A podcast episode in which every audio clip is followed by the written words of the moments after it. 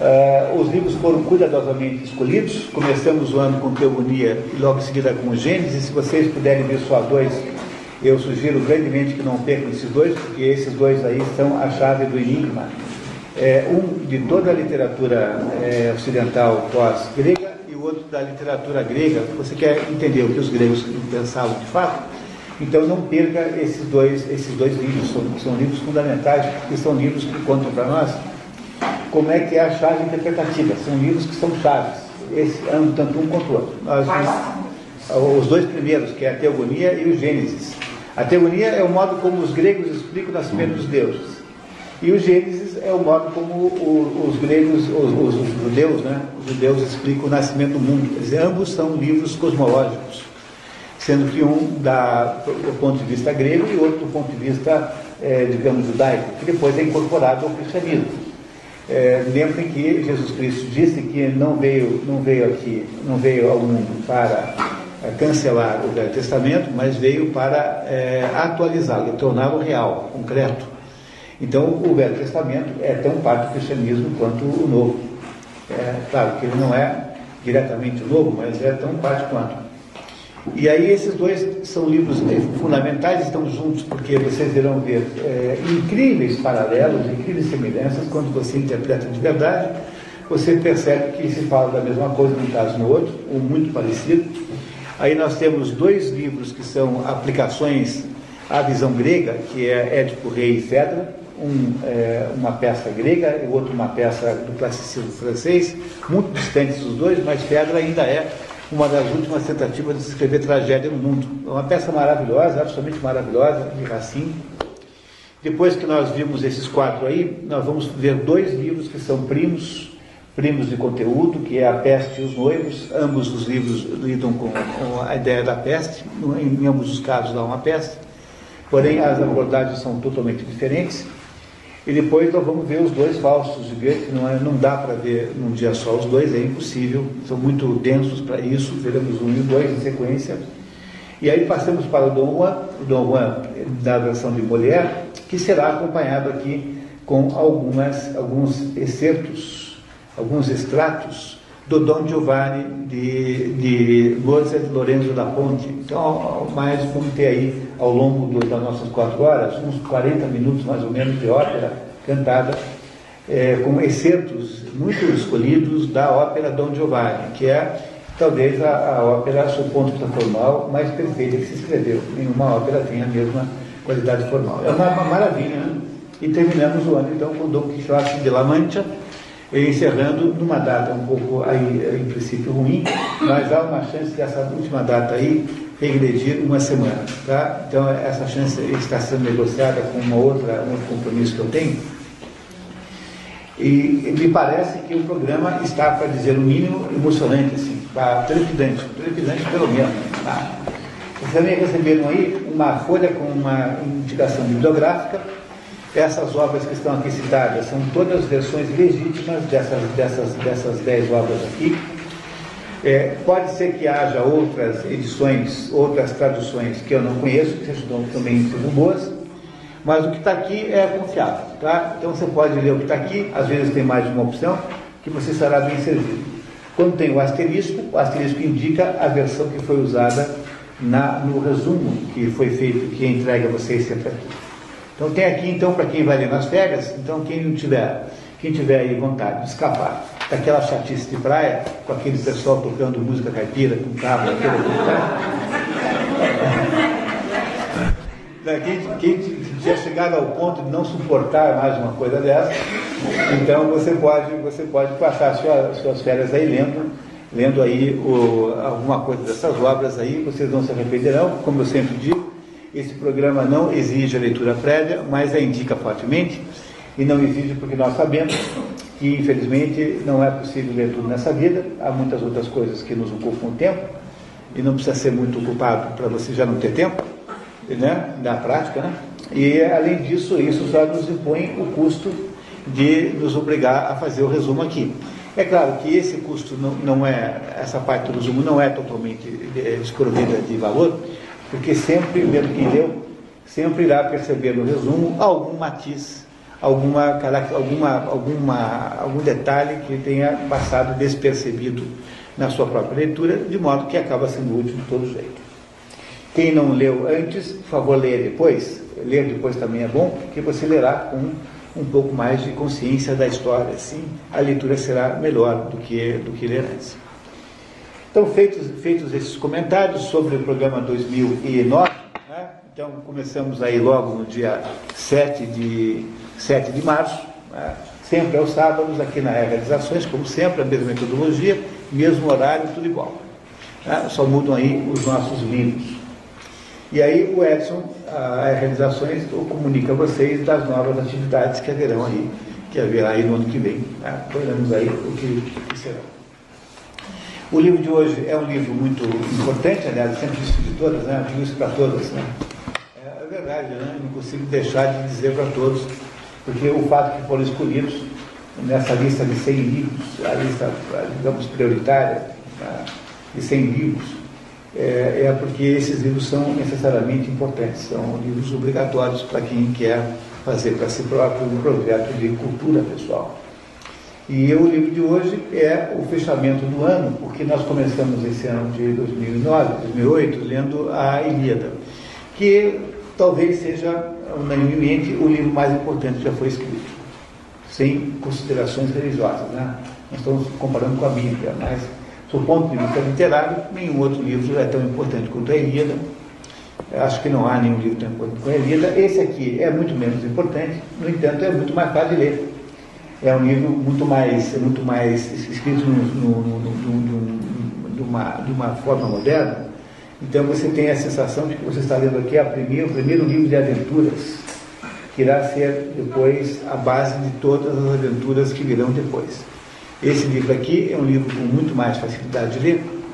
Vocês irão ver isso quando conseguirem ler, né? se conseguirem. A edição que eu uso aqui, que eu recomendo altamente, é a tradução do Carlos Alberto Nunes, para a de Ouro. Edição em prosa, em, prosa não, em, verso, apesar de que o livro ele é, alterna prosa e versos. Ele tem versos brancos e versos rimados. Tem as duas coisas né? versos brancos e rimados. Não é, não, é, não é verso o tempo todo. Mas essa é a melhor tradução em português do, do Carlos Alberto Nunes. O problema é que é, é o problema da, da, da edição brasileira né, é que não se encontra lugar nenhum, por mais que seja um livro indicado em tudo quanto é faculdade de letras. É o um inferno, né, para você reeditar uma obra dessa importância, tem que esperar cinco anos ou coisa do gênero que é o problema, o problema econômico da editoria editorial, o problema, o problema assim, crônico né, da dificuldade editorial no Brasil, é, é mais ou menos isso aí. No caso, Alberto Nunes, que já apareceu, fez três uh, obras monumentais, quer dizer, teve três contribuições monumentais à cultura brasileira. Primeiro, a tradução da Ilíada de José. Segundo, traduziu o Platão inteiro, que aos poucos vai sendo reeditado pela Universidade do, do Grego, do grego, do grego. Todo Platão foi traduzido por ele e ele doou as traduções para a Universidade Federal do, do Pará, que vem editando, cada ano edita aí um livro, mais ou menos. Então, se não me engano, da, do conjunto das obras completas do Platão, devem ter editado metade, mais ou menos, até agora. Umas sete ou oito volumes de uns 15, 16, por aí, mais ou menos. Mas é monumental, é a maior tradução Platão, acho que em língua portuguesa. E a terceira obra, muito simpaticíssima, do Carlos Alberto Nunes, é ter traduzido o Shakespeare inteiro, editado pela Companhia Melhoramentos, na década de 50, 60. Você compra aí nos sebos a edição completa, toda a coleção, 100% do Shakespeare, em traduções impecáveis, deliciosas, lindíssimas. Eu, de modo geral, uso as traduções do Carlos Alberto Nunes para Shakespeare também. Então, uma pessoa que fez essas três contribuições já podia né, passa direto no céu, né, não precisa nem passar no purgatório, porque uma coisa dessa tem uma relevância indiscutível até mesmo para as altas, os altos espíritos, tá? sem dúvida nenhuma. O livro que nós vamos ler, portanto, é um livro muito velho, ele, ele está associado à Ilíada, é claro que aí tem toda aquela história de questão, questão homérica, ninguém sabe de fato quando esses livros foram escritos, é, a verdade é que eles foram compilados por escrito depois de existirem muito tempo apenas oralmente. Quem leu o diálogo de Fedro de Platão deve lembrar que no final do Fedro tem lá uma conversa em que o Sócrates e o Fedro discutem o problema da oralidade versus a escrita. Então o Sócrates conta a Fedro uma história dizendo que houve um deus do Egito que para deu um presente de grego, entre aspas, para os próprios egípcios, que foi a invenção da escrita. E é um presente de grego porque o, a escrita torna a mente preguiçosa. Você, você é, desaprende a guardar as coisas na cabeça. Tanto é que no próprio Fedro, né, Sócrates diz assim, diz o seguinte, diz que só é verdadeiramente filósofo aquele que tem alguma coisa mais a ensinar do que escreveu. E na carta 7 de Platão, que é a, a, carta que dá todas as informações biográficas que nós temos de Platão, só tem na carta 7. Ele diz assim: Nunca haverá um livro escrito sobre certos ensinamentos que eu, que eu, que eu, que eu faço. Quer dizer, Platão tinha a ideia de que há alguma coisa que tem que permanecer na oralidade. Quer dizer, no tempo de Platão, nós estamos falando aí já do ano mais ou menos de 370, 380, 390, né? por aí, mais ou menos 300 e por aí, 300. Já havia, houve esse grande choque que foi a, a troca da oralidade anterior, a, a, embora a Ilíada e a já estivessem escritas. Mas havia aí a ideia de que, enquanto Sócrates representa a oralidade pura, porque Sócrates não tem obra, você tem Platão no meio entre Sócrates e Aristóteles, sendo que Aristóteles é a escrita pura, porque Aristóteles escrevia tudo, recitava tudo que falava. Então você tem Platão como ser intermediário entre esses dois extremos de oralidade pura que é Sócrates e de escrita pura que é Aristóteles. Platão no meio, tendo um pé em cada ponta. Por isso é que o Giovanni Reale, aquele grande eh, estudioso italiano, que é um gênio, conseguiu escrever uma obra monumental chamada Por uma Nova Interpretação de Platão, que é a conclusão que ele faz da filosofia de Platão com base nas doutrinas não escritas. Ou seja, há um terceiro andar em Platão que ninguém sabe. Todo mundo vai até o andar do, do mundo das ideias, né, das formas, ideias, ideias são formas, eidos. Né? E há, no entanto, um terceiro andar que só é perceptível nos ensinamentos não escritos de Platão. Dizer, Platão é um sujeito intermediário entre Sócrates e, e Aristóteles. Mas. Porque Sócrates achava que filosofia é como futebol. Futebol de verdade é o futebol que você joga naquele momento. Quando a somatória das crônicas esportivas sobre o último jogo não são futebol, são comentários sobre futebol. Filosofia só existe no momento em que você filosofa. Filosofia só existe em ato. É, quando a gente lê um texto de um filósofo, nós estamos refletindo sobre alguma coisa que aconteceu, mas não é filosofia propriamente dita. Filosofia só existe quando se filosofa. É como ter uma relação sexual, só existe naquele momento. É assim que Sócrates achava que era. Então, a filosofia era uma, uma maneira de existir. Portanto, não era alguma coisa que você pudesse ensinar em última análise. Você podia era ajudar os outros a existirem tanto bem quanto você, mas não era um corpo de conhecimentos teóricos. Então, isso, essa ideia começa só mesmo com Aristóteles, verdadeiramente. Mas a Ilíada e a Odisseia já existiam há muito tempo, no tempo de Platão e Aristóteles, porque elas devem ter sido compiladas em papel lá pelo ano 700, mais ou menos, ninguém sabe, 700, 800, e há aparentemente uma diferença de 40 anos entre uma e outra, o que faz com que se duvide da autoria é, é, mútua, da autoria de ambas de Homero, porque há uma distância considerável entre as duas obras. Hoje, depois de muito muito estudo, feito por aqueles alemães rigorosíssimos, né, já se sabe que ah, ambas as, as obras são é, é, compilações de textos separados que a quem alguém deu uma edição. Alguém fez um copy-desk, para falar em termos jornalísticos, né? alguém fez um copy-desk daquele conjunto de textos separados e deu uma unidade. A unidade da Odisseia é muito parecida com a da Ilíada. Ambas têm 24 cantos, por exemplo, o que implica em suspeitar que tenha havido, se Homero existiu, ele foi mais um compilador do que propriamente um, um criador, porque ele deve ter usado material muito mais velho do que isso. A guerra da, de Troia, que é a origem de toda essa história aqui, teria, de fato, aconteceu uma guerra lá por volta do ano 1200 a.C., mais ou menos, né? Se você tem, então, uma compilação em, em, escrita em 1700, 800, você tem uma distância de 400 a 500 anos dos acontecimentos. O que é uma distância incrivelmente grande para que você, para que você possa achar que tanto uma obra quanto a outra reflitam é, a situação histórica, como se fosse, não são livros de história, são, são livros que cantam os acontecimentos do modo como os poetas os concebem, tá? cantáveis, digamos assim.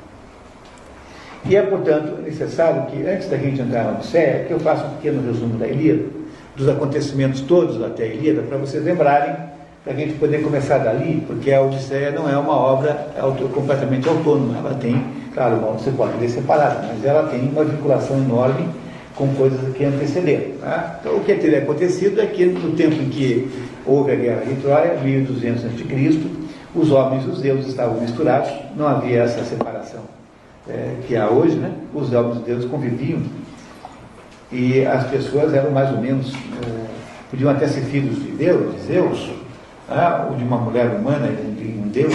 Zeus, por exemplo, tinha filho com todo mundo. Né? Zeus era um pulador de cerca inveterado e, e vivia tendo filhos. Olha, ele teve um filho com Alquimene, que chama-se Hércules, o Hércules. É, e a mulher dele era, era, para os romanos, Juno, vivia aborrecida com isso. Né? Então, o, o Zeus teve uma porção de filhos. E entre os filhos que ele teve, teve um chamado Aquiles. Mas isso é um pouquinho antes, né? o Aquiles, porque o Aquiles é filho de Zeus e de Tétis. Só que o Aquiles tem um pai humano, porque tem que ter alguém que assuma a paternidade. Né? Então, o pai de Aquiles é Peleu, chama-se Peleu. E no dia do casamento de Peleu e Tétis, todos os deuses do Olimpo. O Peleu é humano, Tétis é uma, uma ninfa, Tétis é uma, uma criatura é, não humana. Né? E aí, no dia do casamento desses dois, todos os deuses foram convidados, exceto a discórdia, chamada Eris, ou discórdia, que não foi convidada por razões óbvias. Né? Não convidaram a discórdia para não estragar a festa. E ela ficou furiosa e resolveu armar uma confusão o que ela fez é provocou as três deusas, digamos, mais vistosas, que é a Hera, que é Juno para os romanos, Atenas, Palas Atena, tá? Palas Atena, que é Minerva para os romanos, e Afrodite, que é Vênus para os romanos, é, criando uma disputa de saber quem que era mais bonita. Todas as três queriam ser mais bonitas, e aí então ela faz o quê? Ela inventa um concurso concurso esse que, cuja vencedora receberia como prêmio um pomo, uma maçã é, de, de, de, preciosa, né, de ouro, que se chama o pomo da discórdia. Até hoje você ouve essa expressão popularmente, o pomo da discórdia é o pomo da discórdia, da própria discórdia, que era o pomo que seria o prêmio do tal do concurso de deuses. E para descobrir quem era mais bonita, então é, arrumou um, um, juiz, um árbitro tecnicamente neutro, que era um jovenzinho é, muito assim bonito, bem, bem apessoado, que morava lá, um pastor de ovelhas que morava lá na, na, no sopé do Monte Ida. O Monte Ida é a, a residência oficial de Zeus. Porque o Olimpo onde ficam os deuses, mas Zeus tem uma casa que é só dele, que é o Monte Ida.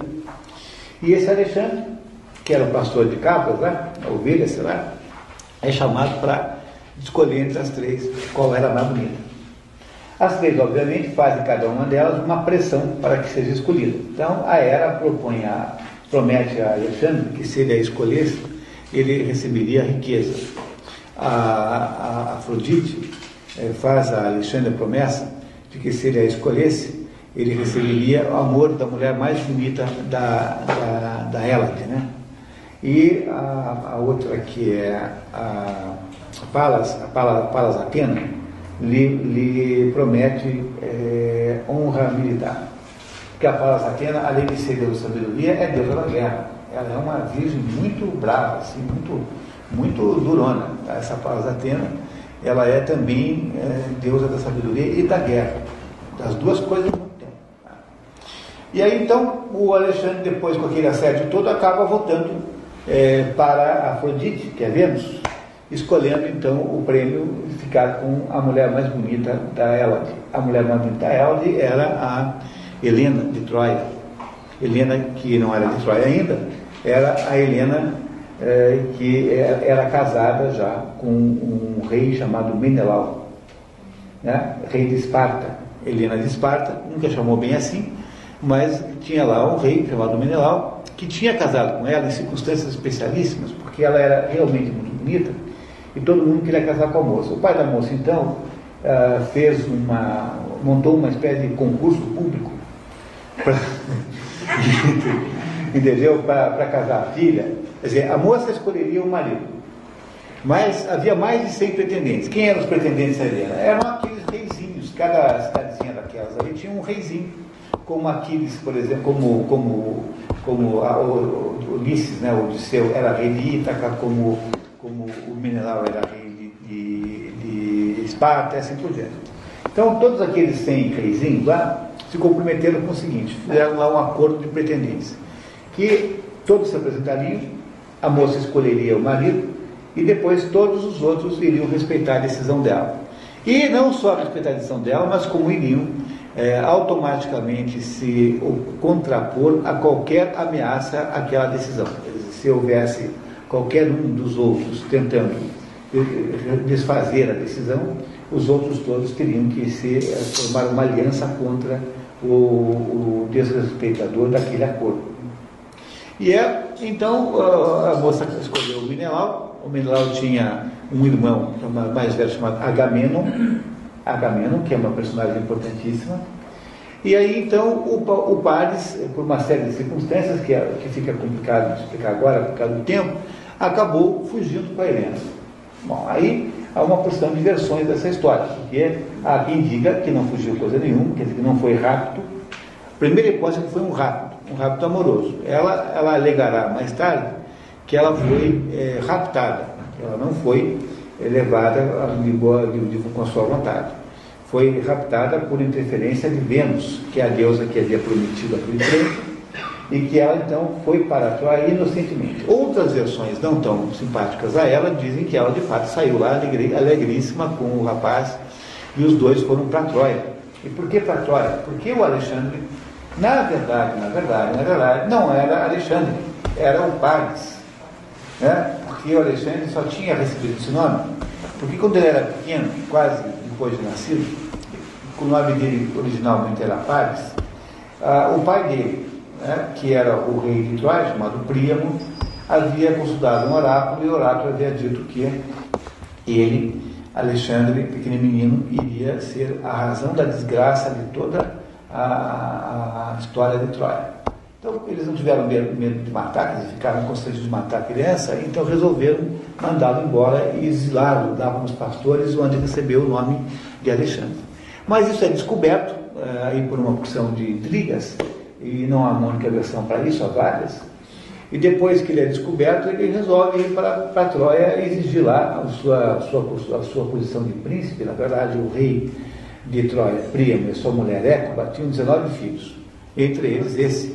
Não tinha grande, não, não era primogênito também, o primogênito é Heitor, né, lá em Troia. Mas ele era filho de um príncipe, não filho de um pastor, filho de um rei, não de um pastor, foi para Troia com a mulher. Ora, na hora que ele então foge ou rapta, ninguém sabe exatamente, né? Porque afinal de contas também não há nenhuma diferença na prática com a Helena, que vira Helena de Troia por causa disso. Na hora que isso acontece, o, uh, os 99 outros pretendentes são chamados pelo, pelo mineral dizendo, ó oh, pessoal, roubaram minha mulher. De acordo com o nosso, com o nosso acordo, agora nós vamos ter que ir lá buscar. E começa então uma grande coalizão militar de, de dezenas de pequenos países, pequenas cidades-estados, cada uma com seu reizinho, cada uma levando quatro, cinco navios mais ou menos, para juntas atacarem Troia e resgatarem a mulher é, roubada a Menelau. É isso? O comand... Todas essas cidadezinhas faziam parte da, da Grécia? É, não havia. Troia hoje é, mas naquela época, Troia também não era uma cidade de turca no sentido étnico, todo, todo mundo aí é da mesma origem étnica. Porque o que aconteceu é que foram é, se espalhando esses gregos por todo o Mediterrâneo. Então, os gregos em Alexandria não são egípcios, a Cleópatra não é egípcia, a Cleópatra é, é grega. Né? Aristóteles é nascido na Macedônia, mas ele, o Alexandre Magno também é, um, é grego, embora seja macedônio, porque aí você tem aquelas colônias gregas todas. A razão da guerra contra os persas, que são as guerras, as guerras é, aritméticas, é por causa do imperialismo colonizador de, de, da Grécia, e, já, já nas barbas dos persas. Por isso os persas vão atacar os gregos, porque acham que eles estão querendo colonizar todo, tudo quanto é lugar. Né? Então essas cidadezinhas são todas né, basicamente gregos, mas há algumas diferenças, elas são independentes umas das outras. Não há uma Grécia no sentido moderno da palavra, existem são cidades-estados que são independentes. Então, todo mundo pega uma, pequena expedição militar, de modo geral liderada pelo próprio rei, e vão todos na direção de Troia. No caminho, eles param num lugar chamado é, Aulis. É uma enseada, tem que parar de vez em quando, navega-se com muita lentidão, é, e aí você tem um exército gigantesco que tem que ser alimentado. Né? Então, nesse, o exército vai lá, acampa na praia, um enorme um exército, todos os navios parados na enseada, e o, os soldados vão caçar animais, para caçar ou roubar, né? De quem que esteja ali, quem é, tem tido o azar de ter lá uma vaca gordinha, para fazer um churrasco, então, tem que alimentar, sei lá, mil pessoas, duas mil pessoas, três mil pessoas, quantas? Muitas. E aí um dos soldados lá, desses, desses gregos, não sei qual é, vai e mata uma corça sagrada de Artemis. Artemis para os, é a Diana dos latinos, que é a deusa da caça, uma deusa é, dos bosques. E mata uma corça sagrada, Diana fica furiosa, Artemis fica furiosa com aquilo. Artemis era uma mulher muito negativa, tanto é que é um episódio na vida dela em que ela foi flagrada tomando um banho de cachoeira nua por um caçador que apenas topou com ela. E ela ficou com tanta raiva dele que o transformou numa corça e, e esta corça foi então morta pelos seus próprios cachorros. Tanto, tão vingativa é essa Artemis. E essa Artemis então ficou furiosa com aquele negócio, ter matado a sua corça e ela então faz lá um, um lá uma praga que faz dar uma calmaria, calmaria essa que impedia que os navios engolfassem, né? saíssem do Golfo e fossem é, continuassem viagem. Aí criou um problema para o Agamenon. O Agamenon é irmão do Menelau, né? O ofendido, o marido traído é o Menelau. O Agamenon é irmão dele. Né? O Agamenon é casado com uma mulher chamada Clitemnestra. Veja, se alguém está procurando nome para dar para filho, veja que, veja que riqueza de possibilidades que não há nesse livro aqui. Né? Então, o Agamenon é casado com a Clitemnestra e ele tem é, três filhos. Ele tem um homem, ele tem um filho chamado Orestes, muito pequeno, tem uma filha chamada Electra, que de onde tiraram o tal do complexo de Electra, é dessa Electra aí. E tem uma terceira filha chamada Ifigênia. E esse, e esse Agamenon, então, está lá com aquela situação insustentável, porque você tem milhares de homens é, em tensão total, imagine aquela tensão de guerra, e não conseguem sair do porto. Você tem que cuidar daquilo, aquilo lá é uma situação dificílima de controle. E aí então o Calcas, que era um adivinho que ia junto com os gregos, faz lá uma consulta lá ao oráculo de alguma maneira e chega com a notícia do seguinte, que estando Artemis tão absolutamente brava como está, tão furiosa, ela só irá liberar os gregos daquela calmaria se o Agamenon, que é o chefe da expedição, sacrificar a própria filha Ifigênia. O Agamemnon não reluta muito em concordar com isso, afinal é a filha, né? Depois de muito tempo, ele, completamente destruído pela dúvida, acaba chegando à conclusão que não há outro jeito mesmo. Aí ele manda vir a filha, é, manda um mensageiro para pedir para que a mulher dele, a Clitemnestra, traga a filha lá para onde eles estão, em Auris, sob o pretexto falso de que a mocinha ia casar com Aquiles, que era o maior de todos os é, guerreiros gregos. Então, engano, ele engana, porque não é, não, pega a nossa filha aqui, nós vamos ter que matá-la, não é poder dizer. Então, chega lá, coitada da moça, casada pela mãe, e o, o Agamemnon, de fato, a sacrifica. E há várias, para um grego, a ideia de sacrifício humano é uma ideia abominável como também é para o, o mundo judaico. Né? Tanto é que Deus não deixa que Abraão mate Isaac. Na última hora, o substitui por um cordeiro. É isso? Que é, aliás, o mesmo cordeiro que Abel sacrifica para Deus lá no início dos tempos. Exatamente o mesmo animal. Conta a tradição. Né? E, o, e, o, e aí há duas versões, uma versão é essa de que de fato mata a filha, a outra há uma segunda versão de que na hora H Artemis aparece e resgata a moça e coloca no lugar um animal é, impedindo que acontecesse aquilo. Seja como for, a Clitemnestra, a mãe da moça, ficou absolutamente furiosa com o marido, e não era para menos, né? Não é, não é isso? É, mesmo considerando as razões de Estado, etc. E a, a Clitemnestra, naquele momento, já uma, começa a urdir uma vingança contra o marido Agamemnon mas os ventos voltam e aquela esquadra parte para Troia.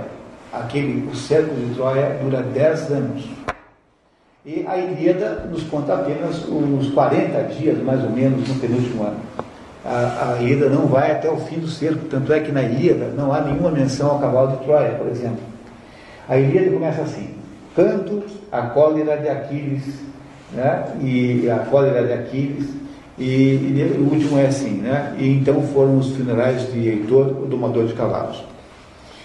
O primeiro verso significa que quem está contando a história da Ilíada, Homero, está nos contando a razão pela qual uh, o Aquiles, que era o maior guerreiro de todos, briga com Agamemnon por causa de uma mulher. Eles vão lá, fazem um saque numa cidadezinha ali perto, e, e, aí cada um, cada um pega uma moça chamada Briseira para si e o outro uma chamada Criseira cada um pegou uma moça, transformada em sua escrava, sexual, certamente. Só que a tal da Criseida era filha de um, filha de um sacerdote de Apolo. E o sujeito velhinho vai lá e diz que quer a filha de volta, quer jeito. Como não devolvem, ele faz lá um, um pedido a Apolo, e Apolo manda uma praga, uma peste, e começa a dizimar o exército. Quando Agamemnon vê que aquele velhinho tinha poder, ele devolve a filha. Mas aí, em vez de ficar sem ninguém, ele pega a Briseida, que era do Aquiles. O Aquiles, então, feridíssimo, de ter sido esbulhado da Briseida, né, resolve se mandar, resolve ir lá para o seu navio e ficar quietinho lá e sair da guerra. Quando Aquiles sai da guerra, os gregos começam a perder, porque Aquiles era um guerreiro terrível, Aquiles era invulnerável. Ele, quando nasceu, a mãe dele, Tétis, enfiou dentro do rio Estige e ele então ficou invulnerável a qualquer ato, qualquer uh, uh, ato de violência humana, quer dizer, ele não podia ser morto, a não ser naquela parte do corpo uh, que, eh, onde a água não pegou, porque a mãe o segurou pela, pelos pés assim, então no calcanhar ele podia ser atingido mortalmente. Daí a expressão calcanhar de Aquiles, que até hoje a gente usa bem dessa, desse episódio. A hora que Aquiles sai da guerra, o, o moral das tropas gregas baixa repetidamente e começam a perder. E já estavam lá quase 10 anos cercando a, a cidade. E aí então, o que a Ilíada nos conta é essa somatória, todos esses acontecimentos que vão havendo aí, é, esperando que Aquiles volte para a guerra. Aquiles só volta para a guerra quando o seu amante Pátroco que era havia ali uma relação pederástica, que não é incomum na Grécia, não que seja aceita de modo pacífico, mas era comum. Então, o seu amante Pátroco é morto por, por Heitor. Heitor mata. Heitor é, o, é humano e é o filho mais velho do rei Príamo de Troia. E é, na minha opinião, a mais heróica de todas as personagens da história. É claro que na Ilíada é, nos parece mais, porque a Ilíada conta a história do ponto de vista grego, não do ponto de vista troiano. Mas, eh, mesmo assim, há um bom grau de, de, de reconhecimento, mesmo dos gregos, à pessoa. Eva, tudo bem? Tá? Há um bom grau de reconhecimento, mesmo aí, da, mesmo aí por parte dos gregos, da pessoa de E aí, quando Aquiles volta, aí os gregos começam a ganhar novamente terreno, e no final da Ilíada, para ser muito, muito simplificador, o Aquiles, então, o Heitor é morto num duelo contra Aquiles em pessoa, e então ele é, a pedido do, do rei Primo, que vai lá humildemente, vai até o acampamento do inimigo, e chega lá no, acampamento do inimigo, pede para que lhe devolva o filho. E uh, Aquiles concorda, faça então uma trégua para que os troianos possam chorar o seu maior capitão, né? né? que é o seu, que é o seu maior general, né? que é o Aquiles, que é o Heitor. E aí então, quando acaba tudo isso, é, acaba também a Ilíada. Por isso que na última linha da Ilíada fala de e assim foram os funerais de Aquiles, o domador de cavalos. Acabou a Ilíada. Nós não sabemos mais nada do que aconteceu aí. Nós nem sabemos se os gregos venceram ou perderam. Você só lê a Ilíada, você não sabe nada. Sabe que os gregos ganharam um imenso terreno com a volta de Aquiles ao seu, às suas hostes. Né? O Aquiles ofendido, né? que voltou às suas hostes. Até agora tudo bem, pessoal?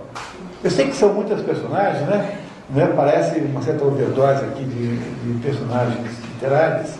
Mas olha, é tão bom se vocês conseguissem, aos pouquinhos, ir sabendo todas essas pessoas, porque é de uma utilidade tremenda na prática da leitura, assim. Volta e meia você transa, você encontra com alguma, é, alguma personagem dessas aí. Bom, o que acontece em seguida? De passo assim, pois não. Uma pergunta, até claro. que ponto a mitologia é fundamentada em, na história? Ah, elas são ah, é, coisas completamente diferentes e autônomas. Às vezes dá uma às vezes coincide, mas não é, apenas por coincidência, porque porque haver é, aí menções a uma, uma, uma eventual guerra que havia, que havia acontecido tá? lá, é verdade, é a base histórica. De fato, houve uma guerra. É? Agora, a, a participação dos deuses na guerra, não, essa é completamente ficcional. Mas a mitologia não é alguma. Porque a diferença central é a seguinte: a história é um, um conjunto de acontecimentos no devir que nós olhamos para ela e tentamos entender o que é que significam, né? Não é? Ou a mitologia é o contrário. A, a, mitologia é alguma coisa que, não, que nós não olhamos, é, ela olha para nós, é o contrário. A mitologia é feita para que nós possamos ser explicados. E não nós temos que explicar a mitologia. A mitologia e a história são completamente diferentes como abordagem de conhecimento, porque na história você vai lá olhar para a história vai dizer assim, bom, isso explica-se assim, assim, se você conseguir. Né? Mas a mitologia é o contrário. A mitologia são, são sempre chaves, são sempre chaves de enigmas que nos ajudam a entender como nós somos. Ou seja, elas são. Não sabemos se houve um cavalo de Troia, sabemos que houve uma guerra entre Troia e alguém que possivelmente daqueles povos helênicos ali na, no Mediterrâneo. Mas se houve um cavalo de Troia, não se sabe, nunca se saberá também. Mas isso não, isso não é mitologia, né? Porque essa é uma pressuposição histórica. Agora, de repente desce é, e faz um escudo novo para Aquiles. Pô, isso é mitologia, porque isso eu tenho que inventar. Agora, tudo que é mitológico, no fundo, não é para eu, para eu interpretar. Tudo que é mitológico é para nos interpretar. Né? Isso é mitologia, é um processo que nos interpreta e não alguma coisa que nós. Então, todas as histórias mitológicas são simbólicas, elas são chaves, elas são condensações magníficas, maravilhosas, de situações da condição humana que você explica por meio de uma história ficcional. Por exemplo, uma das filhas do rei Príamo e da rainha Écuba, chamada, chamada Cassandra. Né? A Cassandra é importante nessa história aqui, depois eu, vocês verão por quê. A Cassandra era virgem e havia devotado a sua virgindade a, a, ao deus Apolo. E a Cassandra, é, o deus Apolo, no entanto, era louco para sair com ela, porque ela era muito bonita, tanto com ela quanto com o irmão, chamava-se Helena. Tinha um irmão chamado, os dois eram assim, acho que eram até gêmeos, que eram muito bonitos os dois, e o Apolo que não tinha assim muita é, não fazia muito questão de, de discriminar uh, os sexos, né? o Apolo queria sair com os dois. Então o que, que ele faz? Ele vai e, e faz uma cantada lá para Cassandra, que consiste em dar a Cassandra o dom da, da previsão. Então a Cassandra conseguia prever tudo o que ia acontecer. Ela sabia tudo o que ia acontecer.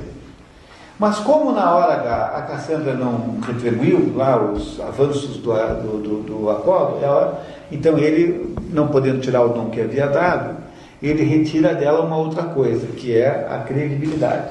Então a Cassandra passa a ter um, a capacidade da previsão, mas ninguém acredita nela. Ela previu que ia ter lá o cavalo de Troia, ela previu que assim que os gregos iriam ser derrotados, mas ninguém levou a sério, porque a Cassandra tem a previsão, mas não tem a credibilidade.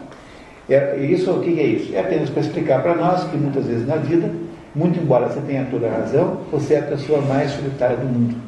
O fato de que você tenha razão não significa que você possa estar de alguma maneira apoiado.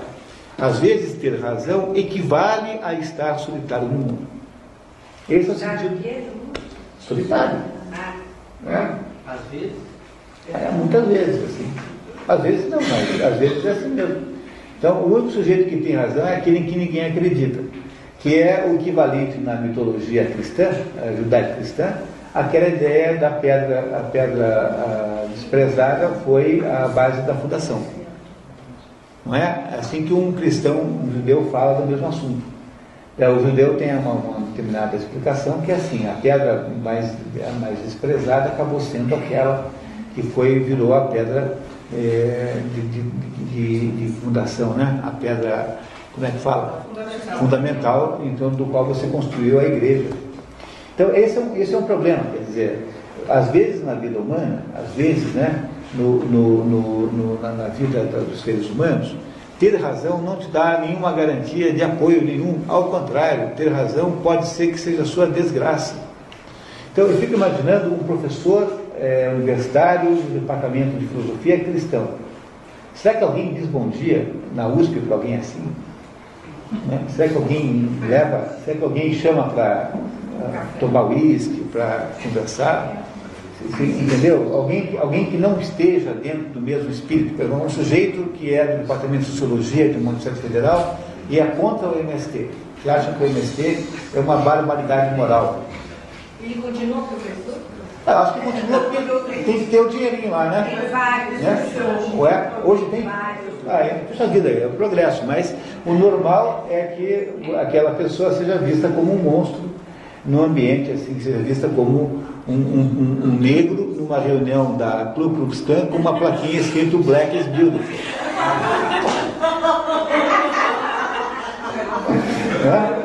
Entenderam? Entenderam a desgraça que é isso? Então é isso que a Cassandra é, nos conta. Quando você. Por que, que o, tem mito a Cassandra? Para explicar isso para você. Quando você entende isso, você entendeu o que a mitologia está te dizendo sobre você mesmo. Então é preciso ter o cuidado de interpretar a mitologia assim e, e, ter cuidado de não fazer interpretações humanas da mitologia, porque esse é o caminho errado, de ficar interpretando psicanaliticamente a mitologia, economicamente, pá, não, isso não vai a lugar nenhum.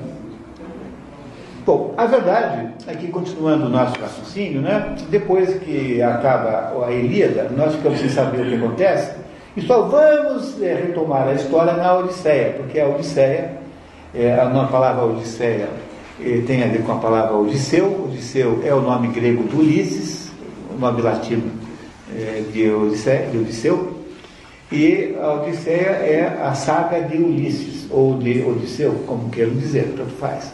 Eu sempre digo para vocês que tem que tomar muito cuidado, porque não há equivalência perfeita, às vezes, entre a, a personagem mitológica grega e a latina, embora exista uma proximidade sempre. Nunca são pessoas muito diferentes, mas nem sempre é a mesma personagem. Tá? Cuidado só com isso. E aí o Odisseu, como todos os outros gregos, tendo então, o que, que fizeram? Venceram é, os troianos com aquele estratagema do cavalo, os troianos foram completamente dizimados, todos os, reis, todos os filhos do rei e rainha de Troia foram mortos, e dessa turma dos, digamos assim, dos principais generais, o único que se salvou foi o Enéas, e segundo a Eneida, que é depois a epopeia de Virgílio, Enéas sai dali e irá acabar fundando Roma. Né? Então Enéas é um sujeito que escapou da, da guerra de Troia. Mas os outros foram todos dizimados, e as mulheres foram levadas como escravas, foram divididas entre os generais gregos. A Cassandra é entregue de presente ao Agamemnon. Agamemnon, que era o chefe da expedição, da expedição. A Cassandra era um grande prêmio, né? Então os homens foram todos mortos, os meninos também foram todos mortos, para que não vinguem os pais quando crescerem. E as meninas e as mulheres foram todas escravizadas. Há uma das mais uh, terríveis cenas da Ilíada é quando Uh, quando é, é, Heitor, completamente consciente de que acontecerá isso também em Troia, é, conversa com a sua mulher né? e, e, diz à sua mulher, faz a previsão dessa, do desastre que será a, a vida dela sem que ele possa protegê-la mais. Né? E, e aí então o, o, que acontece aí é que há toda aquela matança pós-guerra e os gregos vão cada um para o seu lado. Cada um pega o seu barco o que havia sobrado dos seus soldados vai para a sua cidade-estado. Isso dez anos depois que começou a briga. Como a maioria daqueles gregos havia feito diversas barbaridades, é, atos de impiedade ao longo de todo o cerco, então os deuses foram se encarregando de matar cada um, matar todos pelo caminho praticamente todos, pouquíssimos sobreviveram e chegaram de volta à sua cidade, à sua terra, à sua pátria. A maioria morre no caminho, né? é, por, como vingança dos deuses pelas impiedades que haviam feito. Ora, o que é que conta a Odisseia? Conta a, a saga de um desses generais gregos, que chama-se Ulisses, ou Odisseu, que demora mais 10 anos para voltar para casa. De modo que, somando os dois períodos, Odisseu demorou 20 anos para voltar para Ítaca.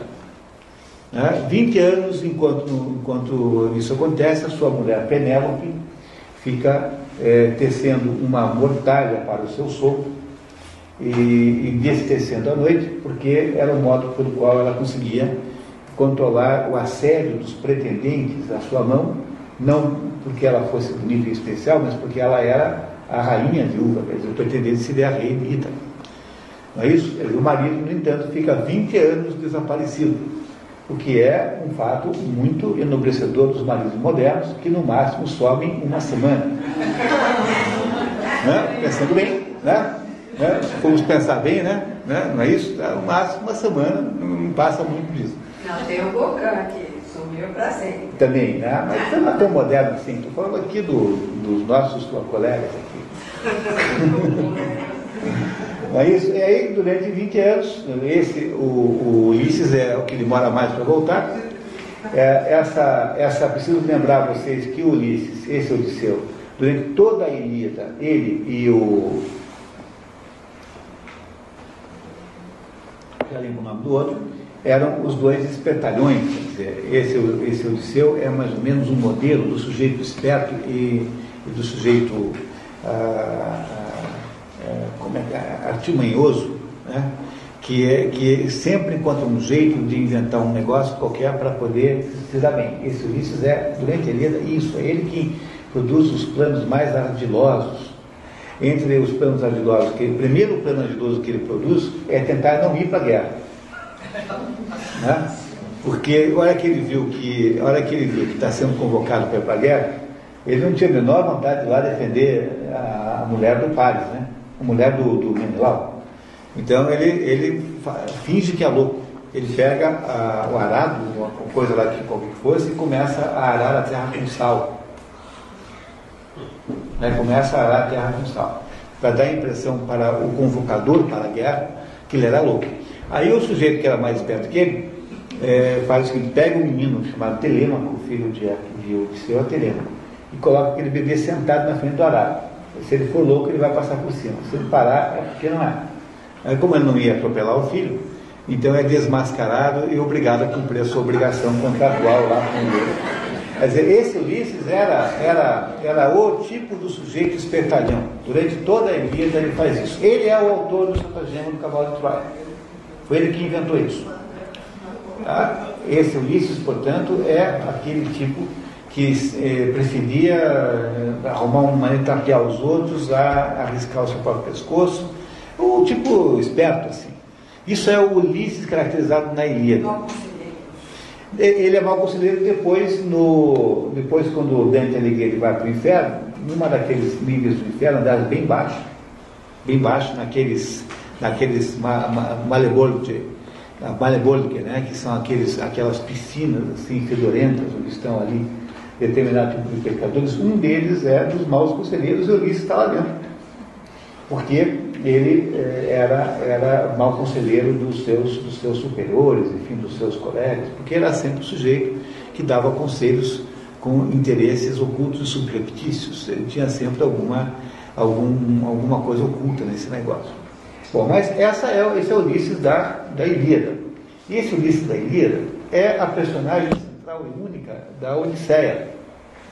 E nós vamos reparar que essa personagem sofrerá uma grande transformação ao longo da história. A história que nós vamos ler então, portanto, é a história da volta de Odisseu com um pequeno grupo de barcos, né, que teria sobrado dos itacienses que haviam ido com ele para, para, para, para Troia. Ele, obviamente, todos carregados com todos aqueles, aqueles, aqueles saques, né, com todo o saque, que o soldado nessa época é um soldado mercenário, o soldado nessa luta pelo estupro e pelo, pelo saque. Né? É, é esse é o sentido do, do, do soldado. Não há serviço militar, do ponto de vista moderno. Então, é, esse pessoal sai saqueando e estuprando. Essa é a ideia fundamental da guerra naquele tempo. E sai então esse Odisseu junto com a sua expedição e volta para Ítaca, que é uma viagem para durar, se você olha o mapa, né? Aliás, eu se eu podia, podia pedir, tem como fazer uma fotocópia urgente de uma folhinha só? É, tem, porque eu tenho aqui um mapa da, do assunto tão bacana que a gente talvez não devesse deixar de ter isso, tá? Então, por favor, se você puder, nós somos aí o quê? 40 pessoas? Certo. Tá? Então, eles, eles é, o, a viagem é muito curta, no entanto, demora 10 anos para fazê-la. As peripécias que Ulisses sofre ao longo do caminho são o assunto da Odisseia. Ulisses ou Odisseu é sempre a mesma coisa. Então, está explicado até agora? Alguém tem alguma dúvida? Alguém tem alguma pergunta? Pois não com a Helena, é, ainda vai acontecer alguma coisa? É, a Helena, a Helena de Troia, quando chega lá, quando, quando Troia está, está derrotada, né? A Helena é, fica meio apreensiva, porque, afinal, né? Então, quando você lê, por exemplo, As Troianas, que aliás um, tem um filme do Michael Cacoyanis sobre as Troianas, que é uma maravilha. Michael Cacoyanis é um cineasta ah, grego, escreveu, fez um filme sobre, sobre as Troianas, que é um que é uma peça. Né? E quando você lê as Troianas ou vê o filme, você descobre que quando o Menelau ah, finalmente recupera a mulher, né? ele olha que vê, ele, vê, ele chega perto da mulher, desembanha a espada, porque, sob o ponto de vista dele, né, ela havia fugido com, uma, com outro. Né? Aí, a hora que ela vê o marido com a espada desembanhada, ela tira toda a roupa, solta a túnica, ela está nua embaixo da túnica, e o mineral automaticamente guarda a espada e muda as Que maravilha se eu tivesse lá. Pois é, está vendo? Eu ia ver tudo. Não, mas é os dedos, mas, mas eu uso, os dedos também vêm, os dedos vêm. Então, né, Aristóteles dizia que de todos, os, de todos os sentidos o tato é o mais importante. Aristóteles dizia que o tato é o mais importante dos sentidos. Bom, mas voltando a essa questão, dizer, na verdade a posição de Helena é naturalmente uma posição ambígua, como aliás né, as mulheres são assim ambíguas. Né?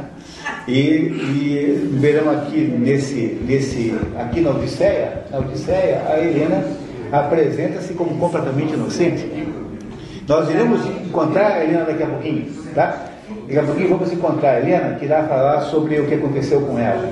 Não é isso? Mas a verdade é que a Helena volta de acordo, veja pessoal, de acordo com a versão homérica, que é essa que nós vamos ler agora, a Helena volta para, para Esparta com o marido.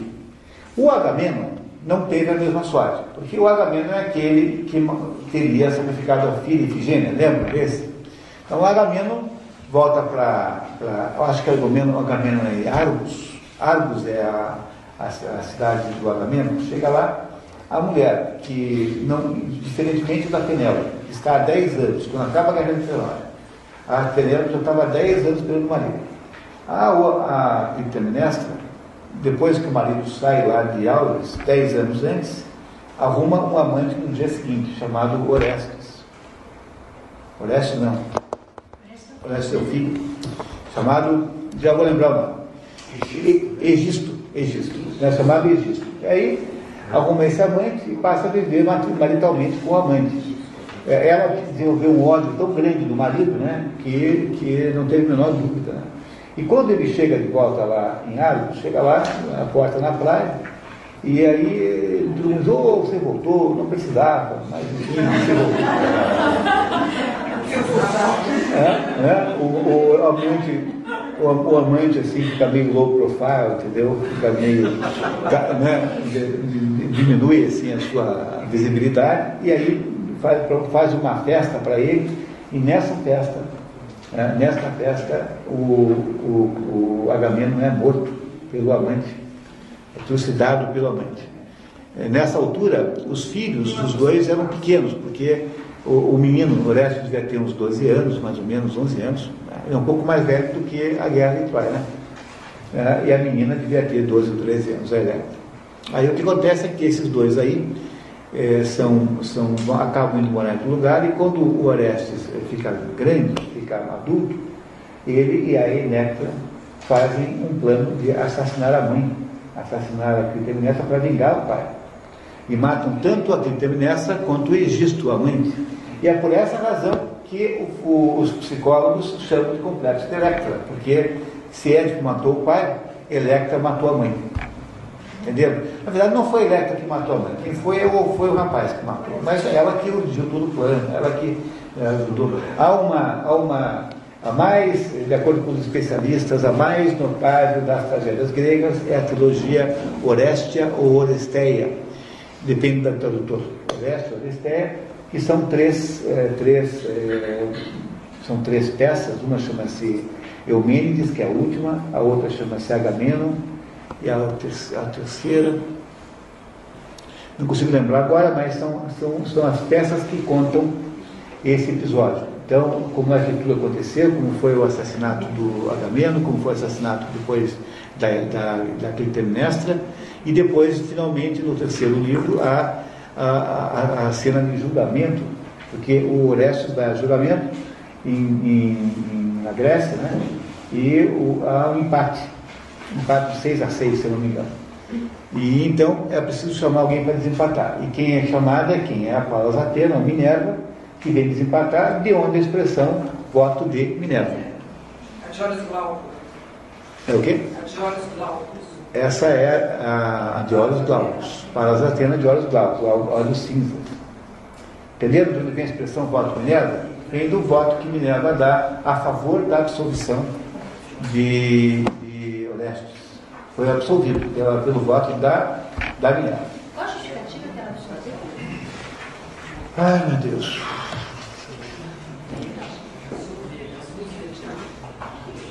Não me lembro exatamente agora.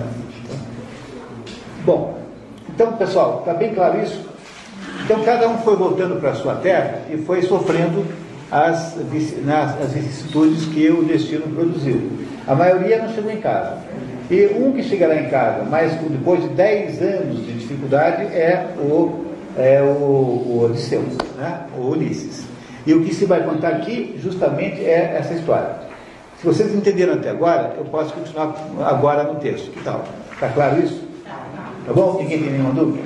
Então tá certo. Essa história é bem mais complicada que isso, entendeu? Mas o que eu consigo lembrar assim, em, com, com pressão de tempo, é mais ou menos isso, que é o coração da história senhor não precisa contar livro, né? o senhor guarda o livro na cabeça, assim, Não, só um pedacinho da história. Né? O, livro é, o livro é 200 mil vezes melhor do que eu sou capaz de contar para vocês aqui. Não leia o livro, por favor. É muito melhor. Odisseia de Homero, a resumo da narrativa. A trama narrada, todos têm o texto? Ó, vocês receberam aqui o mapa das personagens, que é sempre uma coisa muito útil, tá? Muito útil. E vocês receberam aqui da Odisseia, que nós não vamos ler inteiro, vamos ler algumas partes, que começa sempre com esse resuminho que eu gostaria de fazer, que é assim, a trama narrada pela Odisseia, epopeia de Odisseu, nome grego de que, de que a forma latina é Ulisses, cobre diretamente as seis semanas finais do período de dez anos em que o herói da guerra de Troia navegou pelo Mediterrâneo até finalmente retomar, retornar para casa em Ítaca. Trata-se, portanto, de uma epopeia de, retorno, de retorno, nós é a epopeia do retorno. Né? Ah, a obra, como a Ilíada, é composta de 24 cantos, divisão que se atribui a Aristarcos de Samotrácia, dirigente da Biblioteca de Alexandria, que vem muito depois, né? Então, se isso foi escrito em 800, a Biblioteca de Alexandria é já quase da era cristã. Os quatro primeiros cantos mostram a cena antes da entrada de Odisseu, dos cantos 5 a 8 tratam da viagem feita por Odisseu da ilha de Calipso à terra dos Fiastos, e os cantos 9 a 12 trazem as aventuras de Odisseu entre Troia e a chegada de Calypso. Os 12 cantos finais tratam dos acontecimentos após a volta do herói a Ítaca. A estrutura narrativa disso é absolutamente cinematográfica. Né? Chega numa hora em que Ulisses está lá no grupo, no, encontra lá os fiascos e vai contar para eles o que aconteceu. Aí então a história vira um flashback que conta tudo o que havia acontecido até ali.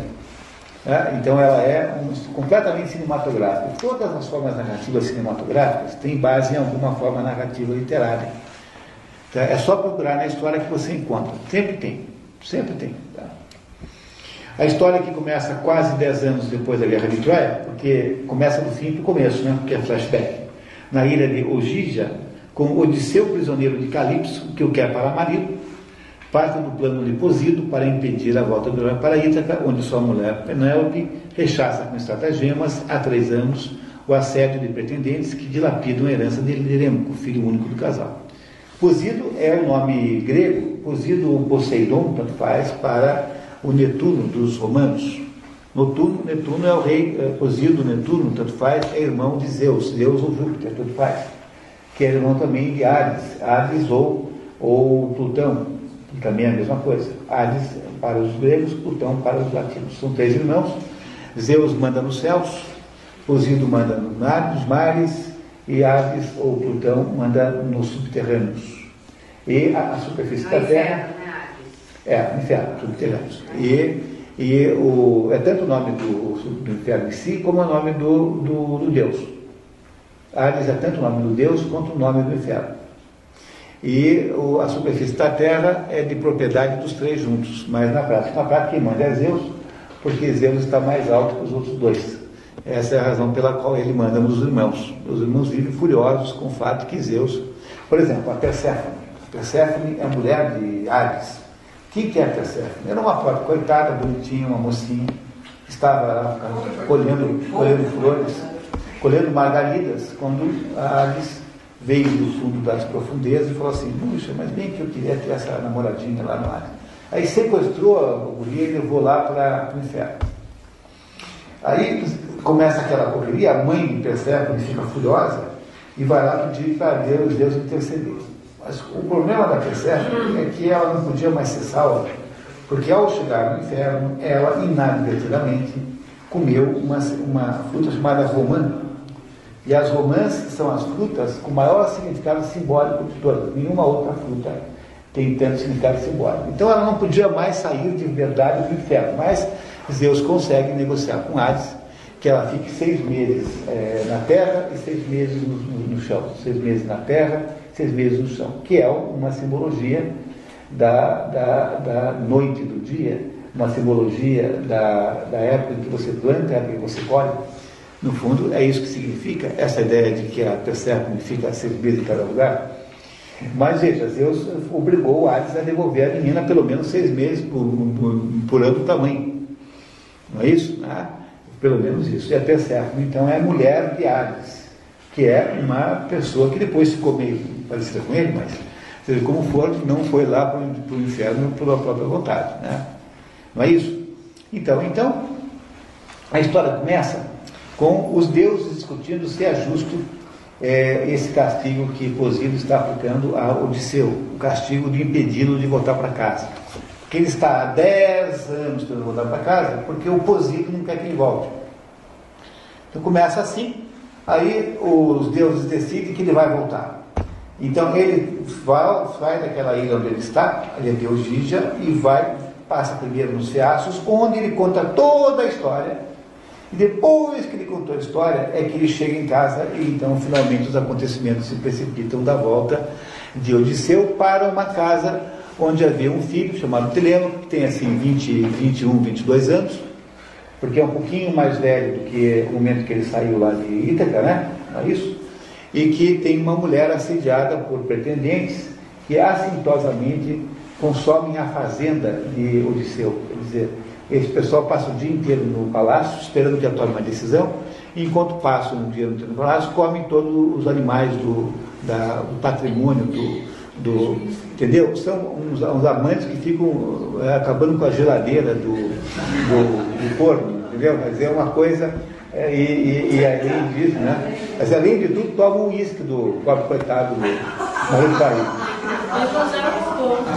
Entendeu? Além de tudo, ainda toma um uísque. E, e, fazendo as maiores barbaridades, fazendo festa e tendo casos, e fazendo lá os dias com as servas.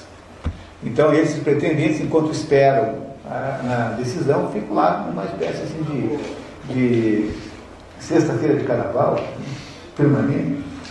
E, então, é essa, esse é o quadro que o Liceu irá encontrar mais tarde. Tá certo? Pois não. É... Subiu para cá, por favor. O senhor disse que na casa do. Na família do. do Liceu, né, é, havia dançologia, todos aqueles pretendentes da. Penélope.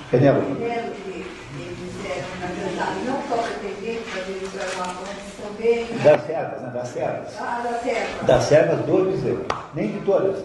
Tinha 12. 12 servas que haviam entrado naquela fase. Agora, é, se ela era uma mulher tão delicada, porque é, que eu entendi do Penélope sempre foi que ela era assim, o símbolo da mulher verdade, da mulher é, correta. É. Ela é a antítese da. Veja bem, pessoal, ela é a antítese da Clitemnestra, né? Porque a Clitemnestra é mais ou menos o modelo da mulher infiel. O marido sumiu, no dia seguinte ela arrumou outro. E a, e a Penélope é a antítese, ou seja, está na antípoda da, da Clitemnestra, porque ela é a mulher que, apesar de tudo, esperará 20 anos. Né? 20 anos. Uma mulher muito paciente esperaria quanto? Uns 10 dias? Uns 12 dias? Uma mulher não. Que circunstância ela esperou? Não, pois é, ela tem, ela tem a certeza que o marido vai voltar, porque nos primeiros 10 anos não há necessariamente uma desesperança, porque ela, eh, as notícias vêm que o ser continua. Mas nos últimos 10 anos, aí já dá para desanimar, né? Acabou a guerra há 10 anos e o malandro não apareceu ainda, alguma coisa está errada nisso, né? Não é isso? Agora, veja que coisa interessante isso. A- enquanto a, a, a, a Penélope é a antípoda da Clitemnestra, é a antípoda, está na outra, tá no outro lado da Clitemnestra. Mas ela tem um filho é chamado Telêmaco, que é um menino de 22 anos por aí. E o problema do Telêmaco é que o Telêmaco não tem autoridade moral, porque é muito jovem e tem 100 ah, pretendentes mais velhos do que ele. Como é que faz para o menino enfrentar e tocar alguma coisa para fora de casa? Não, não tira, porque ele é muito, ele não tem autoridade. O exército de Ulisses foi embora com, com Ulisses.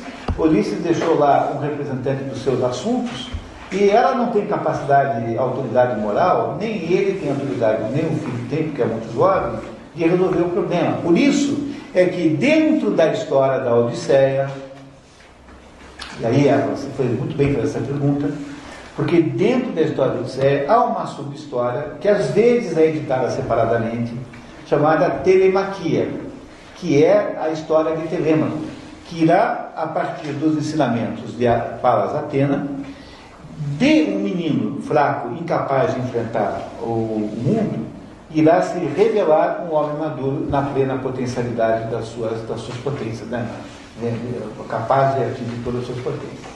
Então há um sublivro dentro do livro, uma subhistória da história chamada Telemaquia, que é como o autor nos explica como é que Telêmaco, de um menino frágil e completamente nas mãos daquela situação, preso, né, prisioneiro da situação, foi capaz de produzir uma autoridade para si próprio. O Telêmaco do fim da história é irreconhecível com relação ao Telêmaco do início da história. Não é isso? Significado telemaquia, luta de.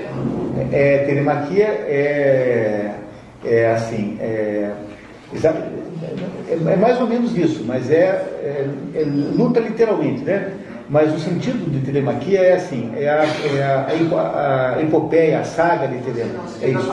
É isso mesmo, tá? É Isso mesmo, tá?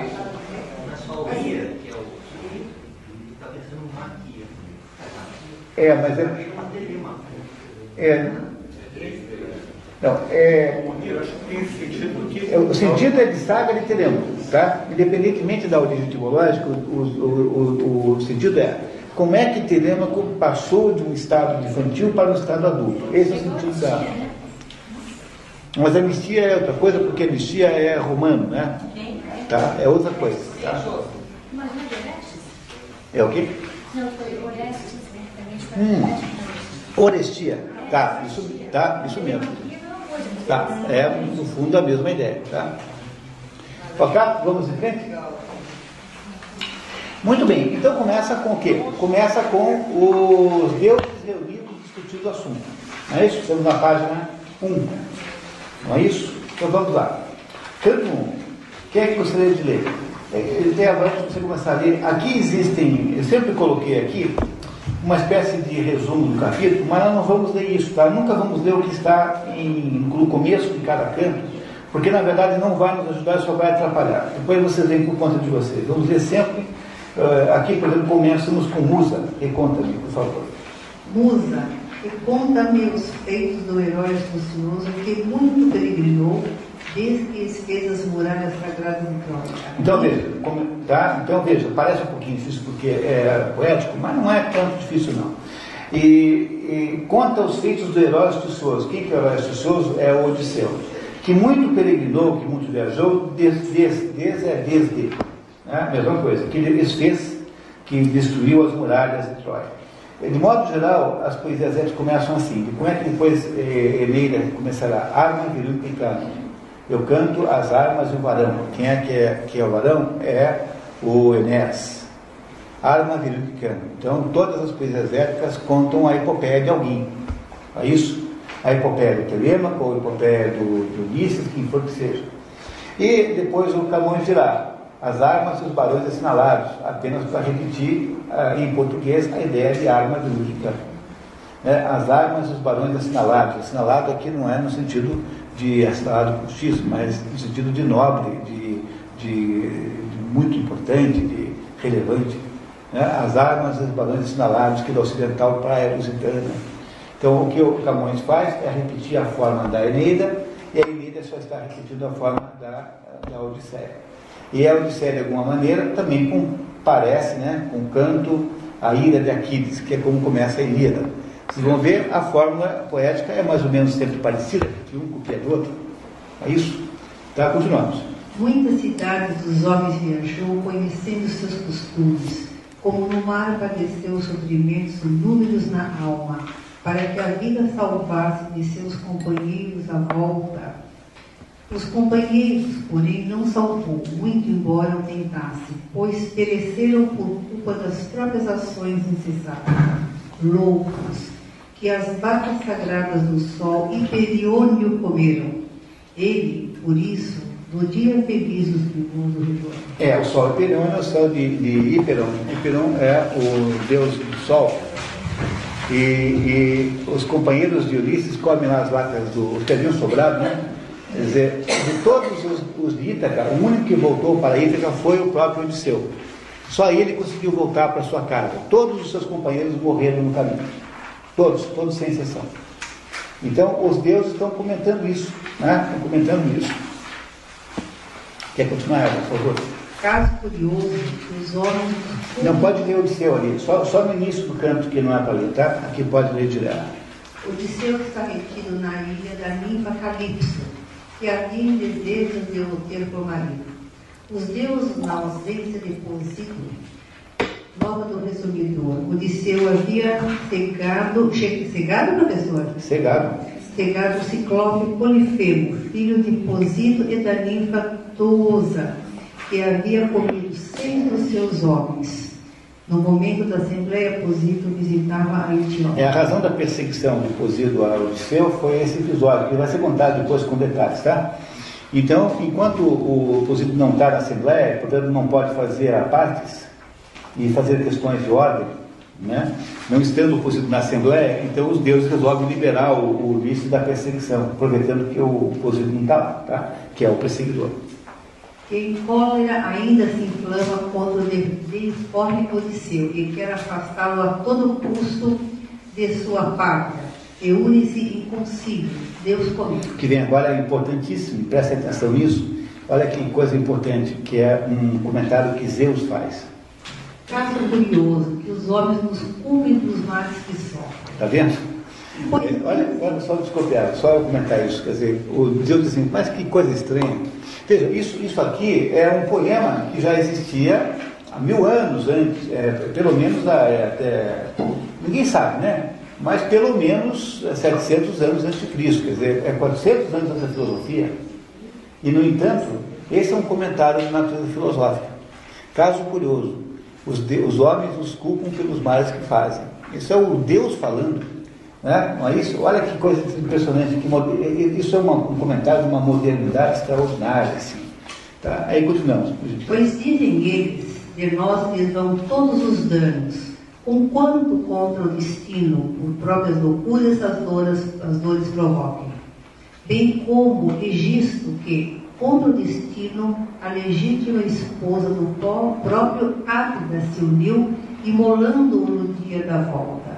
Certo do que esperava sinistro, pois antes de enviamos Hermes de tudo avisar, o brilhante e certeiro vigia, que nem se unisse a mulher, nem tampouco o marido matasse, pois a vingança do filho de Atreu lhe viria de Orestes, quando crescesse e saudade sentisse da terra nativa. É, esse episódio que eu tenho para vocês é a morte de Agamemnon.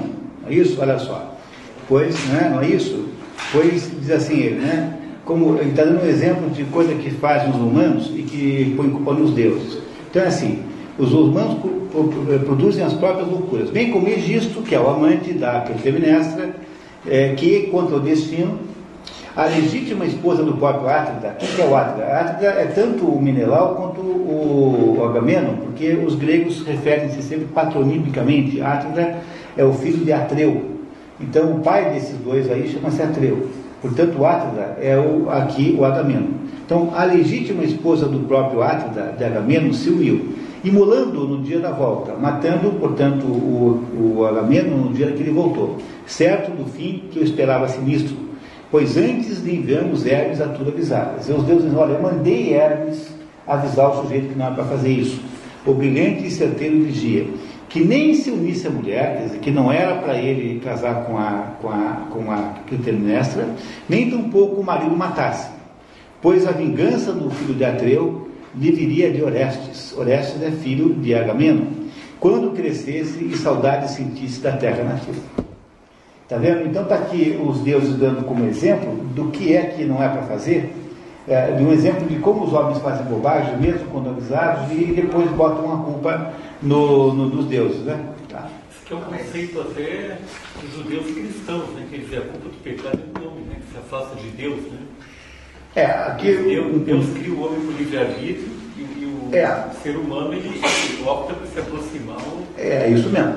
É isso mesmo, tá? É o livre-arbítrio que está aqui em questão. Portanto, tu razão. Não, mas aí é o homem que não assume a responsabilidade do livre-arbítrio. Hum. Você vai lá, você recebe o sinal, você vai lá, faz e depois culpa que não é você, é o homem. Não, mas aqui não é o caso, porque, veja bem, quem está dizendo que foram os deuses é assim, a Helena de Troia irá dizer que foi, que foi a Minerva, Minerva não, que foi a Afrodite, quem a obrigou a fugir com pares.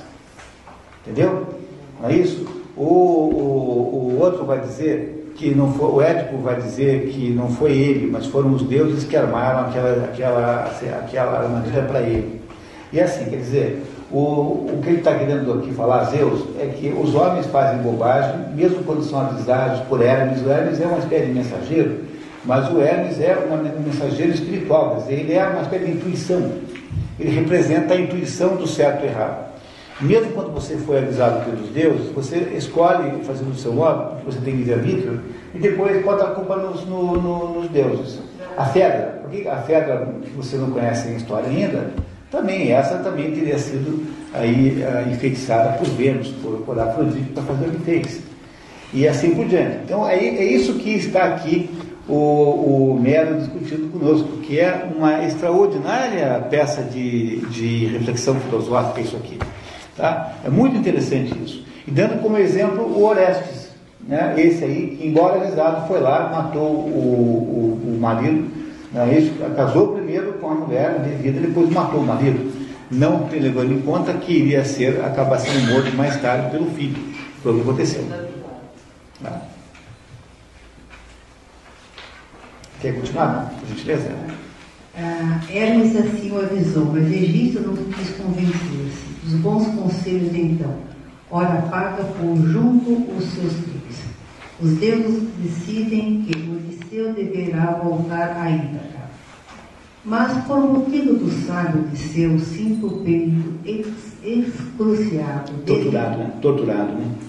Desse infeliz que, há bem tempo, distante dos seus, vem sofrendo, preso numa ilha por ondas cercadas, que é o umbigo do oceano, arborizada e muito fresca, onde mora uma deusa preclara, filha de Atlante e de espírito mau, que os arcanos conhecem todos do mar, e que duas colunas muito, al- muito altas defende sozinho, as quais entre a terra e o alto céu se levantam. As duas colunas são as colunas de Hércules, né? Seu estreito de Gibraltar. Sua filha vem procurando reter o infeliz, que constante se aflige, sempre com termos médicos e vozes de força sua sóia, a enfeitiçá-lo com o fim de que de Ítaca, venha a esquecer. Nós não sabemos como é que foi para lá, mas sabemos que nesse momento em que os deuses fazem um concílio, Odisseu está preso nessa ilha de Calipso, a ilha Eugígia. Então reparem aqui, por favor, olhem no mapa, por gentileza. A ilha Eugígia está ali, ó, tá vendo? É a, é a mais ao sul de todas ali. Está vendo lá embaixo o Gigia? Então ali é a ilha de Calipso, segundo essa interpretação. Né? Essa ilha não existe, viu? Não existe na, de verdade, é uma ilha fictícia. Mas estaria aí, tá vendo? É, Lá embaixo. Essa ilha onde está Calipso, que é. O quê? Não, esse é o pai da. O pai da, da, da, da Calipso é que é o Atlante, né? Que é o Atlas.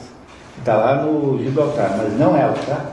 Então essa, essa aqui é a geografia provável da história, tá? Esse mapa é bem interessante, viu pessoal? Bem útil.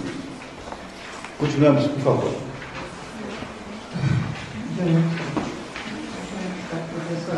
Pois não. Hermes, mensageiro. Hermes, mensageiro do Olimpo, é enviado a Origi- Origígia para que anuncie a veneranda Calipso de tranças bem feitas a nossa resolução de mandar o prudente Odisseu para baixo. Todas as mulheres bonitas são, são tratadas aí nesse texto como de tranças bem feitas. Quer dizer, quando alguém é chamado de tranças bem feitas, porque é bonita. Enquanto isso, Palas, Palas Atena, protetora de Odisseu, disfarça-se de- do estrangeiro Mendes e vai a Ítaca falar com Telêmaco, a um deus semelhante a quem dá indicações Odisseu, seu pai, está vivo.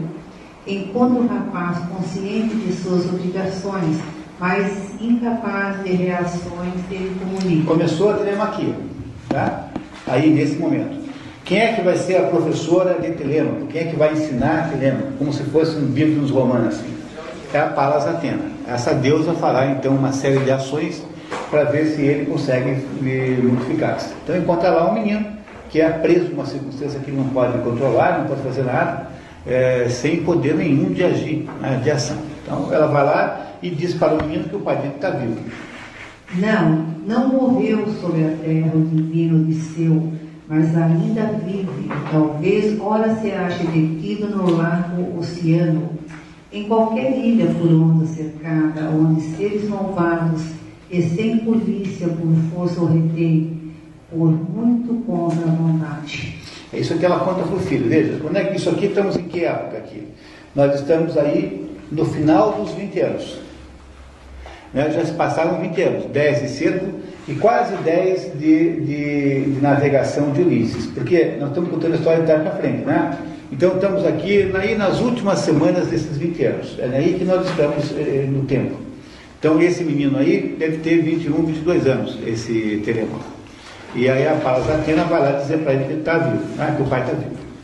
Mentes, Atena, diz ao rapaz que parte em busca de novas de seu pai e conquiste entre os homens um nome preclaro, mirando-se no exemplo de Orestes, filho de Está vendo? Aqui vai dar, a placa Palas Atena dá o Orestes como exemplo de quem não se omitiu, foi lá e matou, matou o, o, digamos, o, o, o Egisto, que era, afinal, né, o, o assassino do seu pai, e que fez alguma coisa que o notabilizou. Todo mundo vai lembrar do Orestes o resto da vida. Não é? Então está dizendo assim, o exemplo para você é Orestes. Tá vendo? Reparem. Logo que tudo hajas feito e a bom termo, de acordo levado, no íntimo da alma reflete no peito, também valoroso, como consigas matar, claramente ou por modo encoberto, os pretendentes no próprio palácio, que bem não te fica como criança brincar para tal já passasse da idade. Quer dizer, em vez de ficar com brincadeira de infanto juvenil, ele vai lá e mata os pretendentes. Como é que ele devia fazer isso? Ela não, não tem nenhuma boa ideia, né? porque eles são 100, né? É, mais ou menos, tá? Ou não soubesse da fama que Oreste divina entre os homens veio alcançar por haver dado a morte ao Tiestíades Egisto. Tiestíada, porque esse é o nome do pai do Egisto, Tiestes. Então, é o patronímico, né? Então, o Orestes, filho de Egisto, filho de Orestes, filho de, de, de, de Tieste, tá? Oré, é o Egisto, filho de Tieste. Que com traiçoeira artimanha matara seu pai muito ilustre. Agamemnon, né? Tu também, caro, crescido te vejo e com bela aparência.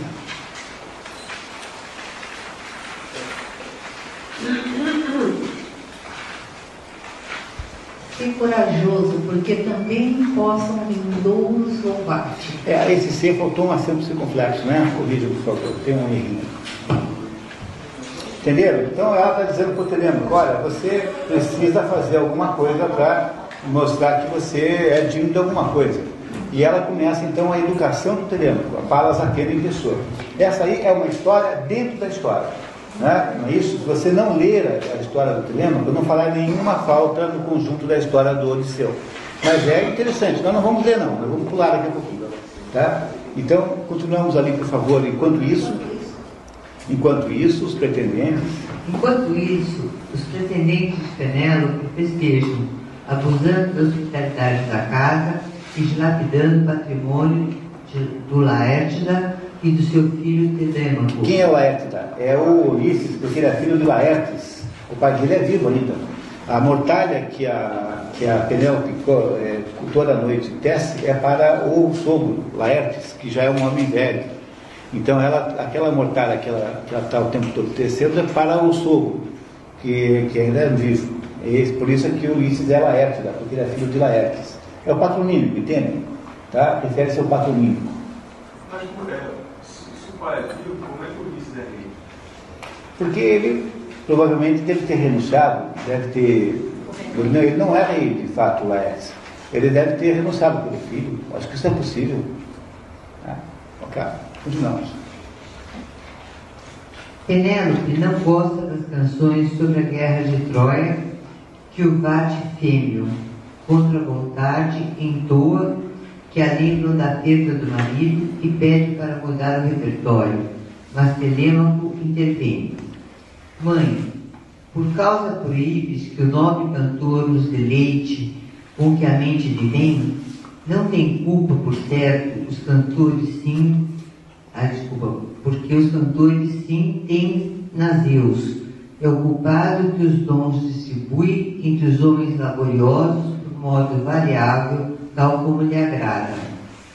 Telêmaco, segundo o conselho de Atena, reúne os pretendentes e lhes intima a só fazer festas com a própria fazenda, sob pena de sofrer vingança dos deuses. É, fazenda aí no sentido de patrimônio, né? Tá? Então, eles que vocês querem fazer um churrasco, o dia matem seus próprios bois, e não os nossos aqui. Aí começa a telemaquia. Telemaco é, consegue um barco com a ajuda da Palas Atena e com a ajuda de um amigo do pai dele, que, que, uh, que ficou lá representando os interesses de Ulisses, né? Ele consegue então um barco e parte para Pilo. Pilo é uma cidade, isso está no canto número 3, se vocês virarem a página, por favor. Já estamos ali no canto número 3, e que aí então eu vou ler aquele pedacinho de cima, que é o resumo que nós não estamos vendo, porque por razões de clareza até. Tirâmaco chega a Pilo junto com Atena na forma de mentor. Ela é fantasiada, ela é disfarçada de mentor, que é esse amigo. É, a mentor é esse amigo do pai, de, do pai dele, de Odisseu, de onde vem a expressão mentor moderna como sendo conselheiro. Lama é mentor de não sei o quê, pois esse mentor vem dessa pessoa aqui. Tá? Esse mentor é uma personalidade que era conselheiro de Odisseu. e encontra os pilhos, terminando o sacrifício de todos para Aposito. Perguntado sobre seu pai, Nestor expõe alguns dos relatos de Troia. Esse Nestor havia participado da guerra de Troia, havia sido um dos poucos que havia voltado. Tudo isso havia acontecido nove anos, quase dez anos antes. Então eu vou falar com o Nestor se ele tem ele, o tenente sai à procura do pai dele. E vai perguntar para o Nestor se ele tem alguma ideia de onde é que anda o pai dele, né? Ulisses. Depois disso, Atena vai embora em forma de pássaro. Nestor oferece o sacrifício a ela e envia Telêmaco para Lacônia, junto com seu filho Pisístrato. Lacônia é onde fica Esparta.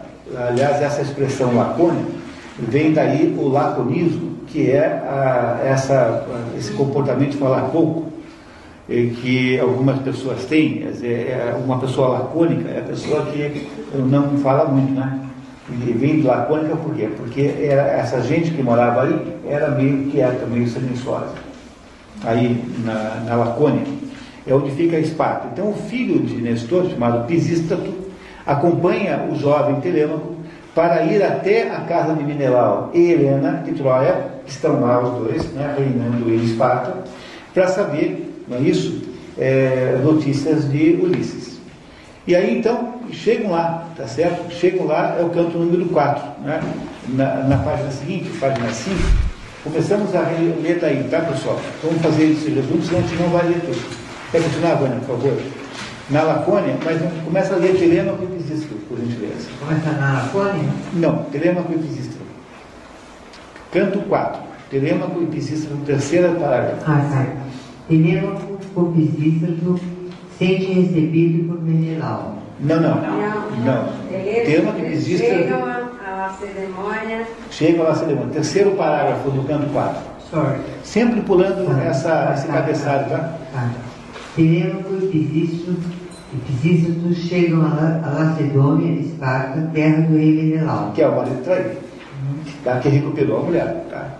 Embora desconhecidos, são recebidos com honras. Ao elogiarem o palácio de Menelau, ouvem dele. Meus caros filhos, com Deus emular nenhum homem consegue, que imperecíveis são suas riquezas e o belo palácio. Após tantos anos, Menelau ainda sofre a perda do irmão Agamenon e dos companheiros da campanha de Troia e deles de seu, de que fala sem saber estar frente ao fim. É, o, para o Menelau, o Odisseu desapareceu, morreu. Né? E o irmão dele, Agamemnon, já morreu há nove anos, porque ele morre no dia, nove anos e alguns meses, né? Porque ele morre no dia em que ele volta para casa, ele é assassinado no mesmo dia da festa. Não é isso? O irmão dele, Agamemnon, o irmão mais velho.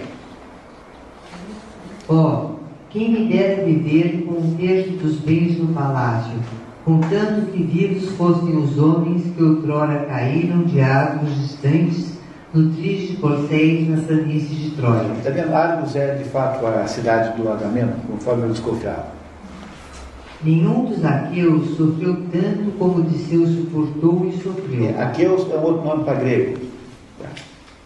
Futuro para ele, muitos trabalhos guardaram, o que a minha aflições ocasiona, incomportáveis por tão longa ausência e porque ninguém sabe se ainda se encontra com vida ou se é morto, sua perda por certo, se ainda se encontra com vida ou, ah, desculpa, ou se é morto, sua perda por certo, chora Laertes, o velho. Que é o pai do Ulisses, pai do Ulisses, né? Assim como a prudente Penélope, que é mulher.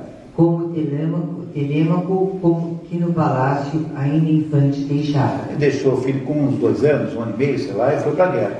É que ele está falando isso sem saber que ali na frente está o próprio Telêmaco, que é filho do Odisseu, né? porque esses dois não se apresentaram ainda como quem, como quem são. Telêmaco chora ao ouvir falar do pai. Entra Helena e percebe semelhança espantosa entre o visitante e Odisseu. Pisístrato confirma que se trata de Telêmaco. Todos choram. Tudo bem. Quer continuar? Helena de Argos, nascida de Deus, a chorar-se por os lobos. Chora também Menelau, de Ateu, filho bem como Telêmaco. É outro que é de Atreu filho, é o Agamemnon. Ambos são os né? Atreides, porque eles estão filhos do mesmo pai. Nem foi possível manter olhos limpos um moço nestólida, pois evocou no seu ânimo o irrepreensível antíloco, a quem o filho admirável da aurora brilhante matara. É, esse filho admirável é o Memnon, Memnon que foi quem matou, é, considerado filho da Aurora, né, na mitologia, que matou o Antíloco, que é irmão desse, desse Pisístrato aqui, ambos filhos do Nestor. Então todo mundo está chorando porque lembra dos mortos da guerra, né? tem uma comoção coletiva assim. Agora, o que é importante agora é que a Helena vai contar a sua versão da história. Né? Vocês não têm que acreditar nela, mas em todo caso, vamos lá. Helena coloca certa droga na bebida de todos, para que pelo menos por um dia ninguém pudesse ficar triste. Reunidos, ela começa a contar como Odisseu havia levado a cabo o truque do cavalo de pau, feito com a colaboração dela, cujo peito propenso a voltar se encontrava.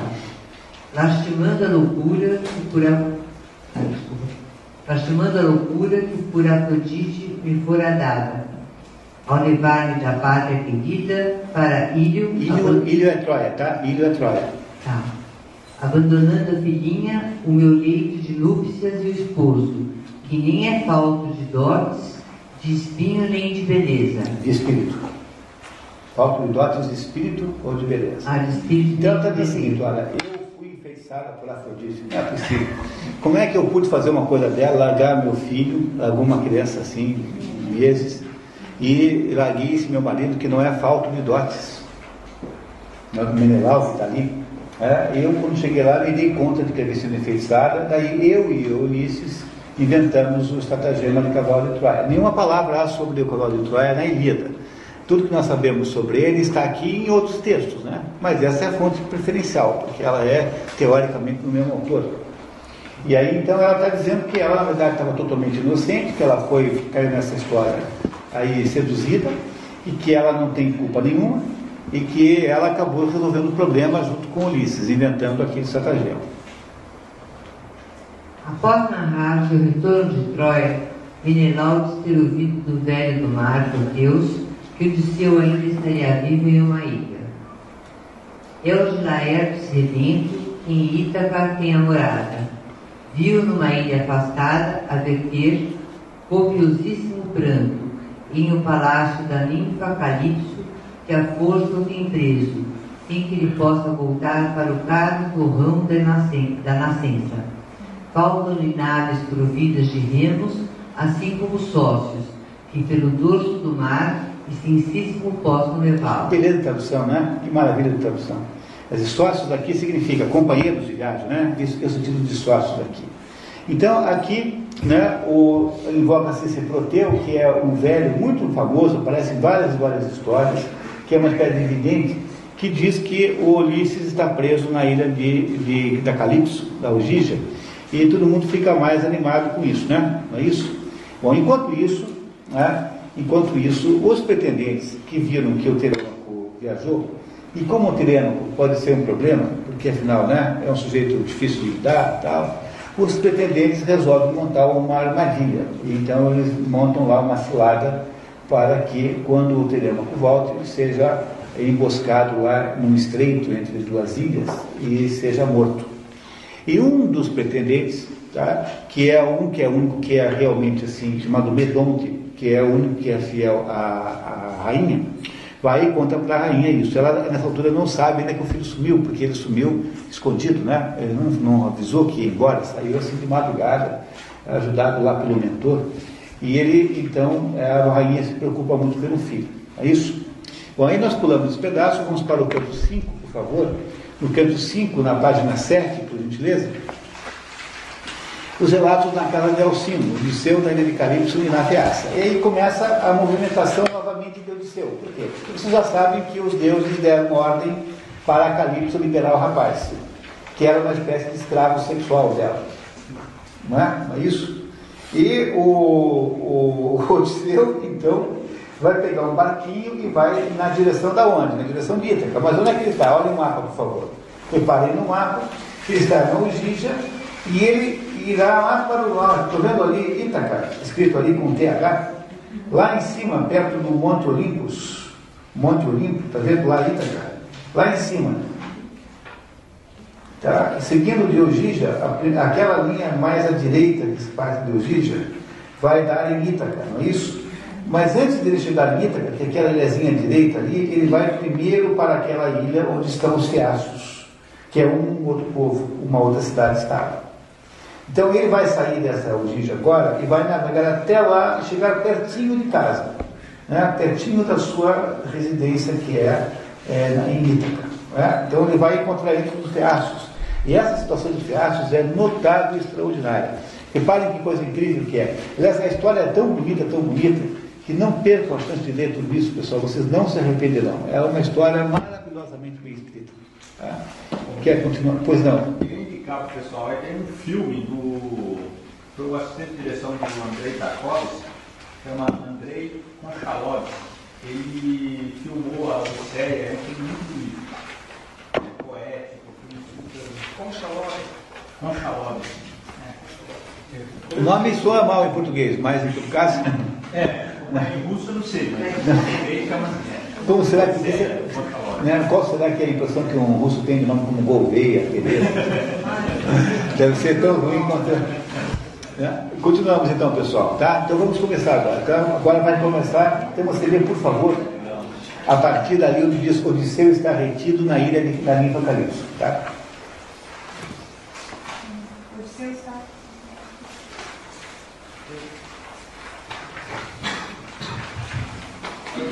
Não help. É bem que perdi. É, não está. Acho que deu, hein?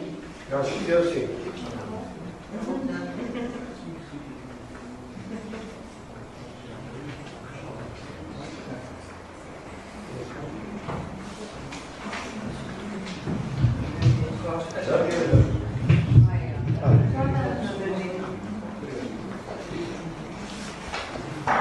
Então, apenas para a gente lembrar, né? agora começa a, a nova movimentação de Odisseu, que está anos ali naquela ilha, e agora ele vai tentar voltar para a ilha, finalmente, porque os deuses autorizaram.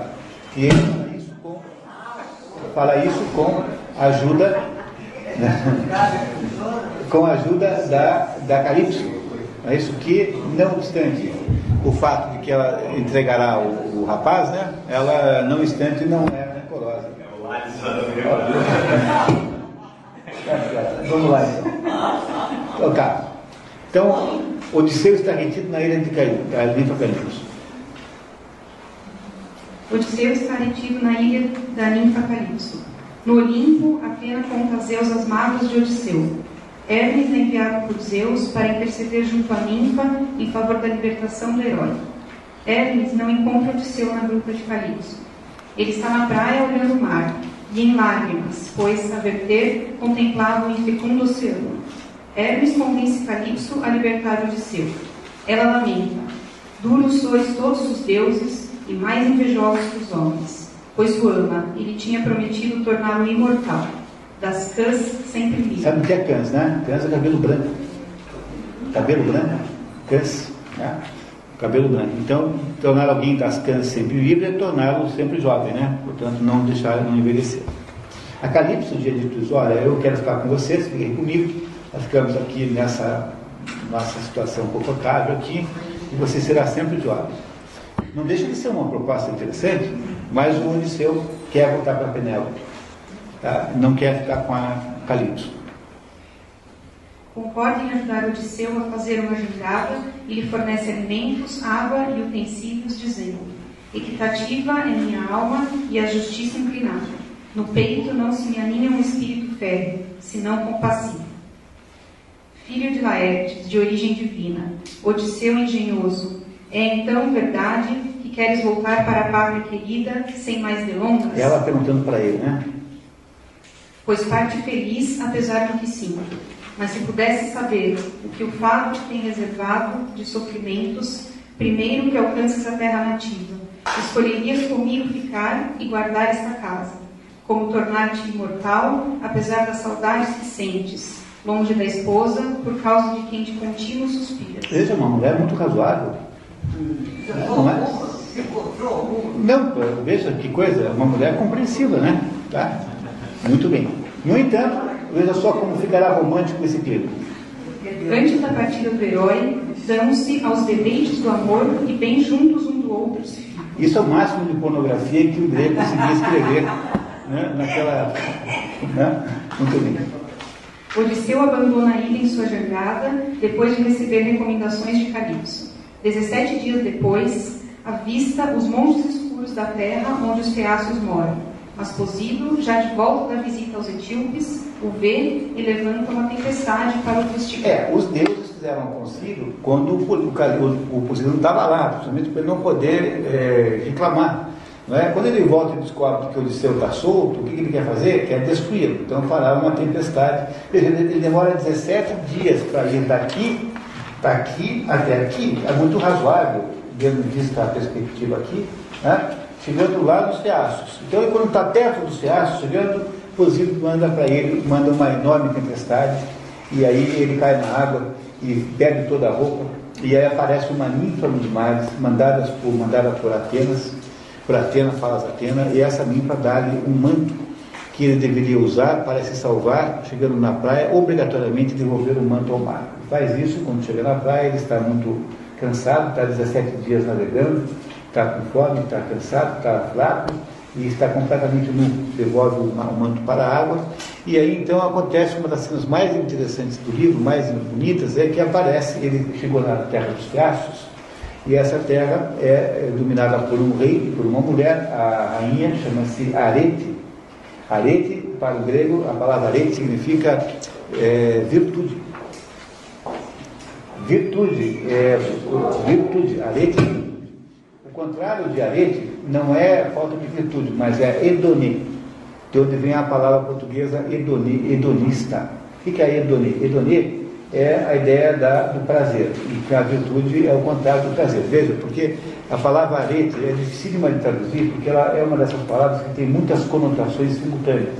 Mas para saber exatamente o que ela significa, ela é o contrário de hedoni. É sempre fácil. Hércules encontra na rua quando Hércules, no começo, quando tem que decidir a sua vida, de super-herói, ele encontra duas mulheres na estrada, a Edomê e a Arete. E cada uma diz para ele assim: vem comigo. Ele começa a ir atrás de Edomê, daí para, desiste e volta e se associa a Arete. Na história de Hércules, isso é importante, né?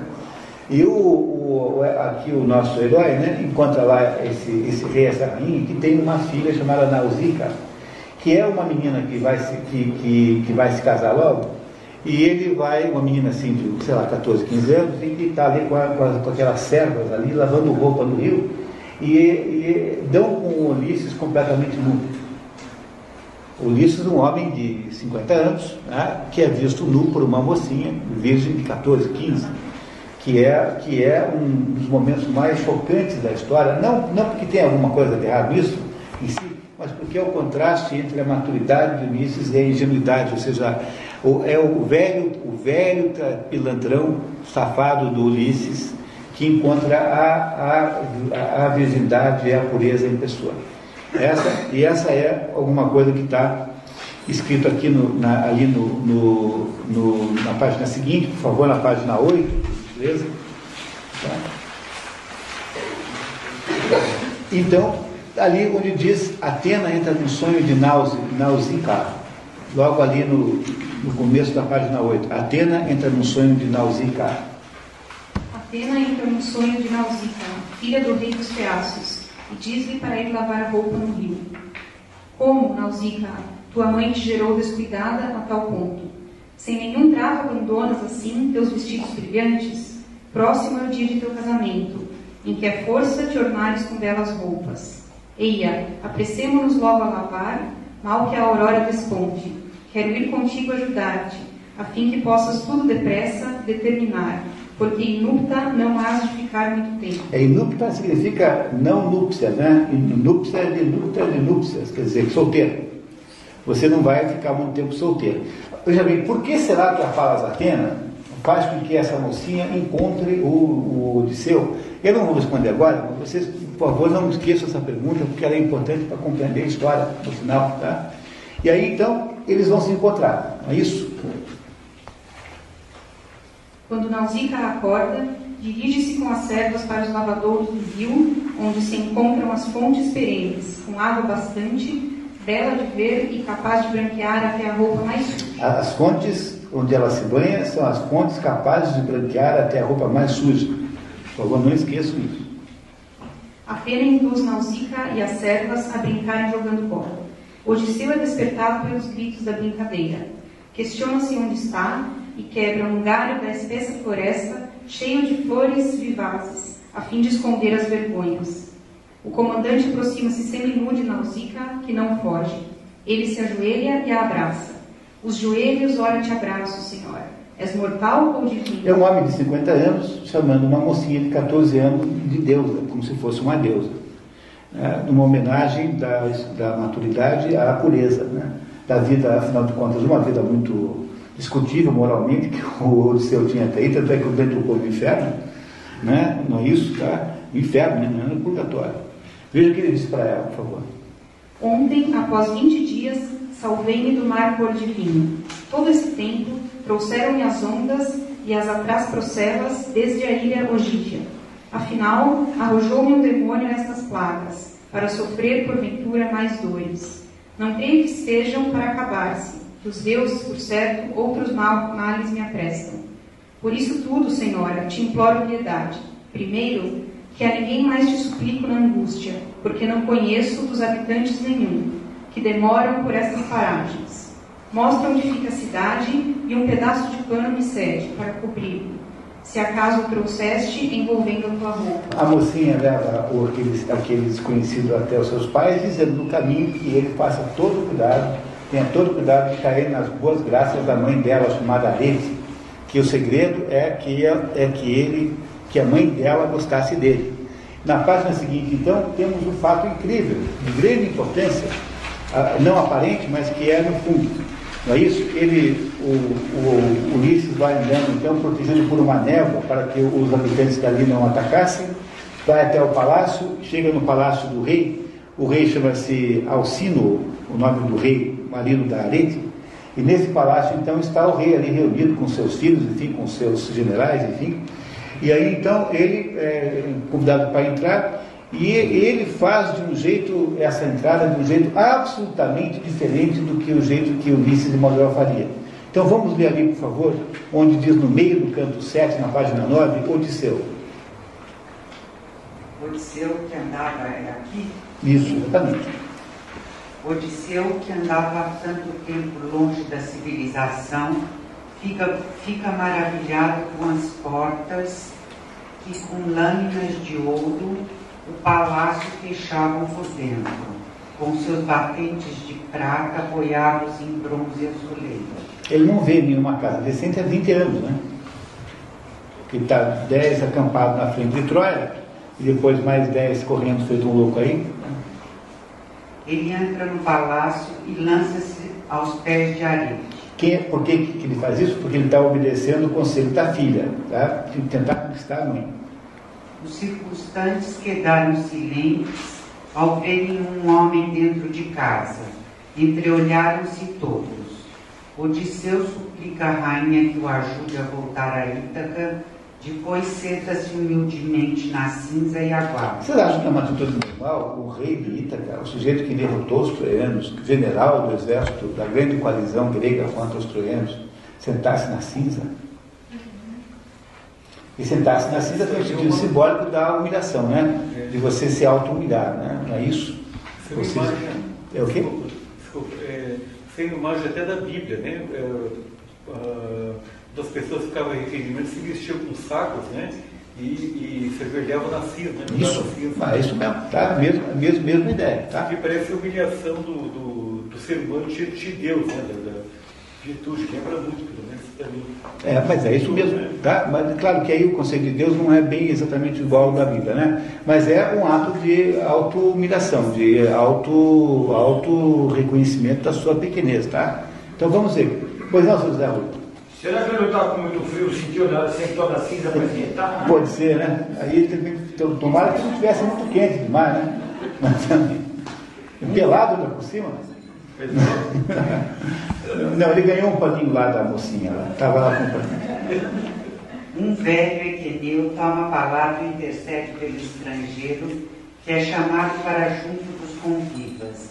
tomando o lugar do próprio príncipe Laodamã. Essa é a ideia cristã, da cristã, de que os últimos serão os primeiros. Você sentou na cinza, chamaram para sentar no lugar do príncipe. Ele sai da cinza e senta no melhor lugar da mesa, né, depois do rei. Oferecem-lhe comida e estadia. Os convivas vão deitar e, só com o casal real, mas sem lhes revelar a identidade, Odisseu conta-lhe sua trajetória de Ogígia até as praias da Faécia e como obteve as roupas que usava. O rei Alcino promete-lhe tomar providência, promete tomar, tomar providências para devolvê-lo à sua pátria no dia seguinte, apesar de desejar tê-lo como genro, caso sua filha o escolhesse e os deuses o aprovassem. A, filha é a Nausicaa. É isso? Tá? Feliz, Odisseu rejubila-se com a promessa da volta. Possa, ó Zeus Pai, realidade tornar-se isso tudo que Alcino me prometeu. Que na terra fecunda de trigo sua glória seja infinita e que eu chegue a alcançar meu país de nascença. Se há alguma coisa aqui clara, é que nesse momento Odisseu está muito mais modesto para um sujeito que tem a história pessoal que ele tem. O que acontece em seguida, pessoal, nós já vamos parar para o café, só vamos terminar essa pedacinho aqui, é que os, o, aquele estrangeiro, ele, ele, gera muita curiosidade, e os filhos do, do, do né, que, é, que é esse rei, começam, convidam o estrangeiro então para participar de provas atléticas, porque aquilo era uma coisa comum na Grécia.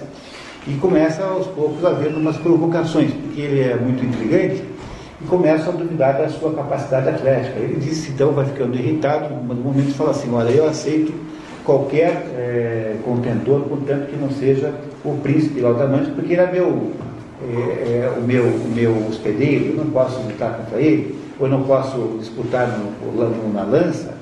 Ele, e aí vem lá uns que acham que são muito bons e ele acaba, acaba vencendo todos, embora ninguém saiba quem é. Aí, aí à noite, mais tarde, é convocado então os, os, os, locais chateados com aquela, o velho rei chateado com alguma falta de educação que se tenha feito com o hóspede, resolve promover lá uma festinha, lá chama lá um cantor, um aedo, um aedo é um cantor que era, é, Homero era aedo, Homero teria sido sério, né?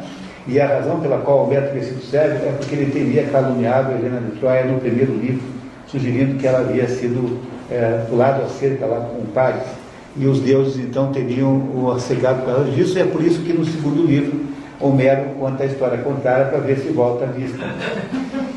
Senhor José Augusto, o que o senhor acha disso, José Augusto? Eu acho que a história começando a entrar nos eixos.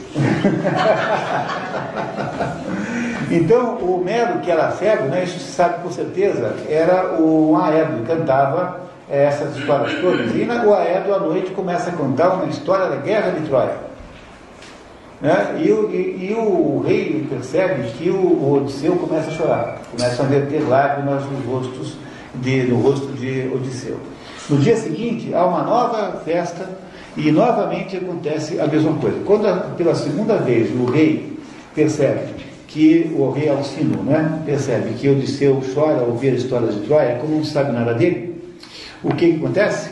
É, o rei desconfia de alguma coisa e obriga-o a contar a sua história. Isso nos remete então para a página 11, por favor, 11. Não é isso? E Alcino, então vamos ver ali, onde diz Alcino manda, por favor, que é o segundo parágrafo da página 11. Alcino manda. Aí mesmo. Alcina manda Eurialo pedir desculpas a Odisseu pelas provocações durante os jogos. Eurialo, com humildade, oferece-lhe uma espada toda de bronze, com punho de prata e com bainha de puro marfim. Enquanto o senhor de Ítaca se banha, Alcino providencia uma arma com presentes para Odisseu. As servas lavam Odisseu e untam com óleo. Ninguém sabe que ele é Odisseu ainda, hein? Tá? É aquele estrangeiro, tá? No caminho para o banquete, Nausicaa e Odisseu encontram-se e fitam-se nos olhos. Ela o saúda. Salve, estrangeiro. Se te vires de novo na pátria querida, lembra-te sempre de mim, a quem deves primeiro a hospedagem. É, a menina de 14, 15 anos. Espertinha, né? Para 14, 15 anos, tá certo. No banquete, Odisseu oferece um pedaço de carne nobre ao Demódoco e elogia-lhe o talento. O Vate, lisonjeado e inspirado, tanto o episódio do cavalo de Troia. Odisseu chora novamente. Odisseu, entre mentes, que fazia-se em lágrimas, tendo banhadas as faces, como mulher abraçada no corpo do caro marido, que se combisse a lutar junto aos muros e seus moradores, a defender-lhe a seus filhos da sorte do dia impiedoso. Que é o dia da morte, né? Outra vez, sino das lágrimas de Odisseu. Intrigado, interrompe a recitação e o desafia publicamente. Vamos, agora nos fale e responde conforme a verdade. Aonde atirado tu foste e a que terras vagando chegaste? Seus habitantes e assim as cidades de boas moradas, como também se eram broncos selvagens e as leis sempre infensos. Ou porventura, se amigos de estranhos e aos deuses submissos.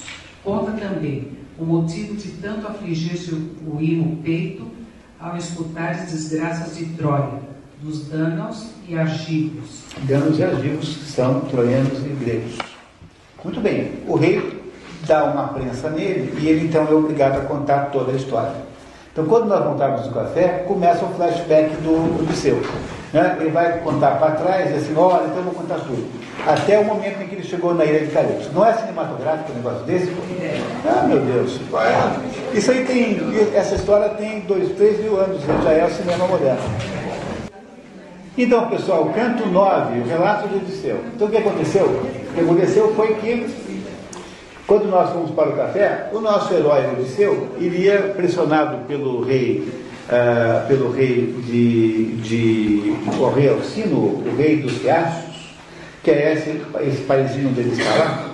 Então, o nosso herói Odisseu iria então começar a relatar tudo o que havia acontecido. Então agora, em flashback, né, vamos voltar lá para o início da história, que é com que começa verdadeiramente logo após a Guerra de Troia. Tá certo? Então agora o Odisseu vai nos contar o que aconteceu depois que acabou a Guerra de Troia. Tá certo? Vamos então começar? Estamos na página 11, por favor, no canto 9 do relato de Odisseu.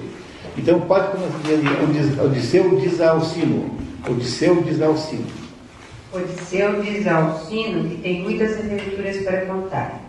Que tal há de ser o primeiro, qual o último que hei de contar dos sofrimentos, se tantos os deuses celestes me deram?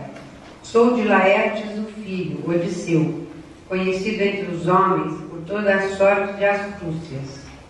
Bater foi no céu minha glória. Ítaca, ao longe visível, é minha morada onde o monte Nérito se alça imponente, coroado de frondes. São copas de árvores, né? Ítaca está à vista, ele consegue ver lá uma pontinha lá das montanhas de Ítaca, onde ele está ali, na terra dos riachos. É... Em torno? Em torno, ilhas em número grande se encontram, bem perto uma das outras, uma de outras, Samo não só, mas do líquio também, e a selvosa Jacinto. Odisseu começa o relato do momento em que partiu de Troia com doze navios e chegou a Trácia, na terra dos Cículos, povo aliado ao reino de Príamo inimigo dos aqueus. Então, olhando para o nosso mapa, reparem ali, né?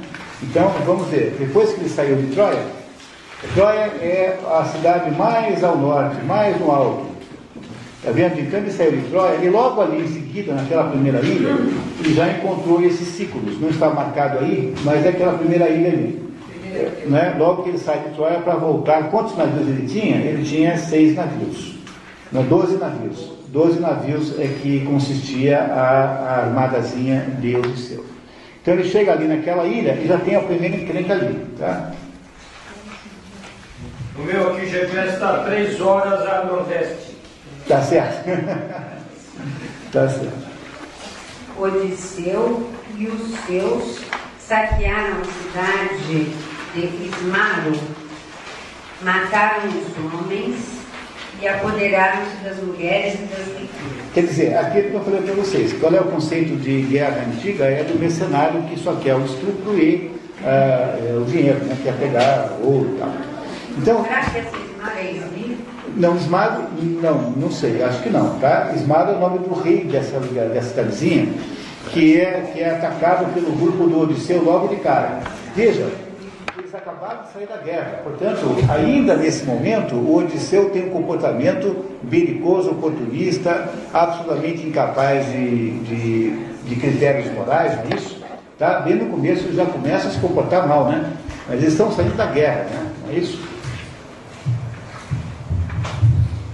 Depois que eles se apoderam das mulheres e das riquezas, Odisseu Aconselhou os seus a se retirarem rapidamente. Mas os estúpidos não me obedeceram e ficaram bebendo vinho e degolando boi em abundância. Os ciclos, neste meio tempo, foram chamados reforços, que chegaram abundantes com as folhas e folhas, flores da primavera e contra-atacaram, rechaçando os aqueus. De cada nau morreram seis dos de Odisseu. Os remanescentes fugiram e deixaram os companheiros mortos na É, praia. já começou a dar errado, né? Você já faz uma primeira besteira, né? exageram e já tem seis mortos por navio. Eles foram aí já 72, 72 é, ita- itacienses que já morreram nessa primeira, é, primeira aventurazinha depois da guerra. E o que acontece? Pode ler. Depois de nove dias de viagem, chegaram à terra dos lotófagos, literalmente os comedores de lótus, planta que faz perder a memória e desejo de voltar ao lar. Reparem daí que eles vão longe, né? Olha aqui, ó. Saem lá de cima e fazem esse enorme percurso até essa ilha que é uma ilha paralela à ilha de Calipso, lá no sul do Mediterrâneo. Então veja, eh, como é que pode errar tanto caminho, né? né? Erraram o caminho completamente, porque o caminho é completamente diferente, né? Saíram lá de cima e foram até a ilha dos Lotus Eaters. Sempre está em inglês porque isso é retirado aqui do livro do Mortimerário. Esse aqui veio do livro eh, Introduction to the Great Ideas, que é um dos livros que um dos lugares onde se discute isso. Tá? Introduction eh, to the Great Ideas. É uma, o- entre os livros que o Mortimer editou, tem um que são livros de introdução a determinados livros que ensinam a ler especificamente certas obras. Então tem lá um estudo sobre Odisseia, que não é um estudo maravilhoso, mas é bom. E entre os conteúdos desse estudo está esse mapa aí que foi reproduzido para vocês aí. Tá? Muito bem, então foram lá para baixo, né? Erraram completamente o caminho. É, Quem quer que viesse a provar uma vez desse fruto gostoso, nunca a resposta veria trazer. Vem de novo e pegar-se. Em pegar-se. Pegar-se é navegar em alto mar. Pegar, em pegar-se é navegar em alto mar, sair para o alto mar. Desejaria, isso sim, morar sempre com os homens notófagos, a comer, tão, a comer loto somente, esquecido de ver o retorno. que você esquece que tem casa. Né? Então, você fica lá curtindo aquele prazer, né? É isso? Odisseu embarcou seus companheiros à força e atou-os sobre os bancos de rei. Tem aí já em Odisseu alguma superioridade, porque ele tem pelo menos capacidade, coragem, força para exigir que eles saiam daquela ilha. Mas eles não irão longe, porque em seguida acontecerá a grande desgraça que irá segurar essa turma no mar mais nove anos, que é encontrar aqui um gigante de Turno, cuja história vai ser contada agora. Quer, por favor, continuar. A flotilha chega em seguida à ilha dos Cíclopes, homens gigantescos, pastores de ovelhas e destituídos de lei. Significa para o grego que eles são incivilizados, que não vivem sob o regime eh, jurídico. Odisseu, movido pela curiosidade, quer ver e falar com um cíclope e desce à praia com comitiva de doze homens mais O corajosos. tempo todo aparece o número 12, repararam, o número 12 não aparece à toa, o número 12 é cultivado de meses, o número 12 é, o, é o, o- a ideia de um ciclo, quer dizer, é uma, o número 12 é 3 vezes 4, 3, 3 mais ou menos, é, tem um sentido que é repetido quatro, nas quatro possibilidades horizontais, norte, sul, leste oeste, dá, digamos, uma ideia de, de conjunto, quer dizer, quando tem 12, que são 12 apóstolos também, é, é, que todas as possibilidades foram atingidas de alguma maneira, esse é o sentido simbólico de, do número 12. Quem quiser entender essas coisas, leia o livro do Mário Ferreira dos Santos, Tratado de Simbólica, que é editado por essa casa aqui.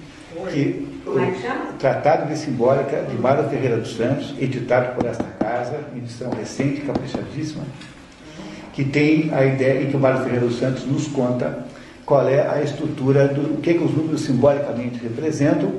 Depois dos pitagóricos em si, ninguém no mundo acho que se dedicou tanto a esse assunto quanto o nosso Mário Ferreira dos Santos aqui. Mas não é numerologia. Não, não é numerologia essa assim de saber se você deve ou não deve morar no número 415, não. Uma coisa séria. Não, é, é o simbolismo dos números. Né? Tá certo.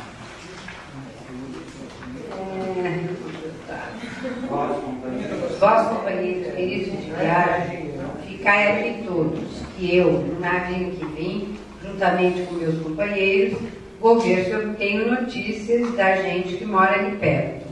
Se porventura selvagens violentos, que leis desconheçam, se de outras terras e amigos, e afeitos ao culto dos deuses. Em terra, onde seu mete-se numa gruta com seus doze companheiros, trazendo consigo o extraordinário vinho cedido por Ismaro, em troca de poupar sua família. O Ismar é o pobre coitado daquele rei que, que eles acabaram de vandalizar né, logo que saíram lá, antes de ir na, na, na ilha do, de Lotus. É, como ali não há ninguém, os companheiros aconselharam a irem-se embora depois de roubarem os queijos ali pendurados. Mas Odisseu está obcecado em falar com o dono da gruta. O grupo come os queijos enquanto espera a volta do gigante. Ao entardecer, o, o, é, Cíclope. é, Cíclope está sem acento. Eu acho que tem acento, mas ficou pequenininho. E né? o Cíclope Polifemo volta com o rebanho, que entra pela gruta. Polifemo fecha a entrada com, o des, com um descomunal pedra que agarra e levanta, deitando-a na entrada, para da porta se servir que do solo, incapazes seriam de remover, 22 carros ah, perdidos, ah, ah, e dois carros sólidos de quatro rodas. O gigante, de um olho só, descobre os intrusos. Odisseu dirige-lhe súplicas em nome dos deuses, mas Polifemo responde que não teme os deuses e quer saber onde estão fundeados os navios gregos. Odisseu engana-o, dizendo-os é, náufragos por obra de Posílio. Posílio é o pai desse polifemo aí, desse gigante. O, o gigante agarrou dois dos arqueus, quais dois cachorrinhos, bateu-lhes com as cabeças no chão, comeu-os e foi dormir. Enquanto Polifemo dorme, Odisseu pega na espada, mas recua, porque seus homens não conseguiram sozinhos abrir a entrada da gruta. Quer dizer, não dá para matar o gigante, como é que você abre a pedra? Como é que você tira a pedra da porta? Então tinha que conseguir que o gigante continuasse vivo, né? No dia seguinte, antes de sair, o gigante come mais dois marinheiros. Já eram quatro que se foram dos doze, né? Já ficaram só oito, né, nessa altura. Enquanto Polifemo estava fora com o rebanho, Odisseu e seus amigos levantam um tronco de oliveira ali deitado, afiam-lhe a ponta e endurecem-na no fogo. Polifemo volta à tarde e janta mais dois arqueus. Pronto, agora ficaram só seis. Odisseu oferece-lhe o vinho extraordinário que havia trazido das naus. Polifemo, já embriagado, pergunta-lhe o nome e Odisseu responde que é ninguém. Polifemo agradece-lhe o vinho e diz-lhe que, em retribuição, Odisseu será o último a ser comido. Soldado pelo vinho, o gigante adormece e ronca grotescamente. Da goela saía-lhe vinho e pedaços de carne humana. E Odisseu e os seus camaradas espetam-lhe a grande lança no olho. O cíclope acorda aos urcos e arranca o tronco. Outros cíclopes fora da caverna, perguntam-lhe o que lhe acontecera. Ele responde que havia sido cegado. Os cíclopes perguntam, por quê? Polifemo responde, por ninguém. O gigante retira a pedra e senta na entrada da gruta com as mãos estendidas para impedir a passagem, seja de ovelha, seja de homem. No dia seguinte, os Aqueus e Odisseu penduram-se por baixo das ovelhas, de modo que Polifemo segue, se agarra nas ovelhas uma a uma para as pôr para fora e que as saqueia por cima não percebe o estratagema. Fogem assim Odisseu e os sobreviventes para as naus ancoradas. Depois de levantarem ferro, Odisseu, a alguma distância da costa, grita desaforos da polícia. É agora que ele está longe de ouvir aqui. Agora ele parar, parar uma porção de. Quer ver? Olha só que engraçado. Olha só, posso, posso ler esse pedacinho aqui?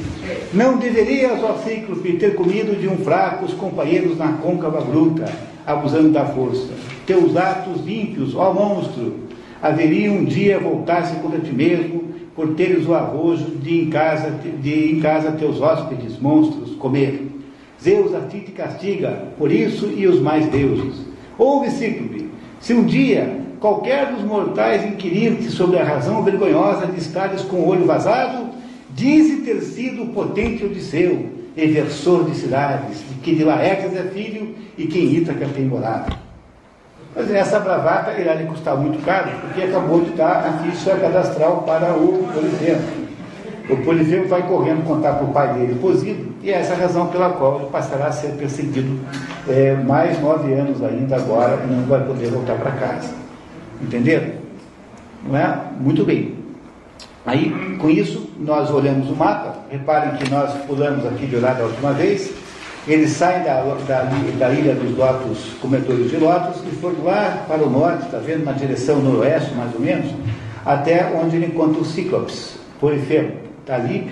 E agora, depois dessa aventura, que lhe custará muito caro, eles vão virar na direção sudoeste ali e vão até a ilha do Éolo. Éolo é o rei, é o deus do vento, tanto é que nós falamos de energia eólica.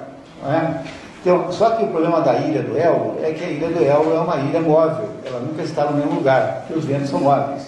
Então eles encontram um Éolo, o, o pessoal é muito bem recebido e tal, e o Éolo se gosta tanto do Ulisses que ele faz uma gentileza, diz assim, olha, eu vou mandar você para você, ah, vou te dar o rumo de, da sua casa, que é o rumo da Ítaca, mas, e do jeito assim, vou te dar aqui um saquinho, todos os ventos que podem trabalhar vão estar presos aqui. Então você não pode abrir esse saquinho de jeito nenhum. Tá? Essa é a condição para você chegar em Ítaca. E aí parte o seu, seu grupo né, na direção de Ítaca, reparem ali, tá vendo? Eles saem dali, ó, e vão para onde? Para Ítaca, né? Repararam ali, na flechinha? Saem do, do Elbe e vão para o norte, na direção de Ítaca. Só que quando está assim, chegando em Ítaca, que eles já estão vendo as luzes da, da cidade, dá para ver as luzes já, os marinheiros desconfiam que aquele saquinho que Odisseu guardava com tanto cuidado continha ouro, pedras preciosas, enfim, coisas cobiçáveis. E aí vão lá e abrem um saquinho. Quando abrem o saquinho, os ventos se libertam e eles são jogados na direção contrária, ou seja, eles recuam toda essa. Está vendo? Eles vão lá e voltam, está vendo? Recuam, fazem a volta e chegam novamente na ilha do, do, do Eldo, mas agora onde diz second position, ali, na nova posição da ilha. Os ventos voltam para o rei dos ventos, que é o Eldo, e eles então não conseguem chegar a Ítaca, porque os ventos libertados inadvertidamente os mandam de volta para frente e vão parar muito, muito distante lá no. Quando chegar lá na ilha, o Odisseu resolve bater um papo lá com, com o Eldo para ver se ele não faz novamente o favor de prender os ventos, mas o, essa altura o Eldo está morrendo de medo, porque quem será, é, que, que, tipo de má vontade não há contra esse homem, né? Se ele arrumou tudo e não deu certo, deve ter alguma coisa dos deuses contra ele, deve ter algum deus poderoso contra esse homem. Então Eldo não só não faz o mesmo negócio com ele, como o outro expulsa da ilha rapidamente antes que algum deus pense que ele, Eldo, é de alguma maneira protetor do Odisseu. E aí, então, essa chance preciosa que quase se materializa, não deu certo. E eles agora estão distantes ali, está vendo? Estão ali na Ilha dos Elfos. Isso faz com que nós pulemos a página 13. Não é isso? E vamos aí na página 14. É, depois que eles são expulsos do. Não é isso? Eles voltamos ali ao seguinte, ao seguinte parágrafo, próximo, a próxima etapa, que é a ilha dos Lestrigões. E para saber o que aconteceu ali, vamos ler sem ajuda de Elgo, por favor. Muito obrigado, tá? Por favor. Muito obrigado. Então, sem a ajuda de Elgo, que se recusa a ajudá-los, né, eles vão em frente. Está no, no segundo parágrafo da página 14, sem a ajuda de Elgo. Sem, sem ajuda de Elmo, o grupo volta ao mar e no sétimo dia chega à cidadela de Lamo, na Lestrigônia. Repare no mapa onde é que nós estamos, né? Então eles vão navegando na direção nordeste, mais ou menos, né? direção nordeste, e chegam ali, da ilha de Elmo, a segunda ilha de Elmo, chegam ali na Lestrigônia, mais ou menos ali, na, onde hoje fica ali a Sicília e tal, por ali, né? Está ali, Lestrigônia, em inglês ali, vão até ali, tá? onde é possível ao homem insone ganhar dois salários, um por levar para o pasto seus bois, outro as brancas ovelhas. Tão perto estão nessa altura os caminhos do dia e da noite. É porque é, é, com isso quer se dizer aí mais ou menos que, a, que se está mais ou menos no meio do, do como se fosse um equador mas é claro que eles não tinham uma ideia de que era Equador nessa época, né? mas está no, aquilo que se chama, tanto é que o sul da França chama-se Midi. Né? Você, chama, você chama o sul da Itália de, também de meio-dia, né? Mezzogiorno. Né? O sul da Itália chama-se Mezzogiorno, meio-dia. E o sul da França chama-se Midi, meio-dia porque achava-se que ali, mais ou menos onde eles estão, era a divisão entre os dois hemisférios, né? era a divisão média entre o norte e o sul. Por isso é que ele diz isso. É claro que não é, nós sabemos hoje, mas isso, aqui foi escrito há três anos, né? tem que levar em conta, né? compreendendo, né? Tá, continuamos. Para investigar quem ali morava, Odisseu despacha três companheiros que encontram na estrada corpulenta, corpulenta moça com cântaro filha do gigante rei Antífades, que descera a fonte para buscar água e lhes o caminho do palácio. Ao entrar na mansão. Tá certo. Tá ligado. Ao entrar na mansão de Antífades, depararam-se com uma mulher alta da altura de um monte que os enche de favor. Chega o gigante que imediatamente agarra um dos camaradas e o come. Os outros dois correm para o barco. O rei dá o alarme na cidade e de todos os lados aparecem gigantes que começam a jogar pedras nos barcos, fazendo-os em pedaços e recolhendo os marinheiros. Tais como a peixes os figam e ao triste banquete os conduzem. Odisseu rapidamente corta as amarras e seus companheiros remam, para ver se da morte escapavam. Com exceção do barco de Odisseu, todos são afundados e sua tripulação comida. A sociedade remanescente prossegue com o coração pesaroso, mas contente de escapar à morte. De tudo, depois de tudo isso, aí só sobrou uma dúzia de, é, de itacienses, entre eles o próprio Odisseu. Não é isso? A próxima aventura, eu vou contar para vocês, não vamos ler. A próxima aventura, se vocês olharem aqui no mapa, tá? eles saem ali da Lestregônia e vão na direção, e a próxima é ali de Circe é uma ilha, tá? Que fica na costa da Itália hoje em dia, né? Tá? E que é, é essa ilha é controlada por uma feiticeira chamada Circe. Essa Circe, ela tem lá uma casa e eles param naquela, param lá na ilha e vão fazer dois grupos para investigar. Um dos grupos encontra a casa, a Circe percebe que eles chegaram, ela dá a eles uma certa comida, um certo alimento, oferece, e esses é, homens do Odisseu, né, um dos grupos, é, vira porcos, e todos viram porcos, transformam-se em porcos. Na verdade, a ideia aí é que as pessoas se transformam naquele animal mais próximo da sua na verdadeira personalidade e natureza. Viraram todos porcos por causa disso. E aí a Cícera os alimenta lá com bolotas, com aquelas coisas que se dá com aquela lavagem, né? Aí um deles que não, não, não desconfiado não comeu, volta correndo, chama o Odisseu e diz, olha, aconteceu isso, vamos embora. Não, não, eu tenho obrigação de salvar os meus colegas. Aí o que acontece? Ele no caminho é, uh, cruza com Hermes. Hermes vem falar com ele. Hermes, que é o mensageiro de Zeus. E Hermes diz assim para ele, olha, é, você, é, assim se tentará envenenar, você então coma essa erva. E deu a ele uma erva que só um Deus consegue arrancar do chão. E aí você fará o seguinte, você vai é, seduzi-la, e depois que você a tiver seduzido, parece que você não tinha muitos problemas com isso, né? você vai fazê-la prometer que ela liberará os seus colegas e que nada mais, nenhum mal mais fará a eles. De fato, tudo isso acontece conforme prometido, ele seduz Assis e eles ficam lá meses. Eles, quando, os colegas dele, quando são, quando são transformados em homens, ah, estão muito mais moços e muito mais em melhor estado do que eles. E fica aquele grupo lá de, de marinheiros, né, junto com o Odisseu, meses morando, morando lá na Circe, sendo que o Odisseu passa esses meses todos na companhia mais íntima da feiticeira, muito bonita, a rainha Circe.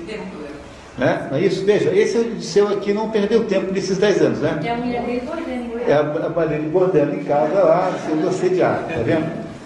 E aí o, o Odisseu, então, depois de um certo tempo, começa a sofrer pressão política, porque os seus colegas não querem ficar ali o resto da vida. Então, o que, que fazem os colegas? Dizem que querem ir embora. Ele não sabe o que fazer. Então, ele diz a Cis que eles têm que ir embora. Ela compreende, como a Calypso. Claro que isso é antes da Calypso. Né? Nós estamos no flashback ainda. E ela diz assim: Olha, para você saber o que fazer, você tem que ir ao Hades procurar o vidente Tiresias. O vidente Tiresias, para quem não lembra, vai aparecer muitas vezes aqui ainda, é o vidente do Édipo Rei, por exemplo, é, é o mais famoso vidente, é, também é cego, é cego também, e por ser, sendo cego, enxerga mais do que todo mundo. E o, e o, e o, e o vidente Tiresias está no inferno, porque está no Hades, já havia morrido mas o Vidente Teresa foi aceito no Hades com e com uma, numa concessão excepcional de, de Hades e Perséfone, a mulher do, de Hades.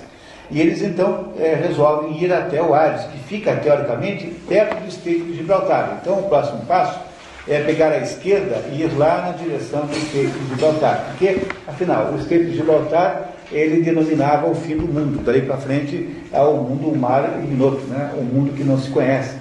Portanto, ele está, a, a porta dele está ali naquelas imediações. Ele faz isso, mas antes de, de, de, sair na direção do, do Hades, da, da entrada do Hades, um dos marinheiros que haviam sobrado, embriagado, cai e bate a cabeça e morre. Eles têm pressa ali e não enterram esse marinheiro. E vão para o Hades. Vão para o Hades, chegando depois de alguns dias de viagem, que está aqui na próxima, né? Não é isso? Está aqui na, na página 16, não é isso? Tá? E ele chega finalmente na boca do inferno. Boca do inferno é, é o modo de dizer, né, na entrada do Hades. E aí chega lá e vai entrar no Hades, onde tem as, talvez as cenas mais impressionantes da história acontecem aqui. O Odisseu vai então até as profundidades, sozinho, até as profundidades do inferno, procurar o Tiresias, que é, que é o, o sujeito que vai contar para eles como faz para chegar em Ítaca. E essa é história que nós vamos ler agora, ali lendo a partir do canto 11, depois de um vento favorável. Por favor. Página 16. Depois de um vento favorável, bem no início. Depois de um, depois de um vento favorável providenciado por Cícero, a Náutico Odisseu chega ao país dos Cimérios, onde está a entrada do tenebroso Hades. Cimérios é aquele negócio do Conan selvagem Tá? São esses mesmos sinérios aí, viu? São os mesmos sinérios, tá? Aquilo é baseado nisso. Tá? Continuamos. Depois das libações das oferendas aos deuses e preces aos mortos, tudo conforme Cícero havia ensinado, Odisseu dirige-se dirige para a entrada do inferno, onde iria consultar Tiresias. Seus companheiros ficam na superfície fazendo rituais para acalmar os mortos. Odisseu logo de cara encontra seu companheiro Eupenor, recém-falecido no palácio de Circe, e ainda, e ainda não inumado na terra de largos caminhos. Esse é aquele marinheiro que bateu a cabeça e morreu, o Eupenor, né? Lembra que bateu a cabeça? Ele fará uma piada crudelíssima, mas genial agora. Olha só. Como vieste, ó Penor, pelas trevas espessas de baixo, a pé chegaste primeiro do que eu em navio ligeiro. É uma piada terrível, né? Uma piada horrível. Mas não deixa de ser engraçado, né? Mas como é que você a terra chega antes de mim, que cheguei de, navio aqui? Né? E aí, então, aqui há um momento genial, tá? em que o Openor vai contar para nós porque o pior destino que um grego pode ter é da morte em sepulcro. Tá? Então, reparem que o Openor vai suplicar ao, ao, ao Odisseu. Eupenor culpa o demônio pelo acidente e suplica que Odisseu sepulte o seu corpo na volta.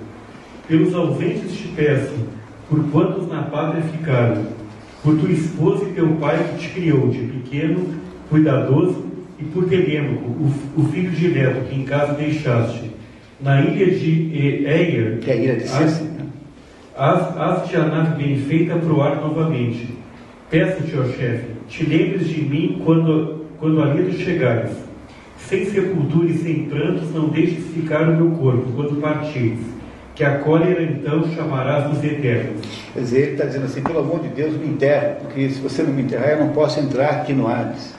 A minha, a minha eh, existência será uma existência fantasmagórica. Para um grego, a morte insepulta gera o fantasma dizer, aquele conteúdo psíquico que fica solto aí. Então, o, o, o, nesse momento, o Odisseu compromete a fazer isso. Veja, vocês estão reparando que ao longo da história o Odisseu está de alguma maneira modificando-se? Depois a gente discute isso, né? Ele vai chegar então até o Tiresias, e o Tiresias fará esse, esse, esse, este, é, este discurso que está aí, que vocês me permitiram ler até, então, o que, que diz o Tiresias para Odisseu? Diz assim: Andas em busca do doce regresso, Odisseu plectaríssimo, mas há de um Deus agravar o retorno. Esse Deus quem é? Posito. Não creio que escapes do que sacode os pilares da terra, pois sempre irritado contra ti se acha, por teres um filho querido cegado. Mas, apesar dos trabalhos, a pátria hás de ir de ter extremada, se conseguires refrear a cobiça e a dos teus companheiros. Quando chegar teu navio, de sólida e bela feitura, a ilha Trinácia, fugindo da sanha das ondas violentas, onde hás de ver nas pastagens as vacas e pingues ovelhas de hélio, que tudo discernem e a que todas as coisas escutam. Lembra no início, bem no início, que os deuses estão dizendo que morreram aqueles que rasquearam as vacas hélio? Está dizendo, Tiresa dizendo para ele que ele só se salvará se ele refrear a cobiça. Não é isso? Se nenhum mal lhes fizerdes, cuidando somente da volta, posto que muitos trabalhos tenhais, ainda vez de velítaca. Mas se as desardes, então, desde já te anuncia a ruína dos companheiros, bem como da nave. Conquanto te salves, há de voltar muito tarde, com perda de vários sócios, em nave estranha, indo em casa encontrar infinitos trabalhos, homens de grande soberba, os pretendentes, né? que todos os bens se devoram e que tua esposa divina pretende ganhar com presentes. Mas lá chegando, sem dúvida, a todos darás o castigo quando, porém, no interior do palácio tiveres matado os pretendentes com bronze afiado, ou de frente, ou por dolo, põe-te de novo a caminho com um remo de fácil manejo, te encontrares no meio de seres que o mar nunca viram, que por costume não tenham com sal temperar a comida e desconheçam navios dotados de proas vermelhas. Está dizendo para ele continuar as suas viagens, né?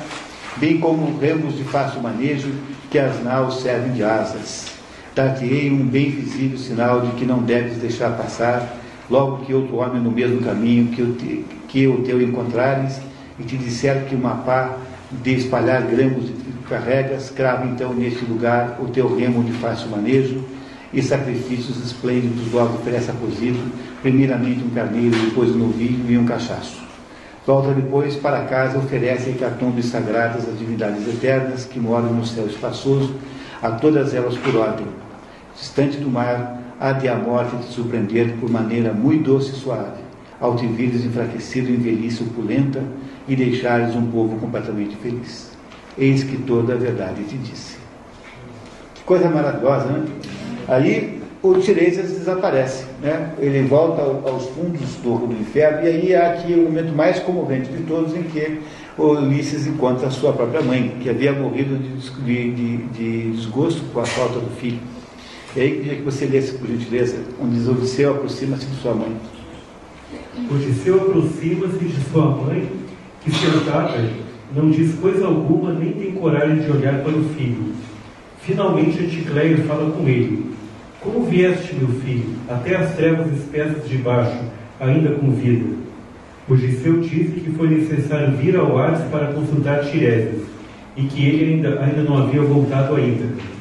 Anticleia disse que Penélope continuava fiel no seu coração, e que o pai ainda vivia, mas muito desanimado, e que ela, a saudade, como a ternura que a mim dedicavas, tiraram minha vida. Odisseu tenta abraçar três vezes a mãe, mas três vezes abraça apenas uma sombra fugaz, pois os tendões de prender já deixaram as carnes e os ossos. E aí, essa cena é comovente, extremamente comovente no encontro com a mãe. Ele depois vê uma porção de pessoas da guerra de Troia, não vamos ler isso.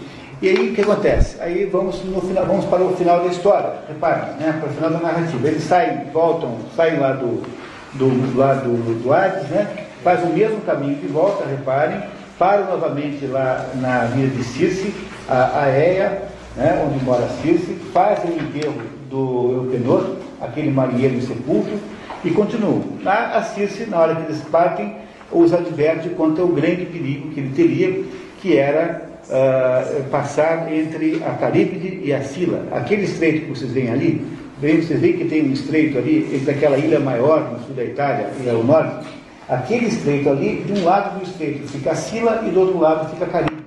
São dois monstros pavorosos. Um é um tremendo redemoinho que engole os navios e o outro é um monstro com muitas cabeças, que é um monstro marinho gigantesco. E nessa passagem, que é descrita aí com muita com muito cuidado, mas eh, antes disso passaram nas sereias, já conta sereias. Né? Nessa passagem da, entre a Sila e a Caribe, eles é, perdem mais ou menos quase metade do que tinha sobrado.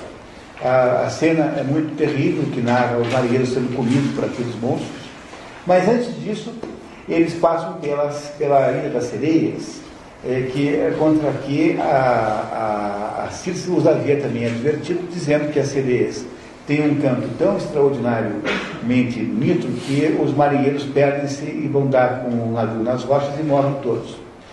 A Odisseu queria ouvir de qualquer maneira o sereias, mas não queria perder-se. O que é que ele faz? Ele manda todos os marinheiros colocarem cera nos ouvidos e menos navio dele. E ele amarra-se, ele é amarrado no mastro, de modo que ele não pode fazer nada, a não ser ficar preso ali. Ele tem os ouvidos livres, de modo que ele é o único ser humano que ouviu o canto das sereias e não morreu por causa disso. Os seus colegas não ouvem nada, portanto não se deixam impressionar por aquilo e eles passam pelas sereias. É preciso também lembrarmos que nesse tempo as sereias eram animais alados e não eram peixes como são hoje.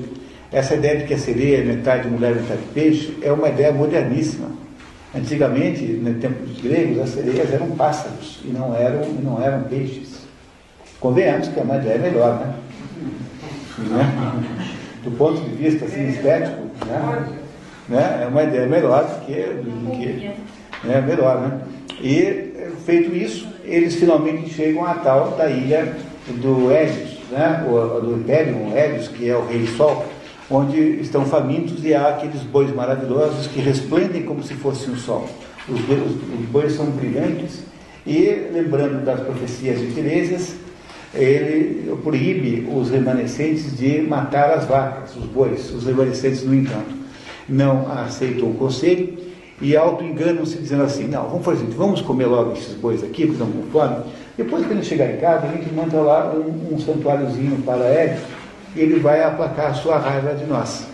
Não adiantou, porque comeram as vacas, menos Ulisses, e aí, em seguida, quando eles retomam a viagem, eles são atacados aí por, um, por uma tempestade e eles então morrem todos, menos Ulisses, que em cima de uma jangadinha chega até a ilha de Calipso, que é onde a história começou, lembra? E com, essa, com esse último relato, então, Ulisses acabou de contar para o rei Alcino e os outros ceáceos tudo o que havia acontecido lá. Para assombro incrível do, dos, dos ouvintes, né? porque ouvir essa história do próprio Ulisses não poderia ser coisa mais assombrosa. O rei, aí então voltamos pro, digamos, para o tempo é, presente da narrativa. Então, tendo o rei Alcino ouvido aquilo, ah, fica muito feliz e, e cumpre a sua promessa de fazer o quê? De mandar o Ulisses embora, no, ajudar o Ulisses a chegar em Ítaca, que está mais ou menos lá à distância do horizonte. Ele providencia lá um navio para levar Ulisses, só que Posido, nesse meio tempo, dá-se conta de que vai acabar perdendo esse jogo em que ele quer impedir Odisseu de chegar em Ítaca, e faz uma porção de, de, de feitiços contra os fiascos, entre eles transformando o navio em um navio de pedra para que ele afundasse. Mas, antes disso ter acontecido, os fiascos já haviam conseguido deixar Odisseu na praia, na praia de Ítaca, onde então ele desembarca sozinho, é, com a roupa do corpo, carregando os presentes que havia recebido dos fiascos. Ele vai, pega os presentes, os esconde numa caverna e procura quem? Procura o porqueiro. O porqueiro é, havia sido um dos serviçais em que ele mais confiava. O porqueiro não o reconhece porque Palas Atena é, vai ter com ele na praia antes de qualquer coisa e combina com ele o seguinte plano. Ela transforma Ulisses, não na forma que tinha, mas numa forma desagradável de um mendigo, um mendigo decadente, e ele então, transformado no mendigo, vai procurar esse, esse porqueiro, que chama-se o, meu, né? E, ele, e esse porqueiro então o recebe, apesar dele ser uma pessoa simples, com muita cortesia, e conta-lhe o que está acontecendo ali. Desde que o patrão foi embora, aquilo virou uma esculhambação, que ninguém respeita nada, que tem os bandoleiros que estão estragando com tudo. E ele então não se apresenta, não se apresenta ao, ao, ao porqueiro, é, mas conta uma história fictícia sobre si mesmo. Né? Diz de si próprio que ele era um estrangeiro fugindo de um tirano. E conta uma história que o porqueiro não acredita muito, mas afinal de contas também não está muito é, querendo não acreditar. E finalmente a coisa fica assim, até que, que surge quem? Telêmaco. Porque o Telêmaco nós deixamos lá naquela, lá naquela, naquela ilha, lá, lá na Lacedemônia, com os reis de, de, de Esparta, né? Helena e Menelau, e ele, a essa altura, já voltou, ajudado pela Palas Atena, e ele consegue escapar daquela armadilha que lhe haviam uh, tentado fazer, desembarcando antes numa outra praia, que é justamente a praia que o Odisseu está. Odisseu então procura, procura o, acaba os dois se encontrando, por uma razão de coincidência, claro que não é coincidência, foi a Palas Atena quem fez isso, e aí então, não é isso? Eles se encontram finalmente. Essa, esse, episódio do encontro dos dois vale a pena a gente ler, né? na casa do eu meu, não é isso? Na página 22. Por favor, na página 22 embaixo, assim que o porqueiro sai, muito obrigado, tá? Fernando, quer continuar lendo? 23, tá? Então, na página 22, Ulisses e o seu filho se encontram finalmente. Eles não se veem desde quando? Há 20 anos. O menino viu o pai quando tinha um ano e meio, dois anos. É, e ele não é o pai dele, é um sujeito fantasiado de mendigo, com um olhar, com um jeito decadente. Né? O porqueiro, nessa altura, é mandado sair um pouquinho, o eu meu porqueiro, e aí encontram-se pai e filho. Que é muito interessante o que o, acontece aqui. Página 22, assim que o porqueiro sai. Último parágrafo, por favor. Último parágrafo da página 22.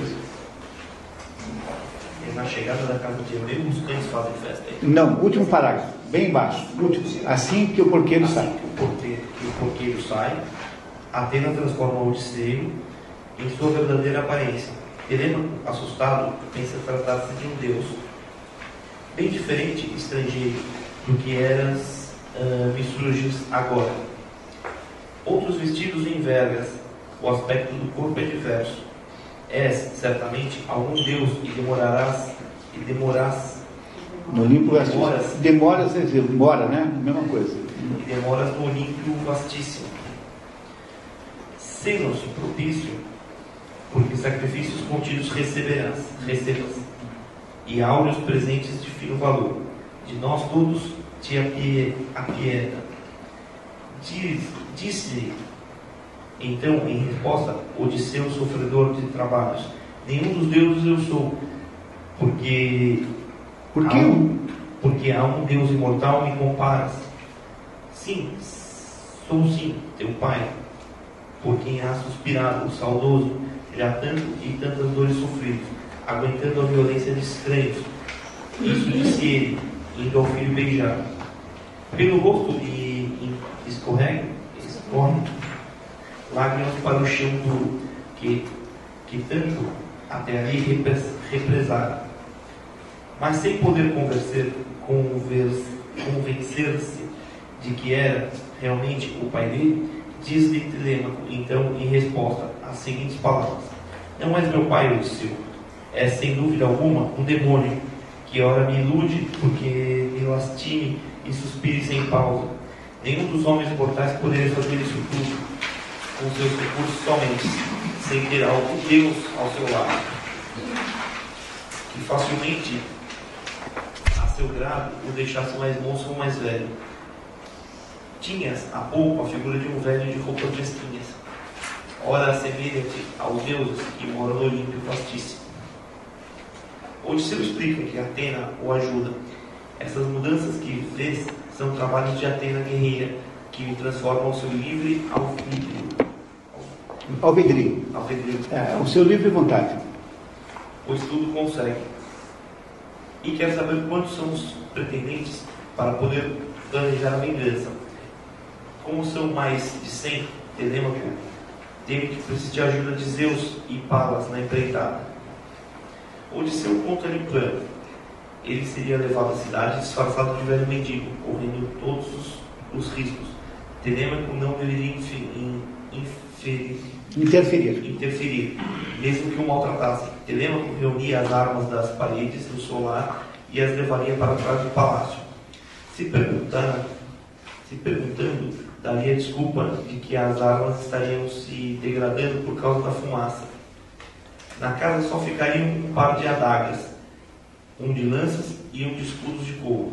Ninguém deveria saber que Odisseu estava na ilha, pois ele iria por todos à prova, para saber quais eram fiéis à sua lembrança. Telêmaco teme que a ideia de Odisseu de testar um a um dos habitantes de sua terra demore e que, enquanto isso, sua casa continue sendo alvo de depredação. Inseguro, insiste em contar com a ajuda dos deuses na execução do plano. Os pretendentes Podemos parar aí por enquanto, tá? Ok. Então aí o Odisseu encontra o filho, que é a única pessoa lá que sabe que ele é Odisseu, porque o eu meu não sabe. Né? E ele então combina com o filho um plano para tentar matar os pretendentes. Eles estão em minoria. E os pretendentes são muitos, não é isso? Então o que acontece em seguida? Né? Em seguida, Odisseu vai ao palácio, onde estão todos aqueles pretendentes debochados que, quando o mendigo, fazem o quê? Fazem do mendigo um objeto de eh, galhofa, de gozação, de violência. E ele, no entanto, aceita tudo passivamente, coisa que era impensável no Odisseu em outros tempos, que reagiria automaticamente, mas ele aceita aquela humilhação, sendo maltratado por aqueles pretendentes todos, não é isso? E ah, uma, uma, uma, uma das coisas mais eh, comoventes que há na história é que quando ele chega na porta do palácio, ele encontra o seu velho cachorro, que está aí na porta, né? que é o que está na página seguinte, 24, não é isso? Ah, onde diz o meu, o meu, ah, melhor, onde diz Odisseu e o meu chegam à porta da casa de Penélope. Então, ali está. eh, Obrigado, Fernando. Josi, quer, por favor, continuar? Odisseu e o meu na página 24, né? O meu é o porteiro, né? Não é isso? Tá, então, por favor. Odisseu e o meu chegam na porta da casa de Penélope. O Laértida pede ao porteiro que entre primeiro. Ao ver Odisseu, um cão que por ali se encontrava, a cabeça e as orelhas e a orelha se levanta. É Argos, que reconhece o dono. O animal de carrapatos coberto está abandonado, com um monte de estrume esperando a morte. Ao perceber Odisseu, que passava, entretanto, ao pé dele, a cauda agita de leve, abaixando também as orelhas, sem que possível ele fosse avançar avançar ao encontro do dono. Este uma, uma lágrima logo enxugou, disfarçando mirada, para que o meu não o notasse. E o meu lhe diz que o cão havia sido abandonado por servos que haviam perdido o sentido da obrigação. Deus poderoso, de fato, retira metade do mérito do homem a quem chega o dia em que passa a viver como escravo. Argos, depois de ver o dono, respira. É, é, uma, é um tristíssimo, é muito mais triste do que ah, o resumo é capaz de mostrar. O, o meu não sabe ainda que é, que ele é o Odisseu, ele entra na casa, é muito maltratado, né? muitíssimo maltratado, e é, no entanto, defendido pelo o Telêmaco, faz de conta que não sabe que aquele é o pai dele, né? E o Telêmaco mais ou menos tenta ajudar, mas o Telêmaco agora já está fingindo que é fraco. Ele já não é mais fraco, mas ele agora finge que é o mesmo Telêmaco sem força de antes. E quem acaba defendendo o mendigo é a Penélope, que tem pena do, homem e manda os servos tratá-lo bem. Então, vai lá, propõe que ele tome um banho, etc. Ele, no entanto, recusa. E ela diz assim: olha, em pobre, excesso de, eh, excesso de orgulho não fica bem. diz a Penélope para, para o Odisseu relutante, não é isso? Bom, em seguida, o que acontece, né? Então, o, continuo ah, imaginando né, que vão, que vão a Penélope está querendo saber quem é ele, porque ele é um sujeito estranho, né? e ele inventa uma história fantasiosa sobre a vida dele, ela não acredita bem, no entanto ele faz ali uma porção de, de, de uma porção de considerações que deixa meio desconfiada, mas não se certa que aquela pessoa ela conhece de verdade. Quando finalmente ela consegue que ele aceite lá alguma hospitalidade, ele tem os seus pés lavados, ele é limpado, né? Por, ela pergunta assim, olha, você não quer que uma serva dê um banho em você? Ele fala assim, não, só se for uma mulher velha. E, e, a razão pela qual ele prefere uma mulher velha não é nenhuma, não é sexual, não fiquem assim tão é, pensando mal do assunto, é porque ele quer que a pessoa que o lave seja sua velha ama, uma velhinha que é uma escrava, uma serva que o criou mais ou menos, né? Deveria ter uns 70, 80 anos, que é a Euricleia. E aí então ele pede que a Euricleia o atenda. E aí então estamos na página 27, por favor. É isso? Estamos ali no terceiro parágrafo, conforme as regras da hospitalidade. Joyce, por favor. Conforme as regras da hospitalidade, a rainha manda as servas lavarem os pés do estrangeiro. Mas o cretense. É, o cretense é ele porque ele acabou de inventar que ele era cretense. É mentira, né? Cretense porque é mentira, entre aspas, tá? Mas o cretense recusa qualquer serva que não seja uma mulher que muito na alma já tenha sofrido as loucuras das minas. A essa não faço nenhuma objeção de nos pés vir tocar-me. Penélope indica então eu, Euricleia, uma velha dotada de juízo justo, que serviu de ama a Odisseu, o infeliz, e o criou dedicada, desde o momento do parto, ao lhe opor a mãe dele nos braços. Euricleia lava os pés do cretense e reconhece uma cicatriz que um corpo do mato causara quando ele, seu, o autólico, e aos filhos outrora visita fizera lá no Parnaso. Um javali o mordera na coxa acima do joelho e havia deixado marca inconfundível. És Odisseu, caro filho, não tenho mais dúvida. Isso é a criada falando com ele, né, Euricleia? És Odisseu, caro filho, não tenho mais dúvida. Nunca fora possível sabê-lo sem que em meu senhor eu tocasse. Isso disse ela, virando-se para onde estava Penélope, de revelar desejosa que o esposo se achava dentro. Esta, porém, não havia nem mesmo atenção lhe prestava, que tinha sido por Palas desviado. É, a Palas não deixou a Penélope ser chamada a atenção né, para ver Odisseu ali. Odisseu, entre mentes, a mão direita lançou-lhe a Imagina, coitada da velhinha de 80 anos. Com a sinistra, a puxou para perto e lhe disse o seguinte: Mãe, queres ver-me perdido? Tu própria me criaste nos peitos, quando pequeno. Ora volto, depois de trabalho sem conta e de 20 anos passados, de novo ao país da inocência. Mas, uma vez que um dos deuses te fez conhecer no Espírito, cala-te, e que ninguém mais no palácio a saber isso venha. Vou revelar-te com toda clareza o que vai ser cumprido. Se os pretendentes ilustres me der um dos, um dos deuses que eu mate, não pouparei nem a ti, muito embora me tenhas criado. Quando chegar o momento, se as servas mataram palácio. De as servas mataram. De as servas mataram. Tá, é um pouco dura essa conversa, né?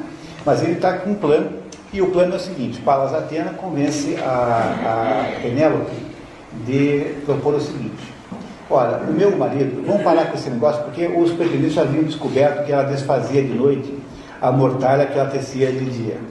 E aí os pretendentes foram lá cobrar satisfações. Vem cá, qual é? Afinal de contas, agora você vai ter que decidir de qualquer jeito. Então ela falou, tá bom, então tá, então vamos fazer assim. O meu, meu marido, marido tem um arco que foi dado a ele por, de presente, que é um arco extraordinário, e aquele que conseguir manejar melhor o arco, do meu ex-marido, falecido marido, Odisseu, é aquele com quem eu me casarei. A ideia de Palas Atena é uma ideia inteligente. E, a, e, a, e todos concordam. Aqui ninguém consegue nem mesmo puxar a corda, não consegue ninguém mover. Tudo que eles fazem é impossível. Aí o, o mendigo que está ali é, né, vai dizer, eu também quero. Os, os pretendentes acham aquilo uma espécie de ofensa e tentam impedir, mas ela diz que aceita que ele também entende. E ele então consegue puxar o arco e acerta uma flecha aceiteira no alvo, mostrando que ele de fato era Odisseu. É, isso, essa cena ela não assiste porque o Telêmaco pede para que ela saia da sala, porque em seguida haveria então uma cena do massacre dos pretendentes. Porque assim que ele faz essa, assim que ele acerta no alvo, ele fala assim: Estou procurando outros alvos. E começa a tirar flechadas contra cada um dos pretendentes, que vão morrendo às pencas. Os pretendentes que estão sem tentam pegar as armas que estavam na parede. Mas vocês lembram que no plano que foi bolado por, pela, por Palas Atena e por Odisseu, as armas estavam escondidas. Quando alguém consegue trazer alguma arma, eles já são três ou quatro, porque Telêmaco, o, o, o, mais o porqueiro e mais o, o, o, criador do, de gado, né, mais o. acho que é gado, né, o outro não lembro mais, já estão do lado de Odisseu lutando com ele e aos poucos eles vão matando todos os pretendentes. Depois que isso tudo acaba, eles vão visitar o pai, o Laertes então vê o filho, não acredita, é uma outra cena extremamente comovente, e eles se dão conta, ah, antes disso, né, de se darem conta disso, a Penélope finalmente terá que ser informada de que o marido voltou.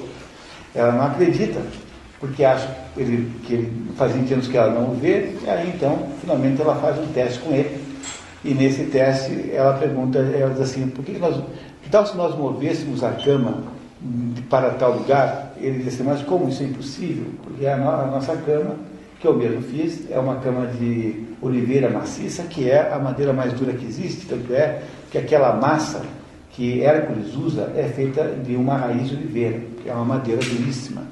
Não dá para mover a cama porque a cama é pesadíssima. E ela então finalmente descobre que aquele de fato é o marido dela, se reconciliam, passam uma noite de amor, uma noite tão bem uh, vivida, que Palas Atena consegue que a noite uh, atrase para que o dia demore mais para ser, para nascer, para que aquela noite de amor seja total. Aí vão visitar o Laertes, que vê o filho com lágrimas nos olhos, como lindíssimo, e eles descobrem então que haviam, ah, de, modo, de certo modo, matado todos os herdeiros das dinastias da, da ilha porque tendo matado os pretendentes, mataram quem? Mataram todos os jovens que tinham que continuar as dinastias. Isso gerou um problema político imenso. O Ulisses, na verdade, é, enfrenta mais uma outra resistência, acaba depois vencendo isso, e ao final dessa história é que ele volta a governar a ilha. O Telêmaco agora é um jovem absolutamente maduro, corajoso, digno de si próprio, e Ulisses, então, irá em seguida abandonar novamente Ítaca para continuar suas aventuras, indo além do Estreito de Gibraltar, que é onde ele morre, porque é isso que ele conta para o Dante Alighieri na Divina Comédia, dizendo que fez isso, que passou além do, do, do Estreito de Gibraltar, foi para o sul, e lá no sul foi atingido por uma tempestade e morreu. Ele conta isso no inferno. Telêmaco, então, agora já tem total possibilidade de reinar em Ítaca. E é assim que as coisas todas voltam ao seu lugar. Essa é a história de Odisseu. E aí, pessoal? O que, o que, o que dizer disso, né? Vocês gostaram disso? Foi.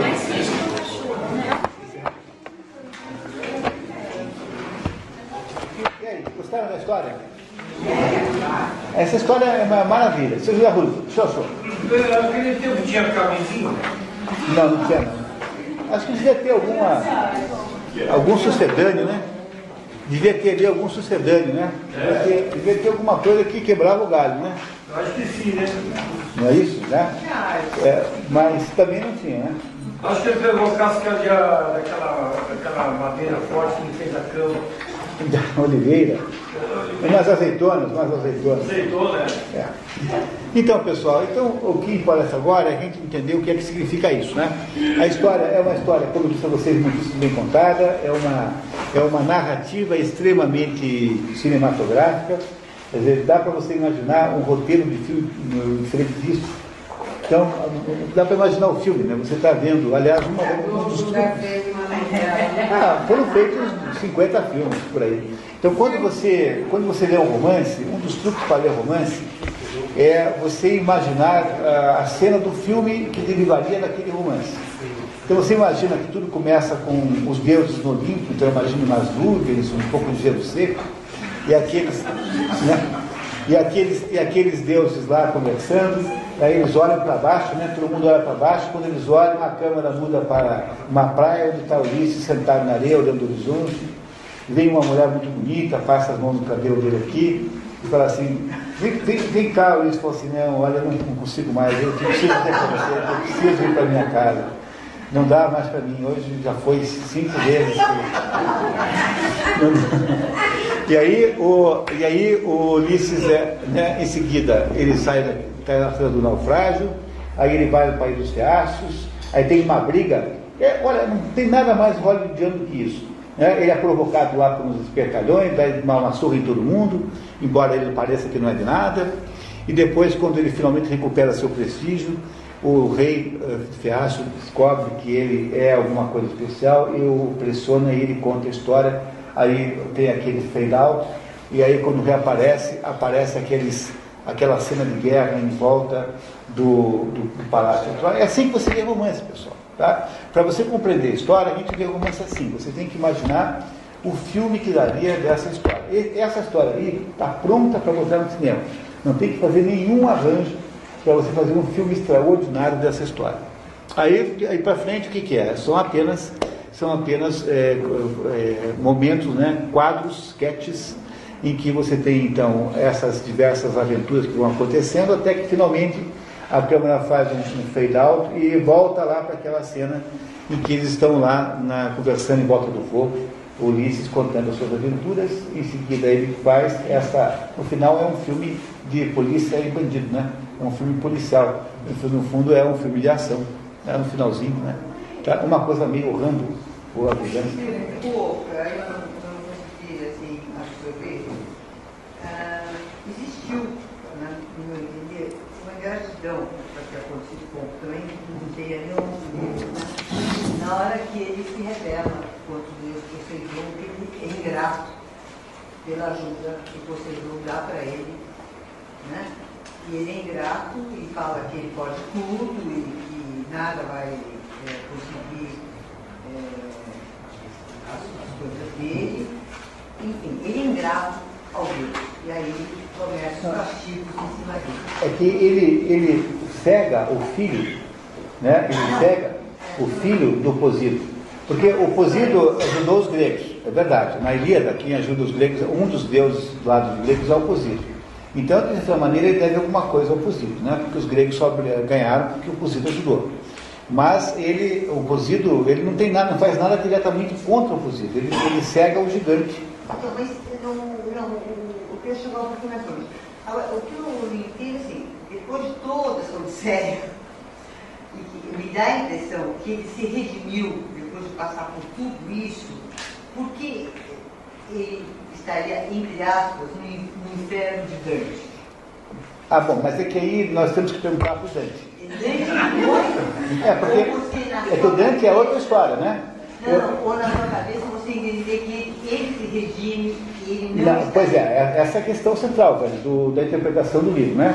Agora veja, independentemente da interpretação que Dante dá, ele vai ao inferno, né? ele desce ao Hades, onde encontra o Tiresias, encontra a mãe, encontra todos os heróis, entre eles o Aquiles. Estão todos lá no Hades e todos conversam com ele, e aí ele vai embora quando a Górgona, quando a, a, a Medusa começa a querer petrificá-lo. Daí ele resolve se mandar e vem e volta correndo para voltar lá para a ilha de Circe para fazer lá os ritos funerários, mas agora ele já tem todas as indicações certas que o Tiresias lhe deu para ele voltar para casa.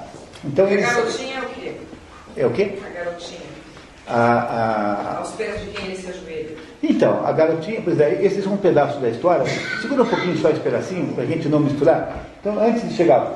Então, o que você tem é um sujeito que consegue chegar em casa como sendo o único sobrevivente de uma excursão. Só ele volta para casa. Não é isso? Só ele volta para casa. Reparem que quando ele chega em casa é quase como se houvesse uma terceira história. Porque é uma das coisas interessantes da Odisseia é que você tem a história do Odisseu na, entre a ilha de Calipso e Oceaços. Você tem a história em cunha da, da, do Telêmaco, que é uma cunha dentro da história. Você tem o flashback, o flashback, que é contar as aventuras que ele teve lá, e a história praticamente de aventuras de bandido e mocinho, de é, suspensa, um thriller. O último terço, quando ele chega na, na praia e começa a se organizar para atacar os pretendentes, é um thriller. É alucinante o ritmo, assim. Sim. Não é isso? Então são muitas histórias mais ou menos independentes, né? Então se você pegar a última, né? qual é o sentido simbólico da última história? O que estava acontecendo na ausência de, de uh, Odisseu? O que, que Odisseu representava simbolicamente na figura do rei? A ordem, né? O rei, é, não é, não é a ordem, mas ele representa uma coisa mais concreta. O rei representa a figura do pai. Né? O que, que o pai tem como, como objetivo existencial? O pai é aquele que mantém a ordem. A ordem é mantida pela presença do pai. Quando o pai desaparece, quando o pai sai de cena, 20 anos, o que acontece? a, impera a desordem. A desordem o que é? É a desordem sexual, é a né, do, da, das servas terem casos lá com, com, todos os pretendentes, é a desordem econômica, que é a desordem lá de depredar o patrimônio da família, a desordem da hierarquia, a desordem moral de não respeitar a vida dos outros, tanto é que planejavam até o assassinato do, do Telêmaco.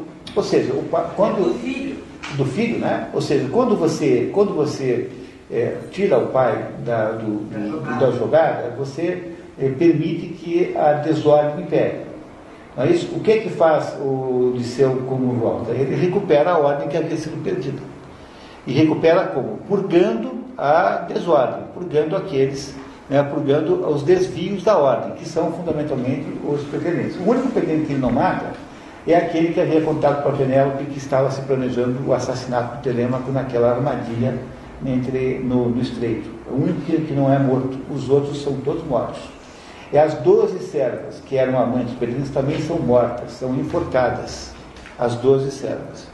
E a partir disso, e, e, e, ele tem três, eh, digamos, gerentes de agronômicos, né? Tem o Eumeu, que é o porqueiro, tem o que cuida do, das, das, das, ovelhas, que também é, é também é leal a ele, e tem o que cuida do gado, que esse era, que, era, que também o traiu. Esse é morto, e os dois que ficaram leais com ele foram mantidos nos seus, nos seus, nos seus lugares.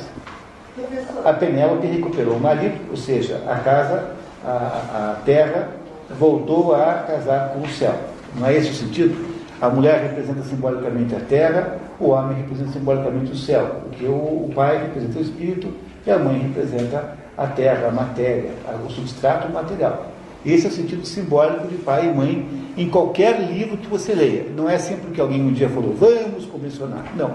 É porque quando você pensa nessas coisas, indiretamente e inconscientemente, você pensa nessas figuras como sendo assim.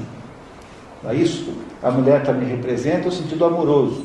Então a mulher representa tanto o sentido terrestre quanto o amoroso e o homem representa o sentido espiritual. Esses são as, as, as, os sentidos implícitos simbolicamente na figura paternal e material. Nós somos filhos do Espírito e filhos da Mãe Terra, Pai Espírito e Mãe Terra.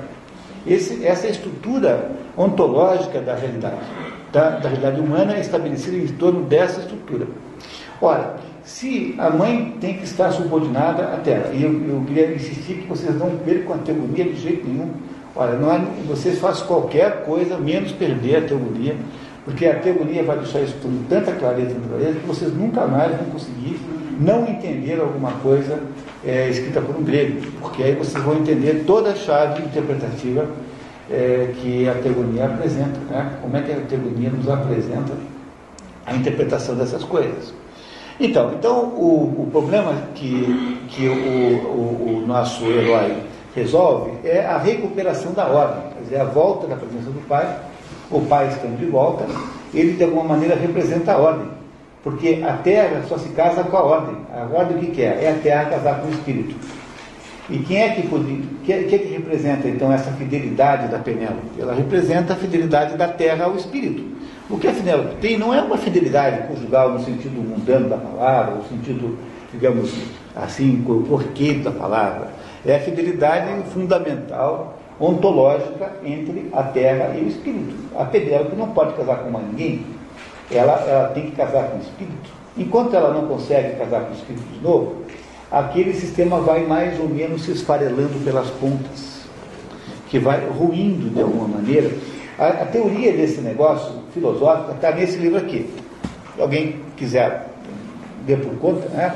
esse é o livro que, que, faz essa, que faz essa explicação do ponto de vista cósmico, digamos assim. Por que, que isso como, como funciona assim? Por que, que isso é desse jeito?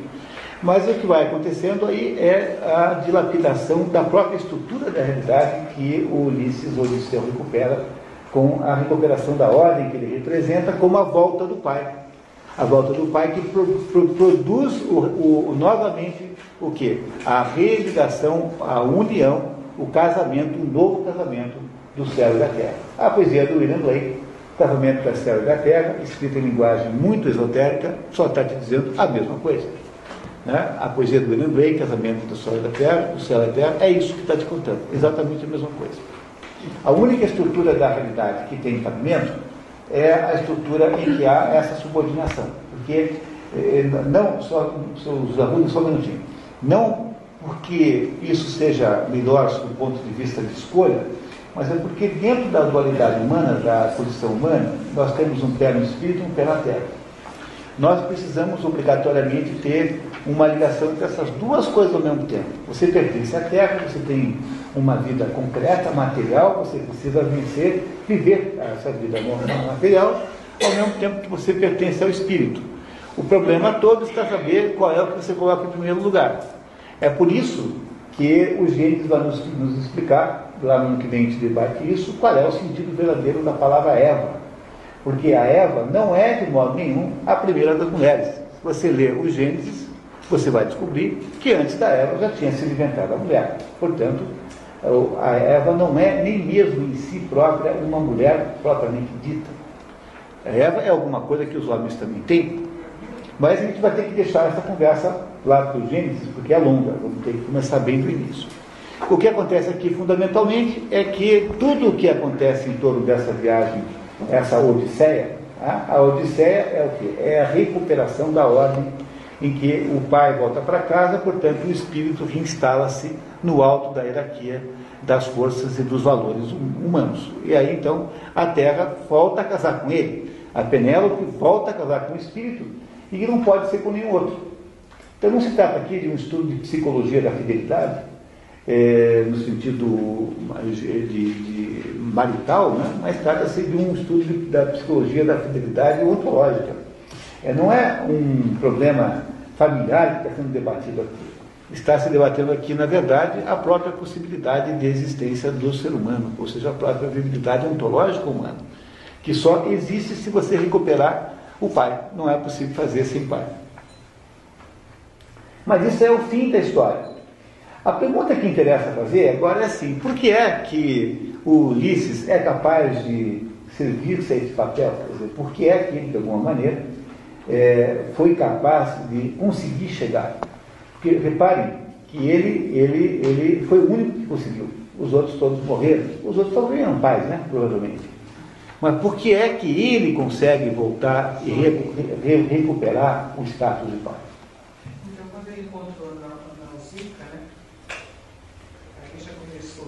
Aquilo é de uma violência, então, aquilo, quer dizer, não é de uma violência. Aquela cena da Nausicaa, quer dizer, o, o resumo nunca consegue. Eu, eu não tenho é, talento literário, então é difícil escrever aqui com a, com a qualidade original o que aconteceu lá. Mas é um sujeito, um, um sujeito espertalhão que havia feito todo, todo, todo tipo de putaria na vida, todo tipo de sacanagem, todo tipo de malandragem, todo tipo de enganação, 50 anos, alguma coisa, 50 e poucos anos, que dá-se aparenta, dá-se conta encontra a pureza em pessoa. A Nausicaa é a pureza humana, quer dizer, é a inocência humana, é isso que essa moça representa, é a pureza total, que entra em contraste total com um, um ser impuro. Nesse momento, ainda, ele é um ser impuro, embora ele, ele, ele impuro, embora ele já tenha melhorado muito, né? Que já estamos no final da história. E aí, então, quando você se dá conta do choque dessa pureza versus sujeira, é que você é, repara quanto tem razão nosso colega quando diz que aquele negócio de, de botar cinzas é uma espécie de reconhecimento dos próprios pecados, uma espécie de auto, autoconsciência de que ele, de fato, é um sujeito pecaminoso, impuro. No, sob o ponto de vista grego, né, não é nem do ponto de vista cristão, não estou falando do ponto de vista cristão nenhum. Às vezes, do ponto de vista grego, o que, que ele é? Ele é uma espécie de carcaça humana que veio vindo ali, mais ou menos, e que nesse momento em que se depara, eu acho que é o encontro com a Nausicaa é o ponto central da obra, com toda a sinceridade, é aí que tudo se define. É nesse momento em que ele percebe a, a pureza humana e a inocência. É aí que ele percebe, mais ou menos, que ele precisa, de alguma maneira, purificar-se e buscar uma espécie de redenção. A redenção que ele tem depois é quando ele se dá conta de que ele, para poder recuperar o seu papel de espírito, ele precisa de alguma, alguma coisa, limpar o espírito. Quer dizer, ele precisa retirar do, da sua, do seu papel espiritual o, o, a, a parte ilegítima que ele já representou. Porque quando eu digo para vocês que existe uma dualidade complementar entre o pai espírito e a mãe, a mãe natureza, a mãe terra, né? a mãe natureza, a mãe matéria, eu estou dizendo o seguinte, que tanto o espírito quanto a matéria tem um conteúdo legítimo e um conteúdo ilegítimo.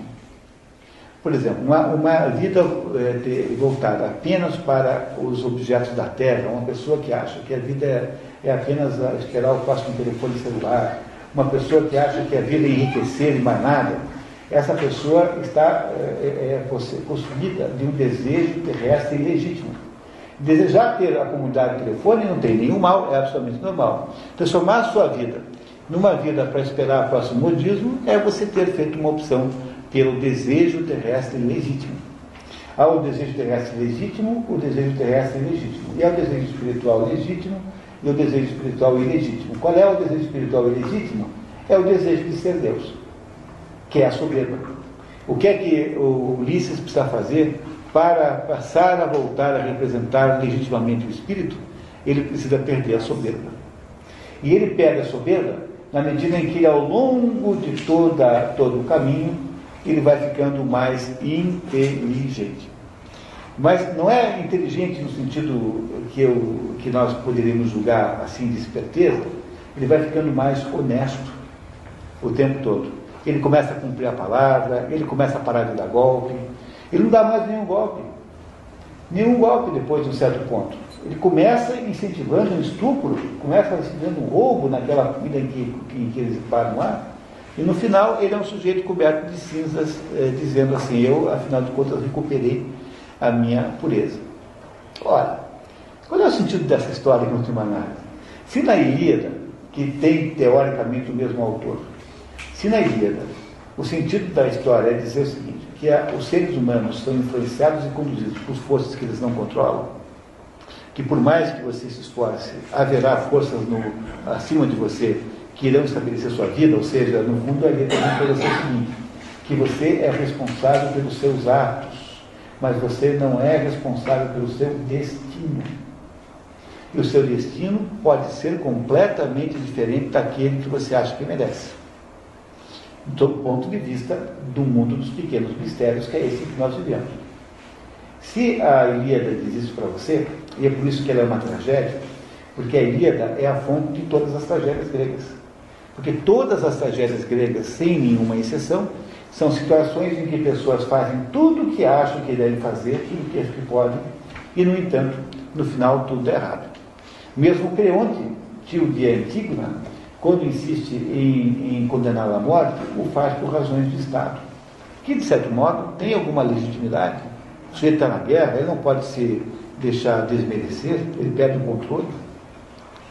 Não é isso?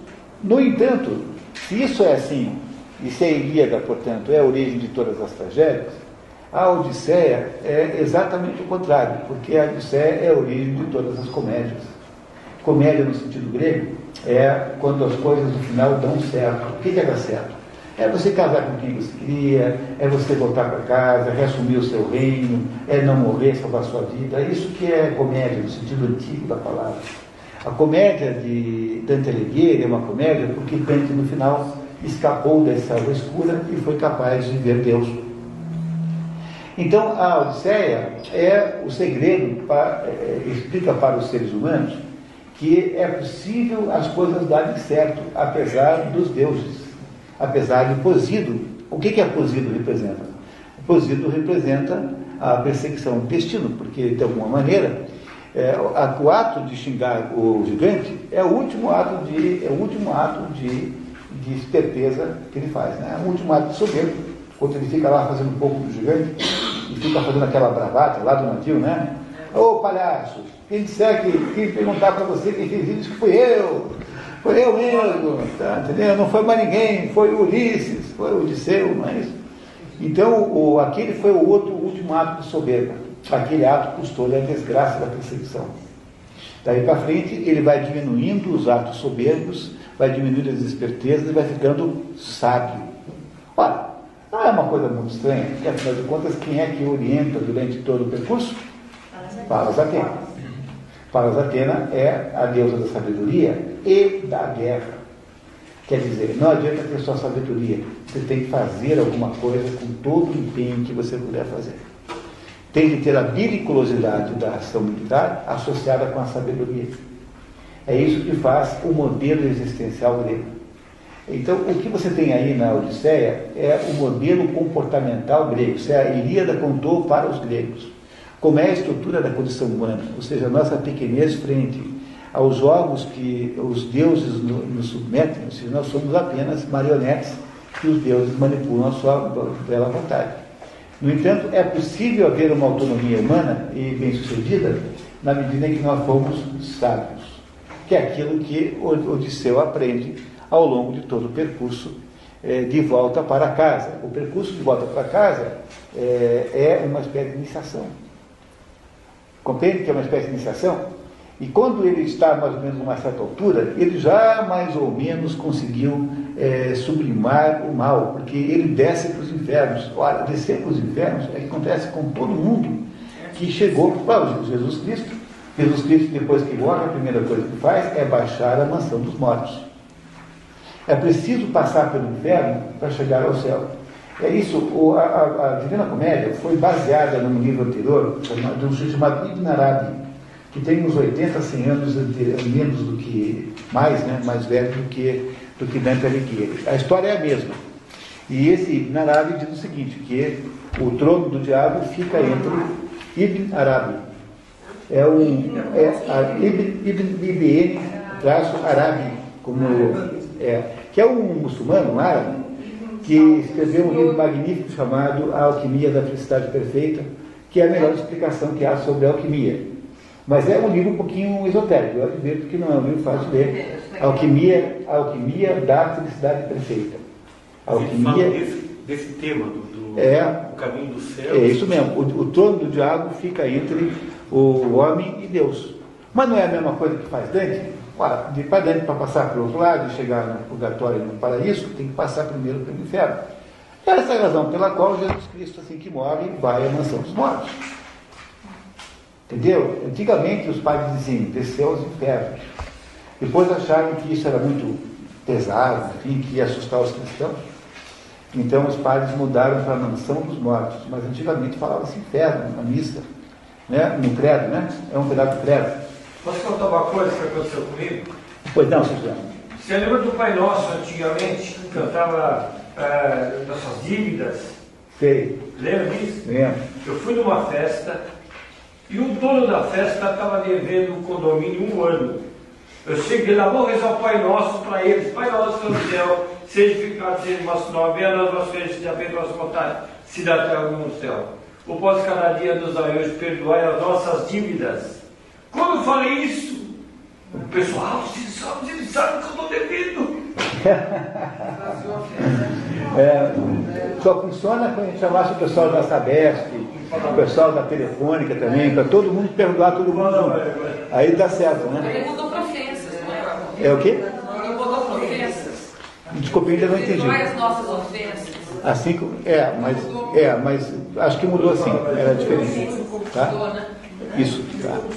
Mas ve- veja só, pessoal, o que interessa aqui, só para completar o raciocínio, um minutinho só. E aí, então, o que acontece aí é o seguinte, né? Então, o que você tem aqui como, um- como conteúdo simbólico dessa história? Então, interpretando a obra. É, A primeira condição para você interpretar a obra é você entender o fabulativo, digamos assim, falando em linguagem de professor de letras. Né? Né, O fabulativo é a história, do ponto de vista da sua estrutura sequencial. Para saber isso, você tem que fazer o quê? Pra, como é que é o truque? Romance, você olha, faz de conta que está vendo um filme. Como esse, essa história aqui é de uma facilidade tremenda, você faz um filme direto aqui, quase não precisa de um roteirista. Né? É um negócio impressionante isso aqui, como é, é cinematográfica essa história. Mas, mas só o fabulativo não, não adianta nada, porque só entender o fabulativo equivale àquilo que faz um patinador do gelo, que apenas desliza sobre o tema. Se você quer entender de fato o que significa aquilo, você tem que pular, dar um passo para mais para baixo, fazer um buraco fundo e ler a história simbolicamente. É, A história Odisseia, o que, que é? É a história de um fulano chamado Ulisses, Odisseu. O nome da história diz isso. O que, que é Ulisses Odisseu? Ulisses é um sujeito que é esperto, mas não tem sabedoria. Ele é espertalhão, mas ele não é sábio. Ele é um trapaceiro, ele é um boa-vida, ele é um sujeito que, que derruba os outros e usufrui da ingenuidade alheia. Isso que é Ulisses, basicamente é isso. Não é isso? Ele, no entanto, quando sai de, de Troia, ele não é destruído como os outros, por razões que nós não sabemos entender, né? dentro do contexto da história, porque a história não, não, não nos dá essa, essa informação, ele inicia um processo iniciático. E esse processo iniciático é um processo de se defrontar com situações de afrontamento e perigo que o vão ensinando pela instrução da mão da deusa Palas Atena, vão o ensinando a ser sábio e deixar de ser sem vergonha, que é o que acontece fundamentalmente com Ulisses. Ele deixa de ser sábio e começa a ser sem vergonha. Ele só se dá conta, finalmente, de que ele deixou de ser, de quem ele era, na verdade, na hora que ele encontra náusea. Porque ali é que ele percebe o contraste gigantesco entre a sua nudez, a sua nudez no sentido existencial, e o que aquela moça representava de pureza e de ingenuidade positiva, humana. Quer dizer, o que ela representava de pureza da, da possibilidade humana, assim como se fosse uma Nossa Senhora. Essa náusea representa, tem um, sentido simbólico, mais ou menos, de ser mais ou menos o que era Nossa Senhora. O que Nossa Senhora representaria? Nossa Senhora é um modelo de pureza humana. Né? Nossa Senhora é um modelo de pureza humana, para homem ou para mulher, tanto faz. A náusea representa um modelo de pureza eh, espiritual, que é aquilo que ele percebe no contraste com a sua existência eh, decadente. Né? Isso, né, de certo modo, decadente. Quando ele percebe isso, de alguma maneira, ele purgou a sua existência. Quer dizer, essa tomada de consciência faz com que ele recupere a consciência do seu, digamos, recupere a consciência dos aspectos da- do, do- do desejo espiritual positivo. E toda possibilidade de desejo espiritual negativo, que é aquilo que, que se tem possivelmente, que é o desejo da soberba, é querer ser Deus, é querer mandar nos deuses, tudo isso desaparece quando ele, simbolicamente, humilha-se com a cinza. É, ele deita-se na cinza dizendo que ele não é nada. A partir desse momento, tendo sido purgado e limpo da- do desejo espiritual ruim, ele é capaz de reassumir finalmente a sua potência de eh, símbolo espiritual da, da sua, eh, da sua cidade, da, daquela família, né? aquela cidade enquanto família. E aí então ele volta, retoma, e ao retomar então há uma espécie de revolução, há um choque violentíssimo, que é o choque de recuperação da ordem, que nada mais é, a sua violência não deve nos, nos impressionar, porque é uma, uma violência, ah, digamos, sincrônica, ou pelo menos equivalente à violência da destruição da ordem, que houve também, talvez de outra maneira, E com essa violência, então, recupera-se como né, recupera-se aquela ordem que havia sido perdida com a restituição da ordem na figura do pai espiritual, que volta com toda a legitimidade, mas só a partir do momento que ele passa pelo processo iniciático da limpeza que ele produz, que consiste também na ida ao inferno. Todos esses, todos esses sujeitos vão para o inferno. O Joseph Conrad, na, no Coração da Treva, ao fazer aquele, aquela personagem né, eh, que vai lá buscar o Marlowe, que vai lá atrás do Kurtz, quer dizer, aquela ida lá para o coração da treva, para aquelas profundidades abismais, é a ida ao inferno. É também a mesma ideia de viagem iniciática pelos infernos. É preciso passar pelos infernos para poder recuperar a noção de Deus. É assim que, que funciona em toda a literatura. Todos os, todos os casos são assim. Todos eles sem exceção. Inés também. Tá? Inés também vai aos infernos. Todos eles precisam dessa ida para os infernos e no cristianismo também. Jesus Cristo, a primeira coisa que faz depois de morto é descer ao, aos infernos. Só depois é que ele sobe aos céus, mas antes tem que descer aos infernos. É uma viagem iniciática de, eh, de, de recuperação da legitimidade do desejo espiritual. A recuperação do desejo verídico e, e do desejo legítimo do espírito é que produz a possibilidade da recuperação do cargo de líder espiritual do pai. O pai, agora purgado, volta e, ao tornar a assumir posse, promove um novo casamento entre o céu e a terra, que é o reencontro amoroso de Penélope com Ulisses. E esse reencontro amoroso devolve a ordem ao lugar que havia perdido. Então, professor, mas isso só pode ser realmente mitológico. Duas coisas. Primeiro, posição de pode ser rotina mesmo, né? simbólico, mas simbólico, que é, a realidade, a gente passar para a nossa realidade, não é assim. A gente tem assim, ó, quando nós falamos sobre isso, que é, quando ele saiu de casa, ele foi purgado durante 20 anos, não é? Da ignorância dele.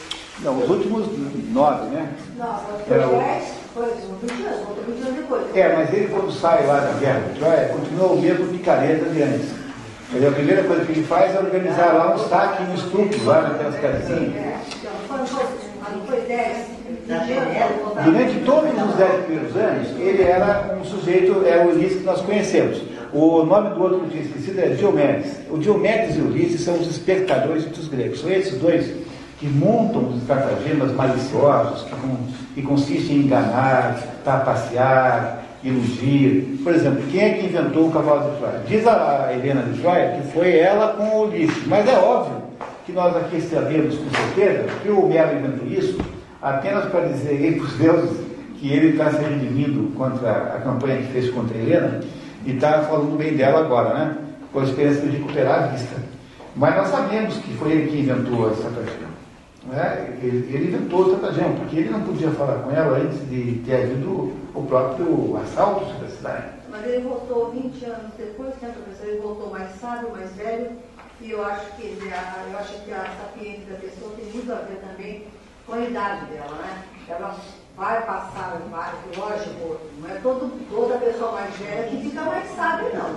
Mas eu acho que a sabedoria da pessoa vem é, Tem uns exemplos incríveis do contrário. O, o José Ramos Senhorão, Oscar Niemeyer. Alguém consegue ser mais burro que o Oscar Niemeyer? O Oscar Niemeyer todo dia consegue ficar mais de Aí a questão que eu também, que é, quando ele sai, se instalou a desordem na casa dele. É verdade. É, se instalou a desordem. E quando ele volta, volta a ordem, porque voltou o pai, voltou o patriarca. Olha, professor, isso é só na mitologia, porque na vida real não é assim, viu? Tem muito pai que sai de casa, aí é que a ordem se instala, aí é que as coisas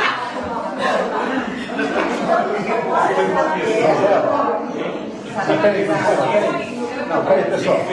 Eu queria. É, mas vem cá, eu não posso deixar você ir embora fazendo essa confusão que você está fazendo.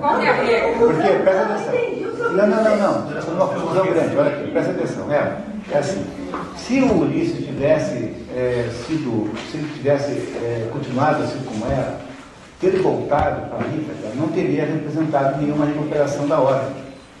Então, o fato de que alguns pais vivem na desordem é exatamente o caso do próprio Ulisses, que estava antes. Né? Porque, veja, na verdade, o, a, a esculhambação aí, cara, só piora nos últimos três anos.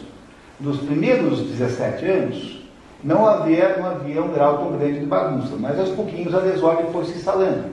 Então, o problema é que a, a, ausência prolongada da imagem do pai é que produz a desorganização e a desordem a longo prazo. Mas para que o Ulisses. Não tinha força, né? a Penélope não tinha força, só na coxinha dela lá. Mas por que, que ela não tem força? Porque ela representa a Mãe Terra e a Mãe Terra não tem a força do Espírito. Isso aqui o Espírito tem que estar acima. Porque vocês compreendem que aí é uma hierarquia de valores humanos, não é possível você imaginar a Terra com a força do Espírito, que ela não tem. Quando você estudar a teoria, você vai, virar, você vai entender quais são a natureza daquelas guerras, por exemplo, entre Cronos e, e, e Urano, entre Zeus e os titãs. Tudo vai se esclarecer em um minuto. Né? Aí você compreende eh, que há uma hierarquia de valores e desejos humanos que tem que ser mantida a todo custo. Toda vez que o espírito está abaixo, né? toda vez que o rei é um rei material, é, ele vai produzir de alguma maneira a desgraça. Por quê? Porque ele estará contaminado no desejo terrestre ilegítimo. Toda a questão é saber se o desejo é legítimo ou se o desejo é ilegítimo. Olha, quando, se você quiser saber uma coisa, é, todo problema psicológico, todo problema de confusão, em qualquer desses, desses problemas psicológicos modernos, é um problema de desejo ilegítimo. Monique, é, sabe aquela pergunta que eu te pergunto, fiz? Por que, que Minerva deu voto a favor do ela foi pesquisar. É, foi, e daí? É justamente essa questão. Minerva, ela dá, dá o favor, o veredito em favor dele, porque a ordem até então era que sempre era, era preservada a mãe, terra. E aí, ela, quando ele defende a honra do pai, eles quebram ali aquele momento porque ela entende que o espírito é superior à terra. O então, o, então o assassinato do espírito é mais grave do que o assassinato da terra. Entenderam isso? Entendendo que se você não entende essa chave, você não entende o que os gregos escreveram, vocês viram que a Josi descobriu ali? É assim, a Minerva, quando dá o voto de Minerva para o, o Orestes, né, e, nos diz assim, olha, eu, você está tá perdoado porque o crime de matar a terra, a mãe, é menos grave do que matar o pai, que é o espírito, porque o espírito está num nível hierárquico maior. Então, simbolicamente, o crime feito por Orestes era para purgar um crime maior do que aquele, e é por isso que ela é inocente. Vocês entendem que tudo que os gregos escreveram tem essa explicação? Entendeu? No fundo, é esse, esse é o processo de compreensão simbólica de todas essas tramas que os gregos escreveram. Tem mais, é nessa obra que ele comenta que até então, como tinha, eu não sei se eu lembro que cortou Cronos, né? Aí derramou sangue na terra e daí virou as fúrias.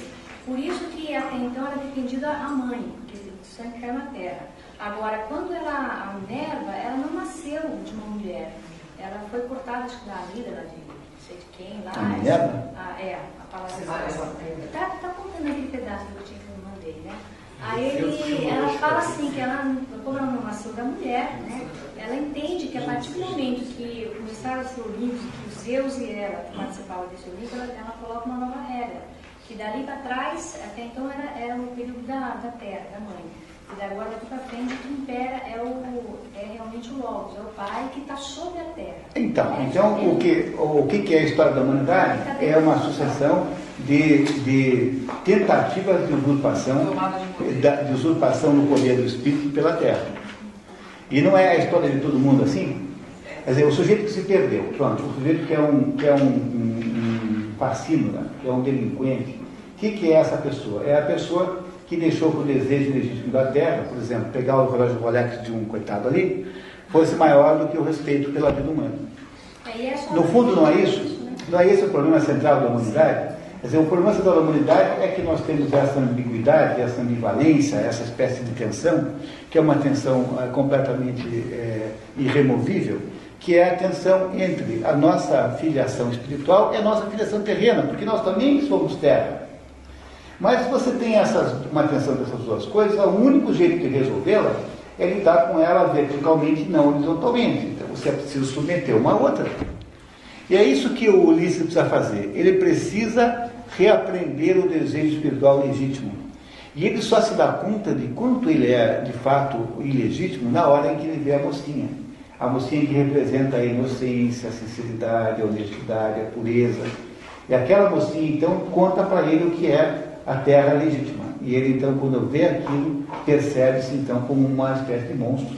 E é só aí que você consegue compreender que o mais orgulhoso, o mais valente e o mais é, pretensioso dos guerreiros gregos é capaz de sentar na cinza e se cobrir com ela.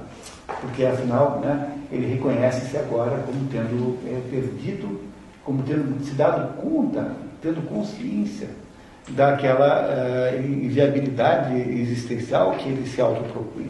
A partir disso, o que é que ele faz? Ele, ele volta a ter legitimidade para ser rei. E aí volta e recupera a ordem Ítaca, que é o sentido da obra. Então você imagina que isso é isso? Isso chama-se paideia.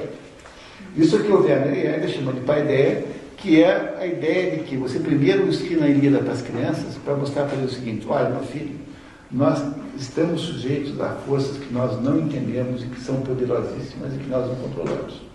Nós somos uma espécie de marionete da mão dos deuses, que é o que está na Ilíada. Portanto, a nossa vida tem em si alguma tragédia da qual nós não podemos nos livrar. Mas, ao mesmo tempo, nós podemos ser sábios. E se nós formos sábios, nós conseguimos chegar lá. Poderia haver sistema educacional maior do que isso? Quer dizer, dá para imaginar dois livros que possam educar tanto uma criança quanto esses dois? Não é uma coisa que toda criança tinha que entender é, muito profundamente para ver se a sua vida faz algum sentido? É isso que aconteceu com o Ulisses. A Odisseia é o caminho iniciático para a recuperação da legitimidade espiritual. E essa legitimidade espiritual é que produz a recuperação da ordem Ítaca, com a volta. Os outros companheiros de Ulisses, porque não tinham a mesma eh, capacidade de purgação, continuavam sendo predadores, portanto, continuavam sendo dominados pelo desejo terrestre legítimo, que é o desejo de pegar a vaca do outro, né, o desejo de roubar do outro, já que você está com fome. Né? Então, esses que não tinham essa capacidade espiritual, que não foram capazes de viver o desejo, não foram capazes de recusar e controlar o desejo terrestre legítimo, esses estão condenados à morte, nenhum deles volta. Só Ulisses voltou. Ulisses é o narrador? Não. Não, não é o narrador externo, é o É porque não há um narrador propriamente aqui, porque isso não é um romance, né, no sentido romanesco da palavra. Isso é uma, uma, uma história que alguém conta. É o Aedo que conta como se fosse Homero. Tá? É um, como se fosse um repentista na praça, é na praça da Luz, né, ou na praça ali central de São Paulo, né, na praça da igreja ali, contando uma história daquelas de Nordeste. Lá. Vou contar a história do João Batista, que não sei o que, foi cangaceiro. Aí começa a contar aquela história, é a mesma coisa, é, essas histórias homéricas. É, o Aéreo que chegava assim num grupo e que cantava. Isso não foi feito para ser lido, foi para ser cantado. E cantava a história. E as pessoas iam ouvindo aquilo, enquanto não foi é, transformado em texto, era meramente é, oral. Então, é, era alguma coisa que se contava para que os outros ouvissem, como se fosse uma poesia recitada. Então, o narrador aqui é alguém que está contando esses feitos, como alguém que soube a respeito, alguém que ouviu falar. Não é isso? Engraçado que, que quando, quando assim, a gente lê a Ilíada, né, é, é, a gente sente, sente claramente que o único, o único assim, guerreiro que tem princípios é o Heitor, né? Todos aqueles guerreiros gregos ali estavam ali para predar mesmo, né? Pra... Então, por isso é que todos vão morrer em seguida. E o, é, e o mais ardiloso, o pior deles, que é o, que é o Ulisses, consegue voltar depois de se purgar, né? Quando a gente vê, por exemplo, as troianas, a gente vê que, as, que, as, que tanto a rainha Hércules como as princesas troianas, elas tinham um verdadeiro horror, principalmente o Ulisses. O Ulisses era o, era o diabo para elas, né? era, o, era o pior é, deles. Porque ele é o protótipo do sem vergonha, do pilantra, do sujeito enganador. Quer dizer, ele tem um perfil satânico, né? entende? Ele tem um perfil satânico, porque ele é o sujeito que engana, ele é o sujeito que usa palavras falsas, que esconde a verdade o tempo todo. Isso que é o Ulisses. É o contrário do Heitor, né? que é um guerreiro nobre, né? um cara é, o Heitor é né? muito superior. Ele fez a pátria dele, a família dele, mas é muito superior, não tenho a menor dúvida, moralmente. Né? O Heitor não estava lá no Hades. Está vendo? Tá? E, isso é uma coisa importante notar. Hein? O Heitor não está no Hades, tá? Não encontra o Heitor, mas encontra o Aquiles. Nem todo mundo. Alguns são levados para o Olimpo diretamente. Hércules, por exemplo, não foi para o Hades. Tá? Não foi. E mesmo no Hades existem departamentos melhores e piores. Então o Ulisses não foi para a parte boa do Hades, que é os Campos Elíseos, né? o Champs-Élysées. Champs-Élysées é, Champs-Élysées é Campos Elíseos, é a parte legal do Hades, é os jardins do Hades. Entendeu? Enquanto que o inferno ali é o, o bairro Ademar, ali no entendeu? Avenida CUPC. Entendeu? Entendeu a diferença? Né? Quer dizer, o, o, o, o leitor não é visto pelo, na segunda parte como tendo um destino cruel, de modo nenhum. Né? Agora, o Ulisses, o que é? É um tipo diabólico, é um tipo demoníaco, que se transforma num tipo espiritualmente legítimo. Para isso, ele passa por todo esse processo de purgação, que é uma iniciação verdadeira. É uma verdadeira iniciação iniciada pela mão de quem? Pela sabedoria. Se você prestar atenção aí, nesta observação que eu fiz agora, quer dizer, neste detalhe de que a sabedoria, a Palas Atena, quem conduz a iniciação do Ulisses, existe ali então, em potência, toda a filosofia que só nasceria na Grécia, alguma coisa como 400 anos depois. Desculpe, Ivone, eu queria que esse ponto aqui é tão importante. Vocês entenderam que quando você conclui que quem faz a iniciação do Ulisses para ele passar a ser sábio e deixar de ser pilantra, quem é? É a sabedoria. Quer dizer, o que está escrito? O que, que significa isso? Significa, significa isso que é a sabedoria quem, quem de alguma coisa, de alguma maneira, é, é, faz a redenção do homem. É, é, nesse contexto é que nasce a filosofia. É a sabedoria masculina. Não, a sabedoria. É a fala Atena. Feminina. Tá? Não é isso, não, mas nessa junção complementar do espírito com a terra, a sabedoria é o masculino e, não, não, e não, a não, terra é o feminino. Não, não, não é a sabedoria que é masculino. É assim, o homem. Ah, o homem tudo isso. Não, não, peraí, cuidado. O homem representa o Tudo espírito. isso acaba. Não é, não, não é não. O homem representa o espírito, a, a mulher representa o amor. São coisas diferentes. Por exemplo, Hércules Então, é o sujeito que está com. Mas o espírito não quer dizer necessariamente sabedoria, no sentido que eu estou dizendo aqui. Né? Porque o que acontece com o Ulisses? Ele vai aprendendo a não ser bobo, ele vai aprendendo a ser honesto, aprendendo que ser honesto não é uma coisa errada, que pode ser melhor do que ser desonesto. Porque, na verdade, na verdade, o, o, o esperto é apenas um tipo ah, específico de burro, né? um tipo sofisticado de burro. Quem é muito esperto demais é um tipo sofisticado de burro. Né? Mais ou menos assim, né? né? No fundo é isso, né? Você nas vidas, às vezes, não é para você ser esperto, é para você ser honesto e sincero. Né? Então o que acontece? O Ulisses, ele vai aprendendo uma sabedoria que só lhe é entregue pela Palas Atena, ela que o forma como tal, como sábio. Quando o, o está nos dizendo que quem forma a sabedoria de Ulisses é a Palas Atena, quer dizer, quem faz a, sobre, quem faz a redenção de Ulisses é a sabedoria, ele está nos dizendo que tem que nascer uma ciência da sabedoria. E a ciência da sabedoria será aquilo que nascerá, 400 anos depois, chamado filosofia. Por coincidência, no mesmo lugar é, onde está, onde nasce a Ilíada e a Odisseia, ou seja, é no seio desta. É, é, é, por isso que eu digo para vocês, essas duas obras aí são as obras que inauguram o Ocidente. Depois, quando você vem a Bíblia, você junta, e o Ocidente é isso. É a mistura de Homero com, com, com, com Moisés. Quando se junta essas coisas todas aí, você tem toda a cultura ocidental, toda a, toda a estrutura existencial do Ocidente, é a somatória dessas duas, dessas duas fontes. E só acabou, não há mais o que fazer. O resto é tudo mais ou menos penduricado, quando, como se fosse uma árvore de Natal. Né? O que, o que, a estrutura da árvore, que é o caule, a base, tudo isso é a filosofia, é a Grécia mais o, judeu, o judeu-cristianismo. O resto todo, o Herbert Marcuse, o Jean Paul Sartre, são todos uns efeitos, alguns bem feinhos, pendurados ali na árvore, ali, mais que fazendo, que não fariam falta nenhuma. Sabe aquela bola assim horrorosa, você torce para o chão quebrar? Isso aí é o, é o Lee Althusser, entendeu? Entenderam? Que o resto é tudo penduricário, que não tem nenhum cabimento em si próprio. Essa é a história que vocês leram aí, pessoal. Pode acreditar nisso. É isso que está escrito aí nesse livro. Agora, se quer entender mesmo, leia agora sozinho. Compre o livro e faça uma leitura agora com todo cuidado, tentando, ao ler o livro, é, fazer uma, uma checagem da estrutura que eu estou propondo aqui, para vocês verem como coincide exatamente, começam a aparecer daí elementos de confirmação o tempo todo, assim. Entendeu? Todo, começa a pipocar tudo quanto é sintoma que coincide com a descrição da doença ou da terapia. Né? Um dos dois. Pois não. falou o programa do ano que vem? Já. Tem ali, tem ali tanto o- as datas, tá? quanto os livros que você deve procurar, onde você deve procurar. Tá certo, pessoal? Acho que passei um pouquinho do horário, isso é mais ou menos é, hábito, né? Queria muito agradecer, agora o nosso último dia, queria muito agradecer a, a E Realizações, a equipe da E, que afinal fica aqui sábado à tarde, é, aí muito heroicamente, e agradecer a vocês todos pelo apoio esse ano inteiro, esperar vê-los aí, e quem estiver querendo fazer o curso de férias, manifestar-se meio rapidamente, para a gente poder organizar esse negócio com rapidez.